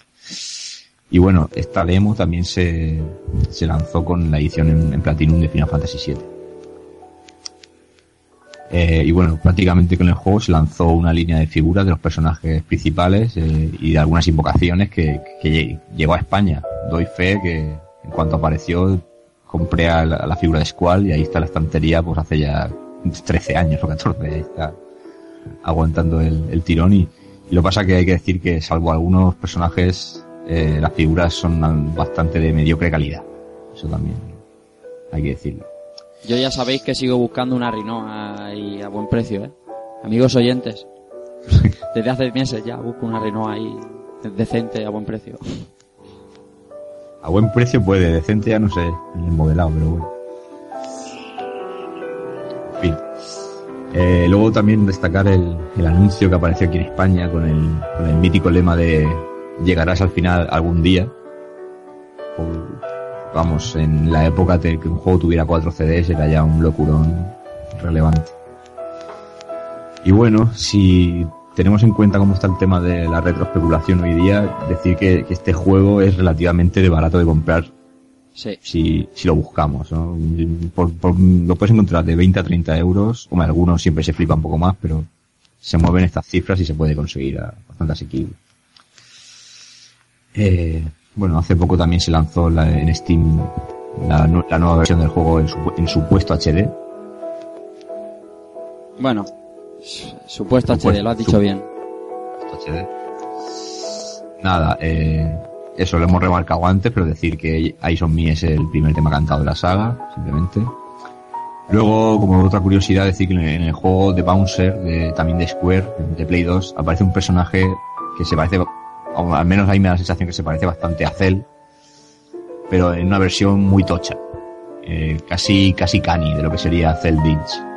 Que es, bueno, a lo mejor fue un guiño, no se sabe, pero bueno, eso ahí queda. Además, si no recuerdo mal, en el chaleco, en la espalda llevaba el, el cactilio. Sí, correcto. O sea que es un- una muestra más.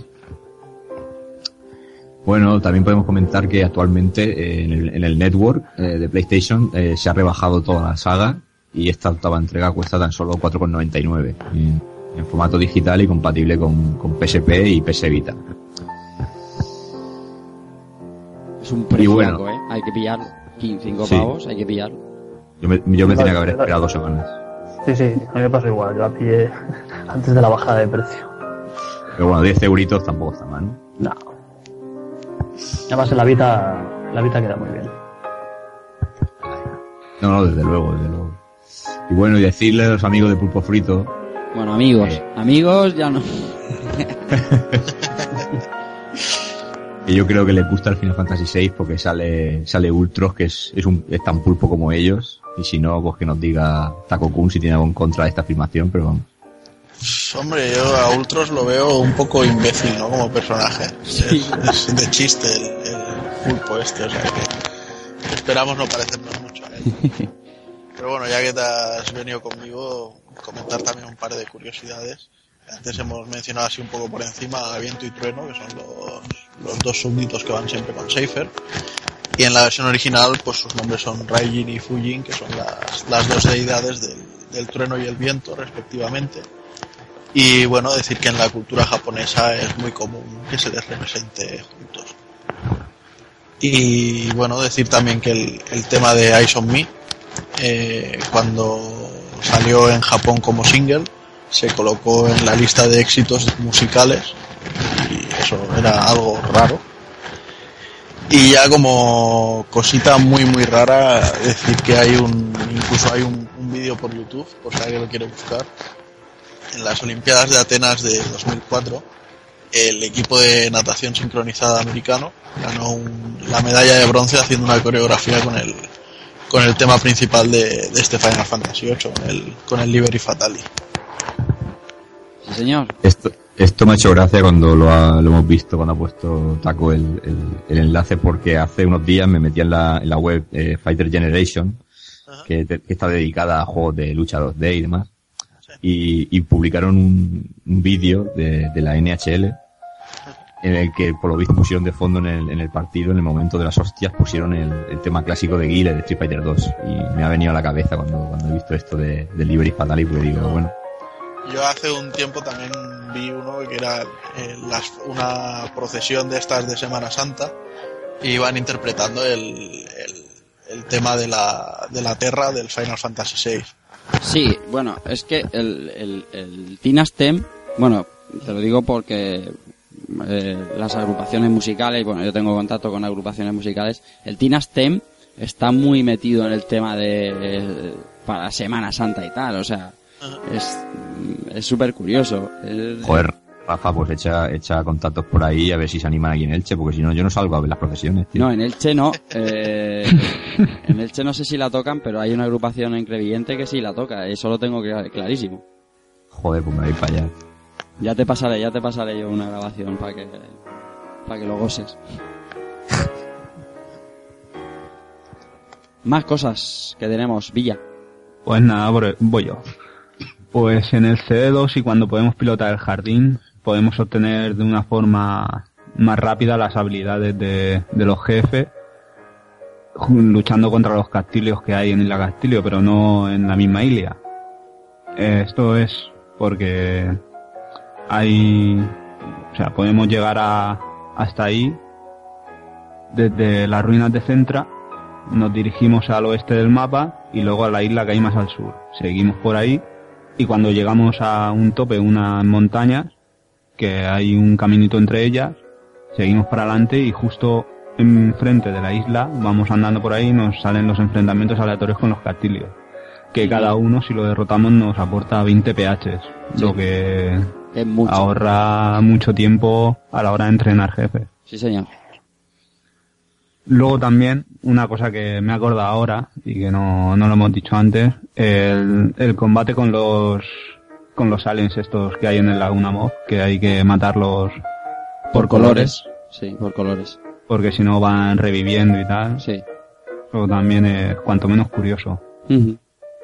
Y nada, y ahora entramos eh, en el vídeo que, que nos mostraste tú de la entrevista a Carmen Manjiro, que es la traductora de Final Fantasy, y que en este vídeo hay varias curiosidades de este como de otros que he decidido también agregar porque son interesantes. Empezamos con la primera, que debido a un error de, de, interpre- de, de- ¿cómo lo diría? De, de interpretación o traducción, Artemisa debía haberse llamado Ultimecia, pero ya debido a eso, pues se, se tradujo como Artemisa y la casualidad fue que esto Artemisa eh, se le relaciona con una diosa o una bruja. Sí, la diosa la guerra. con- sí, Sí, bueno, aquí es el caso... Mira, aquí dieron esto el con- aprobado y tiraron para adelante. Sí, esto es controvertido, porque mira, eh, Carmen Manjiro, que es la traductora, le dieron carta blanca para hacer lo que quisiera, y al traducir el, bueno, no era katakana, pero bueno, eh, al traducir eh, el nombre de la bruja le salía Artemisia, que de hecho en, en Italia también se llamó Artemisia. Mm. Eh, claro, eh, porque le sonaba así. Al, al ver en la traducción inglesa que se llamaba Ultimecia, de, de la magia, de la magia última, en vez de, allí en vez de Artema se llama última, eh, porque los, los vocablos son muy parecidos. Además, eh, Albert tiene que saber de esto porque es Urutima y Aretema. Sí, es, es complicado. El, problema es japonés, que, que el del. Como no tienen las L's, no tienen ciertas. Son, son, son sílabas en lugar de letras, pues traducir o interpretar lo que quieren decir cuando se ponen a escribir en katakana y tal, pues, pues es complicado, ¿no? Y lleva errores de este tipo. Claro. El caso es que, bueno, hay dos corrientes. Como dice Carmen, la, la traductora, ella muy posteriormente se dio cuenta que, que ahí metió la pata. Pero hay gente que no, que defiende que Artemisa es mejor traducción, no por cómo suena, sino por cómo significa. Es una diosa de la guerra eh, y, y casa perfectamente, ¿no? Eh, pero bueno, es una anécdota que en unos sitios se llame Última y Ultimecia y en otro Artema y Artemisa. Otra cosa distinta es lo que vas a contarnos ahora. Porque, perdón, perdón un Sí, momento, la, traducción, la traducción que se hizo aquí fue de la inglesa o de la japonesa. De la japonesa. Ah, vale, vale. De la japonesa no, por eso hasta el que- 10. Por eso lleva confusión según qué, según qué, qué, qué palabras o qué, o qué De hecho, eh, mm, cuando, por ejemplo, Odín habla en chino y alguno de los del búho del bosque cecea, Trueno también cecea o... Todo esto es porque en japonés ellos hablan con un dialecto, ya sea de Osaka, sea de... Entonces ella, como le dieron carta blanca, dijo, pues a uno lo pongo andaluz, a otro lo pongo chino, y a otro no le puso escolta no hay porque... escolta tú. Pero le falta. Escolta tú. No, que está bien resuelto, yo creo Sí. que está bien resuelto Sí, porque ostras, mm, y de alguna compararlo- manera tienes que poder hacer los, Sí, los y, bueno, compararlo con el 7, si queréis. O sea, Un poco lo, como lo que pasa con Inokuni, ¿no? O sea, sí. es un poco lo mismo.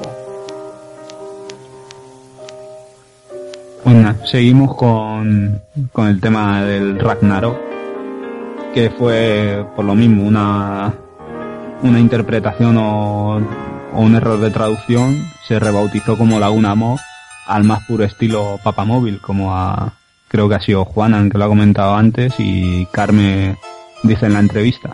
Ujú. El- Son muy cachondos los japoneses porque las, las sílabas con U muchas veces la U la omiten. Entonces, Ragnarok supongo que sería Ragunarok o Ragunarokko. ¿Vale? Entonces, no sé, de ahí salió pues eh, como las, L, las R son L, pues dijeron, pues venga, le enchufo aquí la L de Laguna Mo y me quedo más ancho que Sancho. Sí, Pero de, bueno, ese- son- de eso va la cosa. son- El caso es que ella no sabía que previamente, en anteriores Final Fantasy, había Ragnarok como nave, ¿no? Y claro, eh, pasado el tiempo dijeron, macho, esto es un cagallón. Ya, pero bueno, lo que te- o sea, si, si tú no tienes experiencia en la saga o ya. llega un punto que dices, oye, mira, yo, yo entiendo esto y, y así se queda. Porque en la entrevista dice que lo que es la traducción de un- del juego duró, creo que fueron cuatro meses.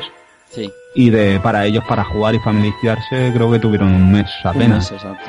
No, pero a- a- ella propia lo admite que para una persona que, que tiene el ámbito de jugar a, a esta saga o videojuegos, que tiene un contexto, siempre le va a ser más fácil traducir que para una persona como ella que no está relacionada. Entonces, Claro, claro.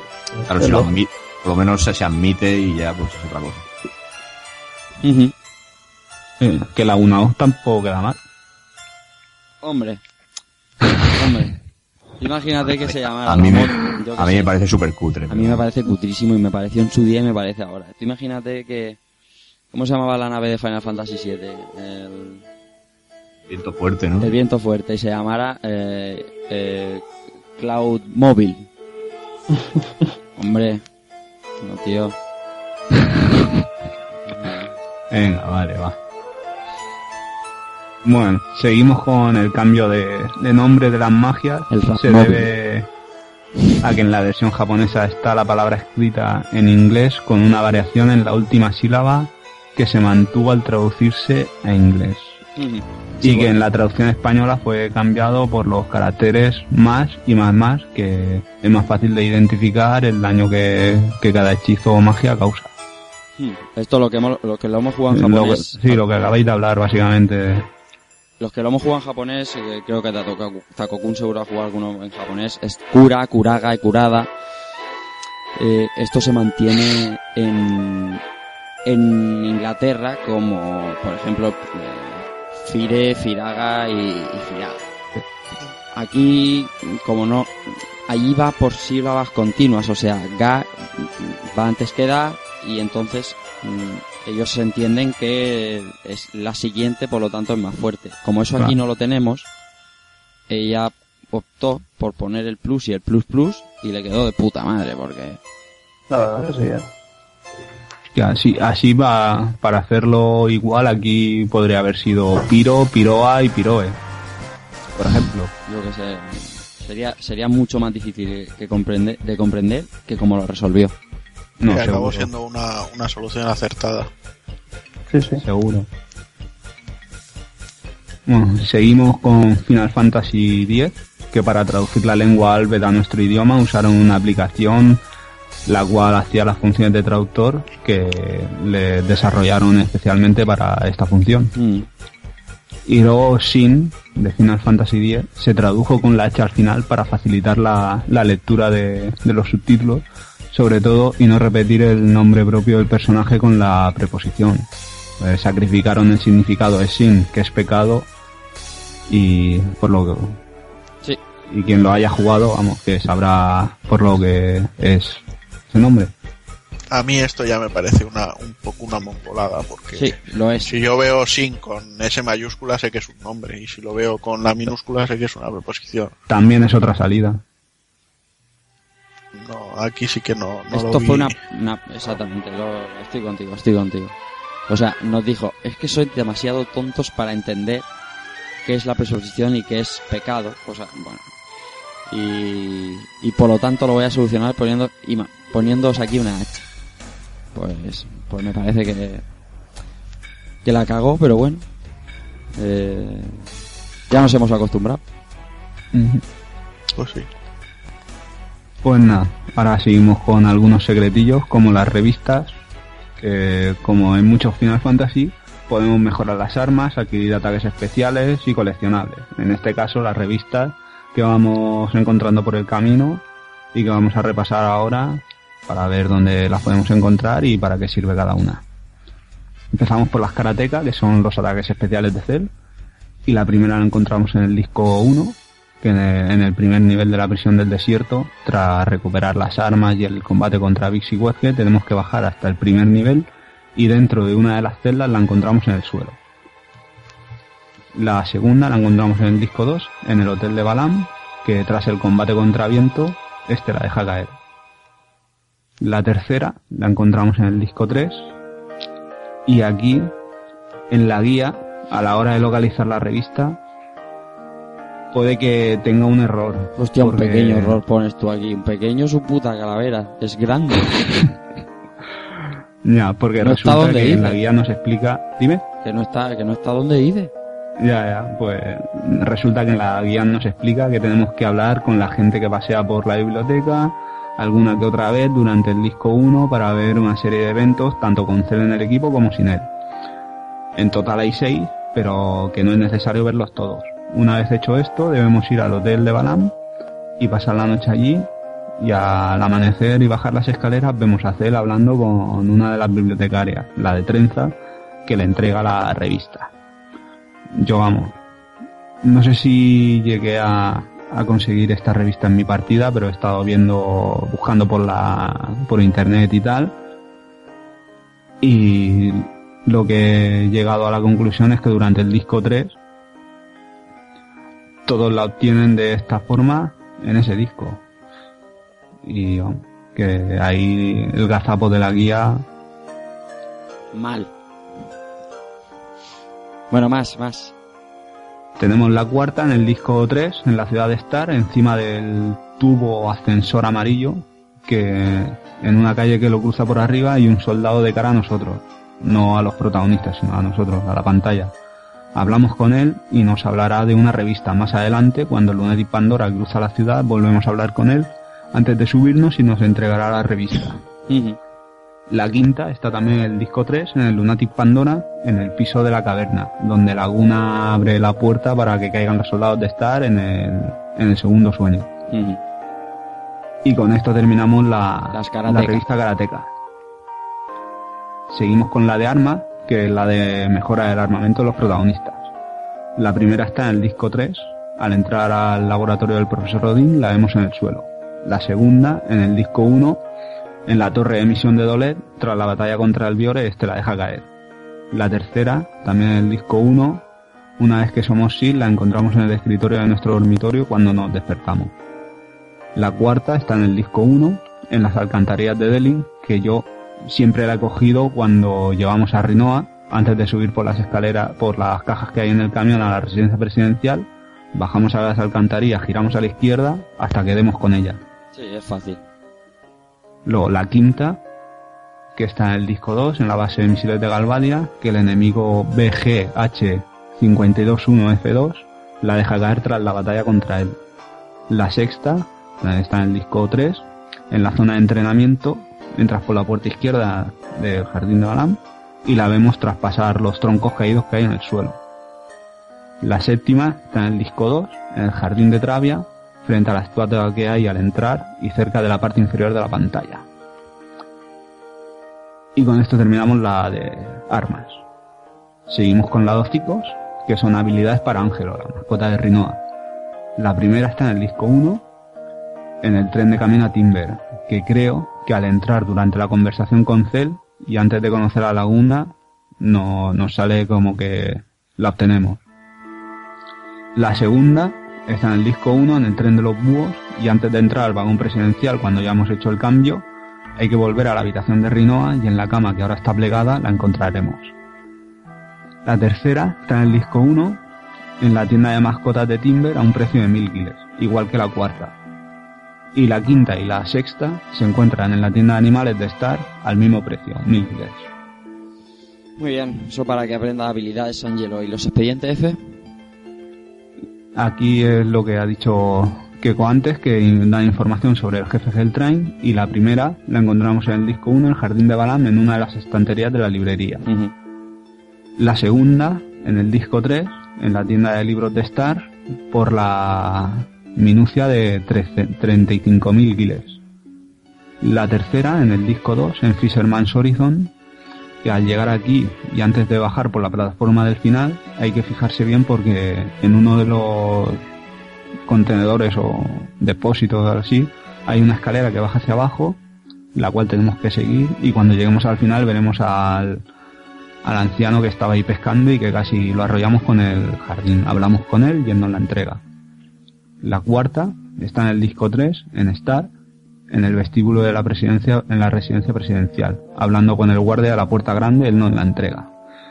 Y aquí hay una nota que algunas de las revistas se pueden comprar en la tienda de libros de Star, si no la hemos encontrado en, en sus ubicaciones.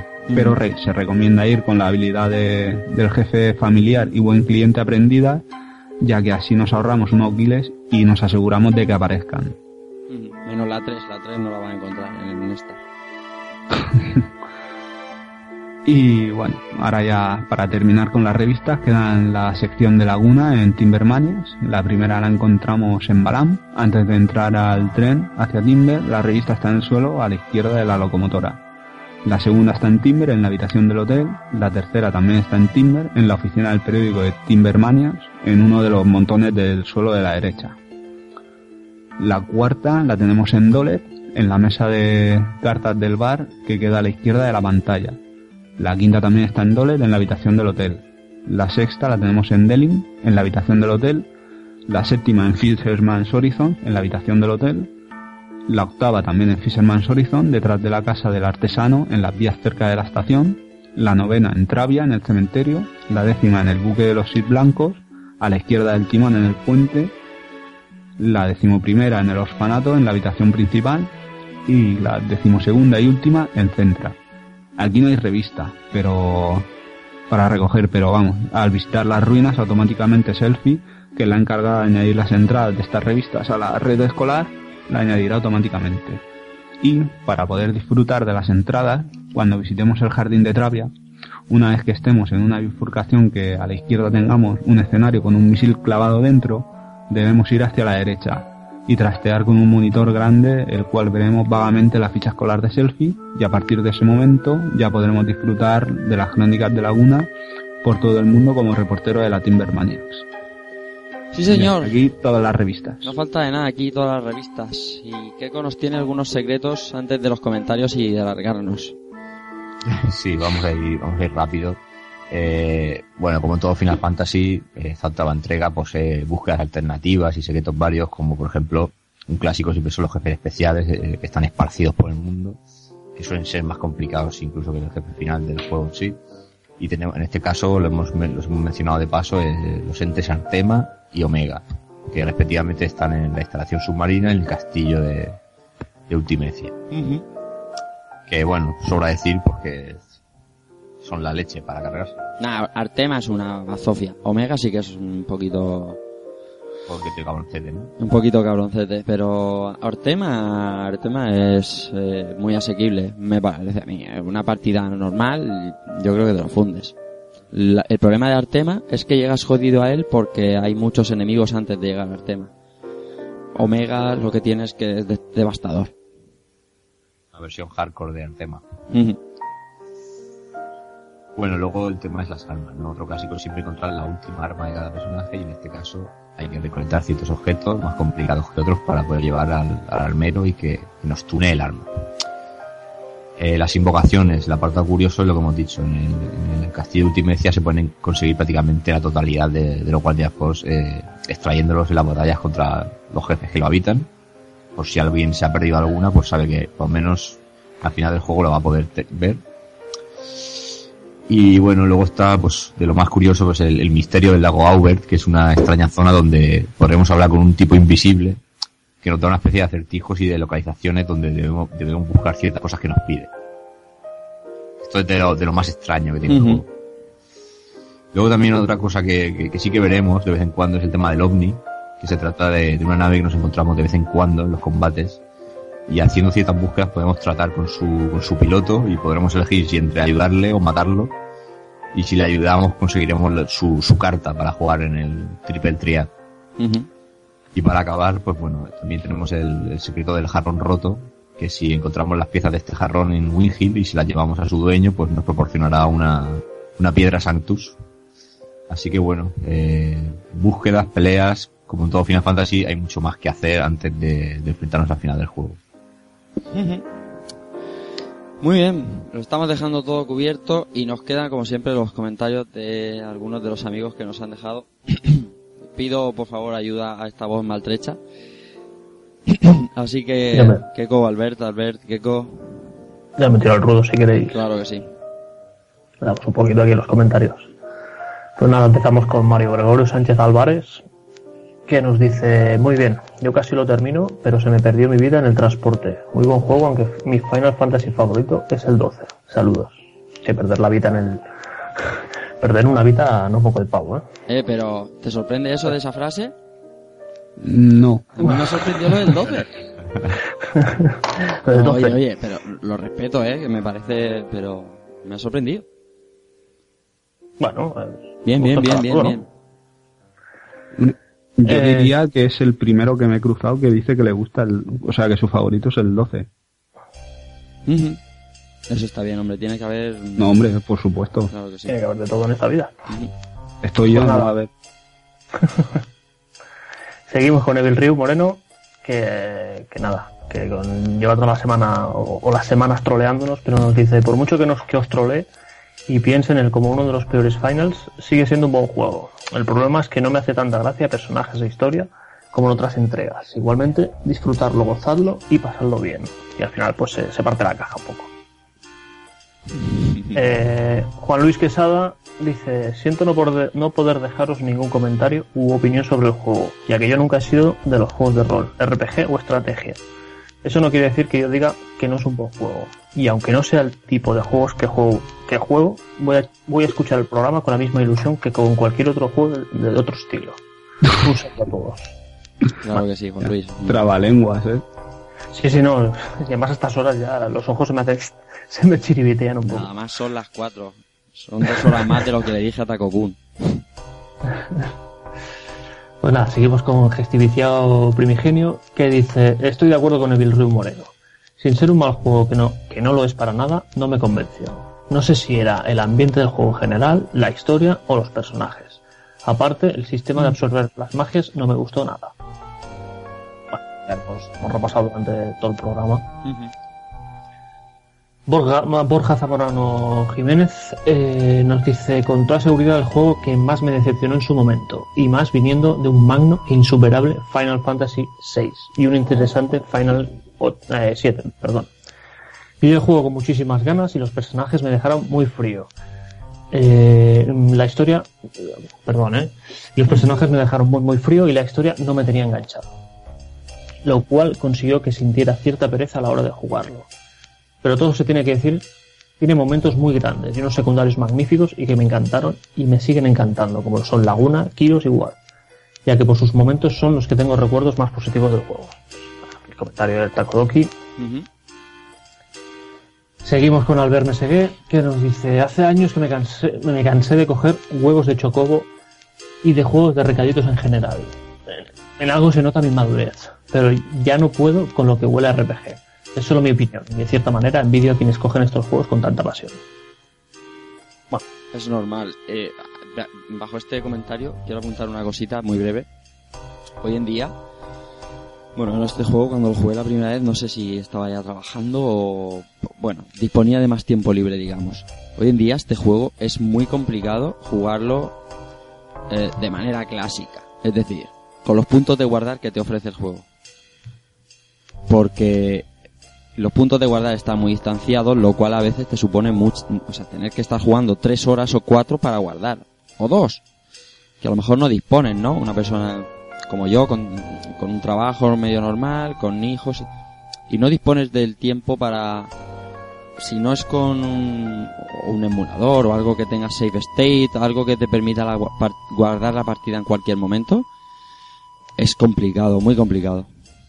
Estoy contigo, eh, porque yo lo he estado jugando de la manera clásica, porque lo tengo en la, en la Vita y ahí no hay, no hay save stage. Y en algún momento, o sea, quiero decir, tirar la Vita porque acabo de perder, yo qué sé, un par de horas en, en, en- de misión por, por, por una chorrada, ¿no? Pero bueno, era, era lo que había antes. Seguimos con Francisco Javier Rodríguez, eh, uno de mis juegos favoritos de la historia.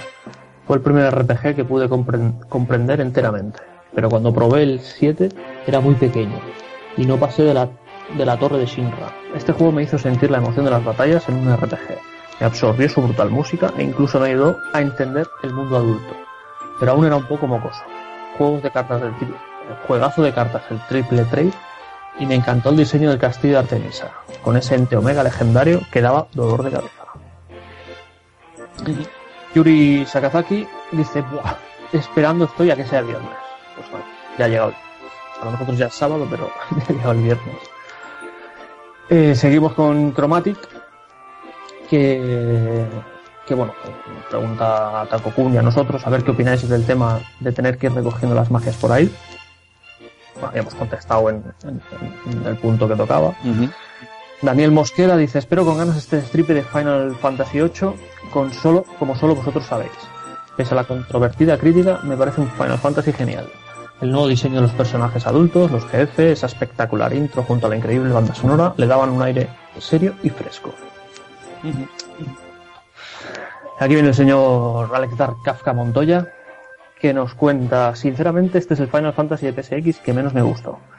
No es que sea un mal juego, pero para mí el eh, 9 es superior. Mira, aquí tenéis uno que le gustó el 9.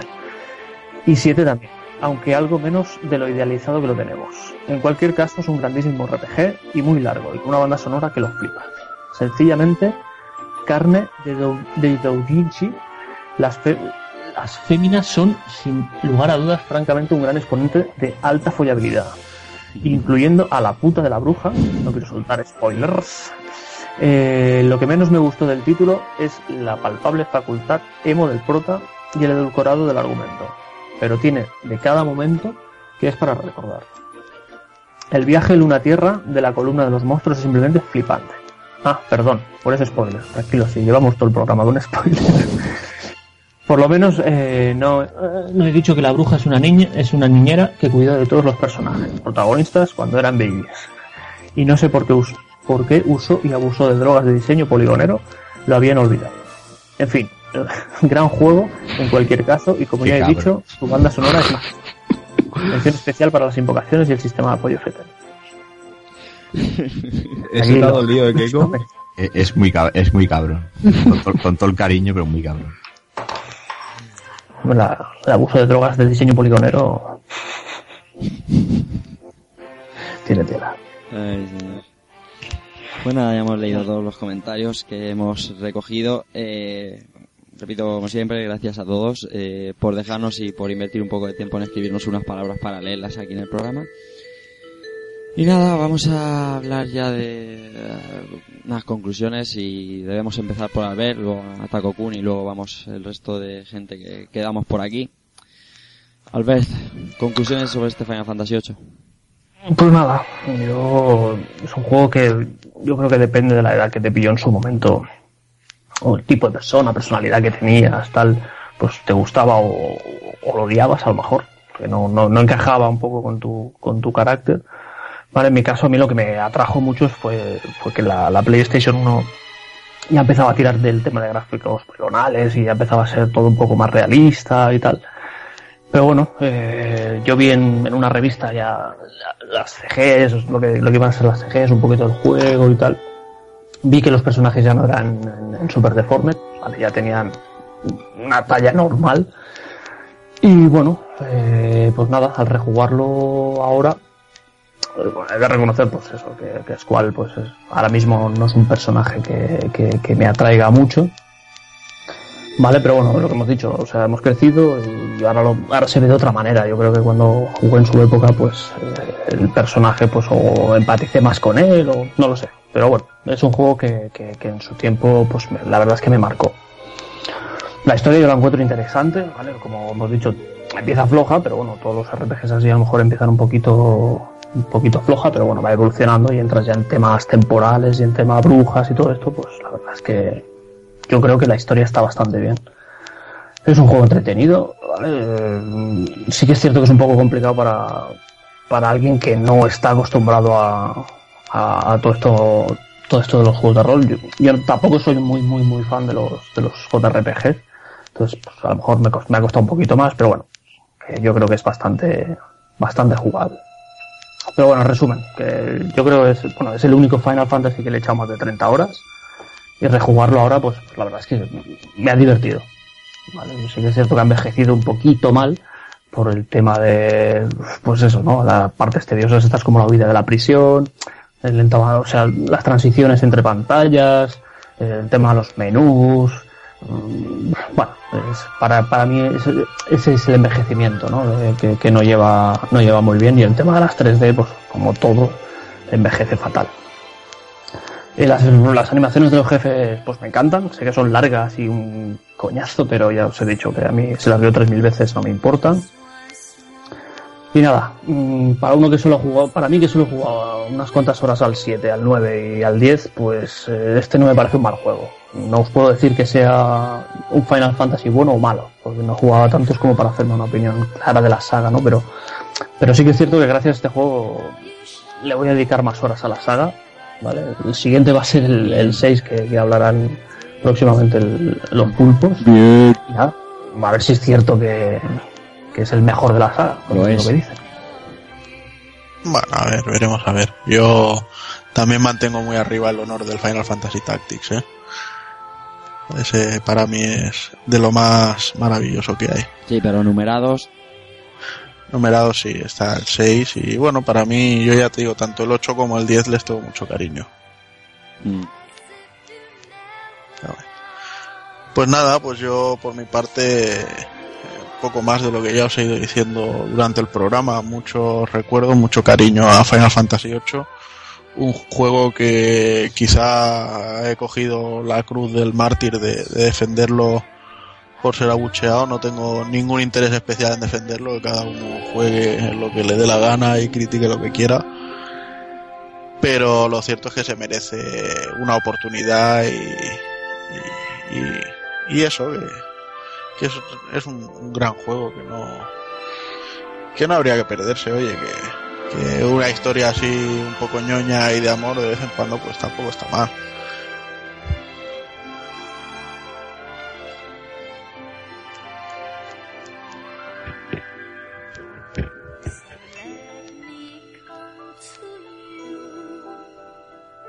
Bueno, eh, muy bien, Juanan. Eh, Villa.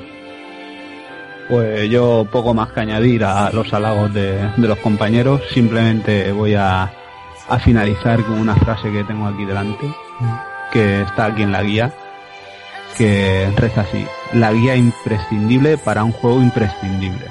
Ahí lo dejo. Estupendo, estupendo. Keiko, unas conclusiones rápidas del título.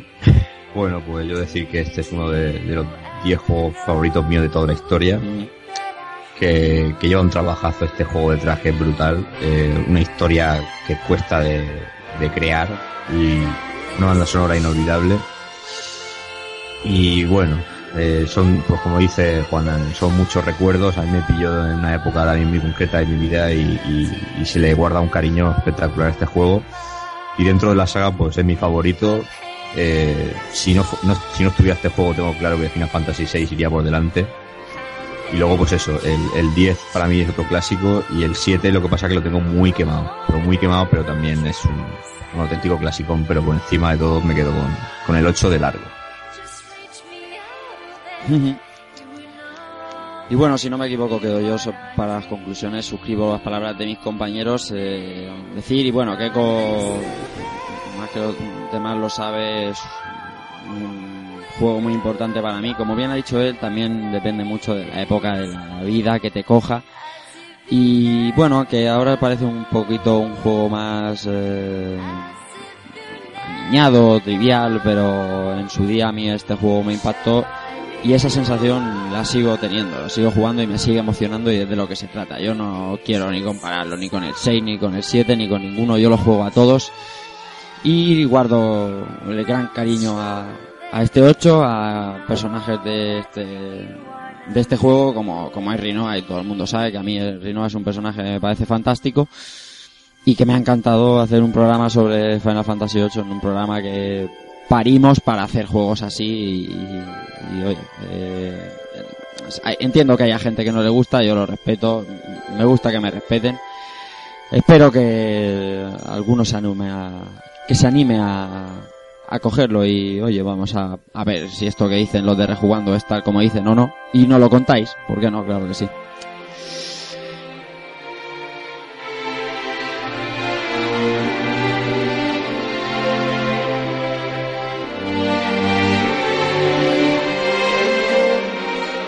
Bueno, yo creo que es hora de despedirse. No hace falta ni siquiera cambiar de música porque tenemos hoy hemos tenido un programa musical espectacular porque las piezas que acompañan a este título, el señor Uematsu y eh, creo que no, no hace falta ni siquiera cambiar de, de, de sintonía.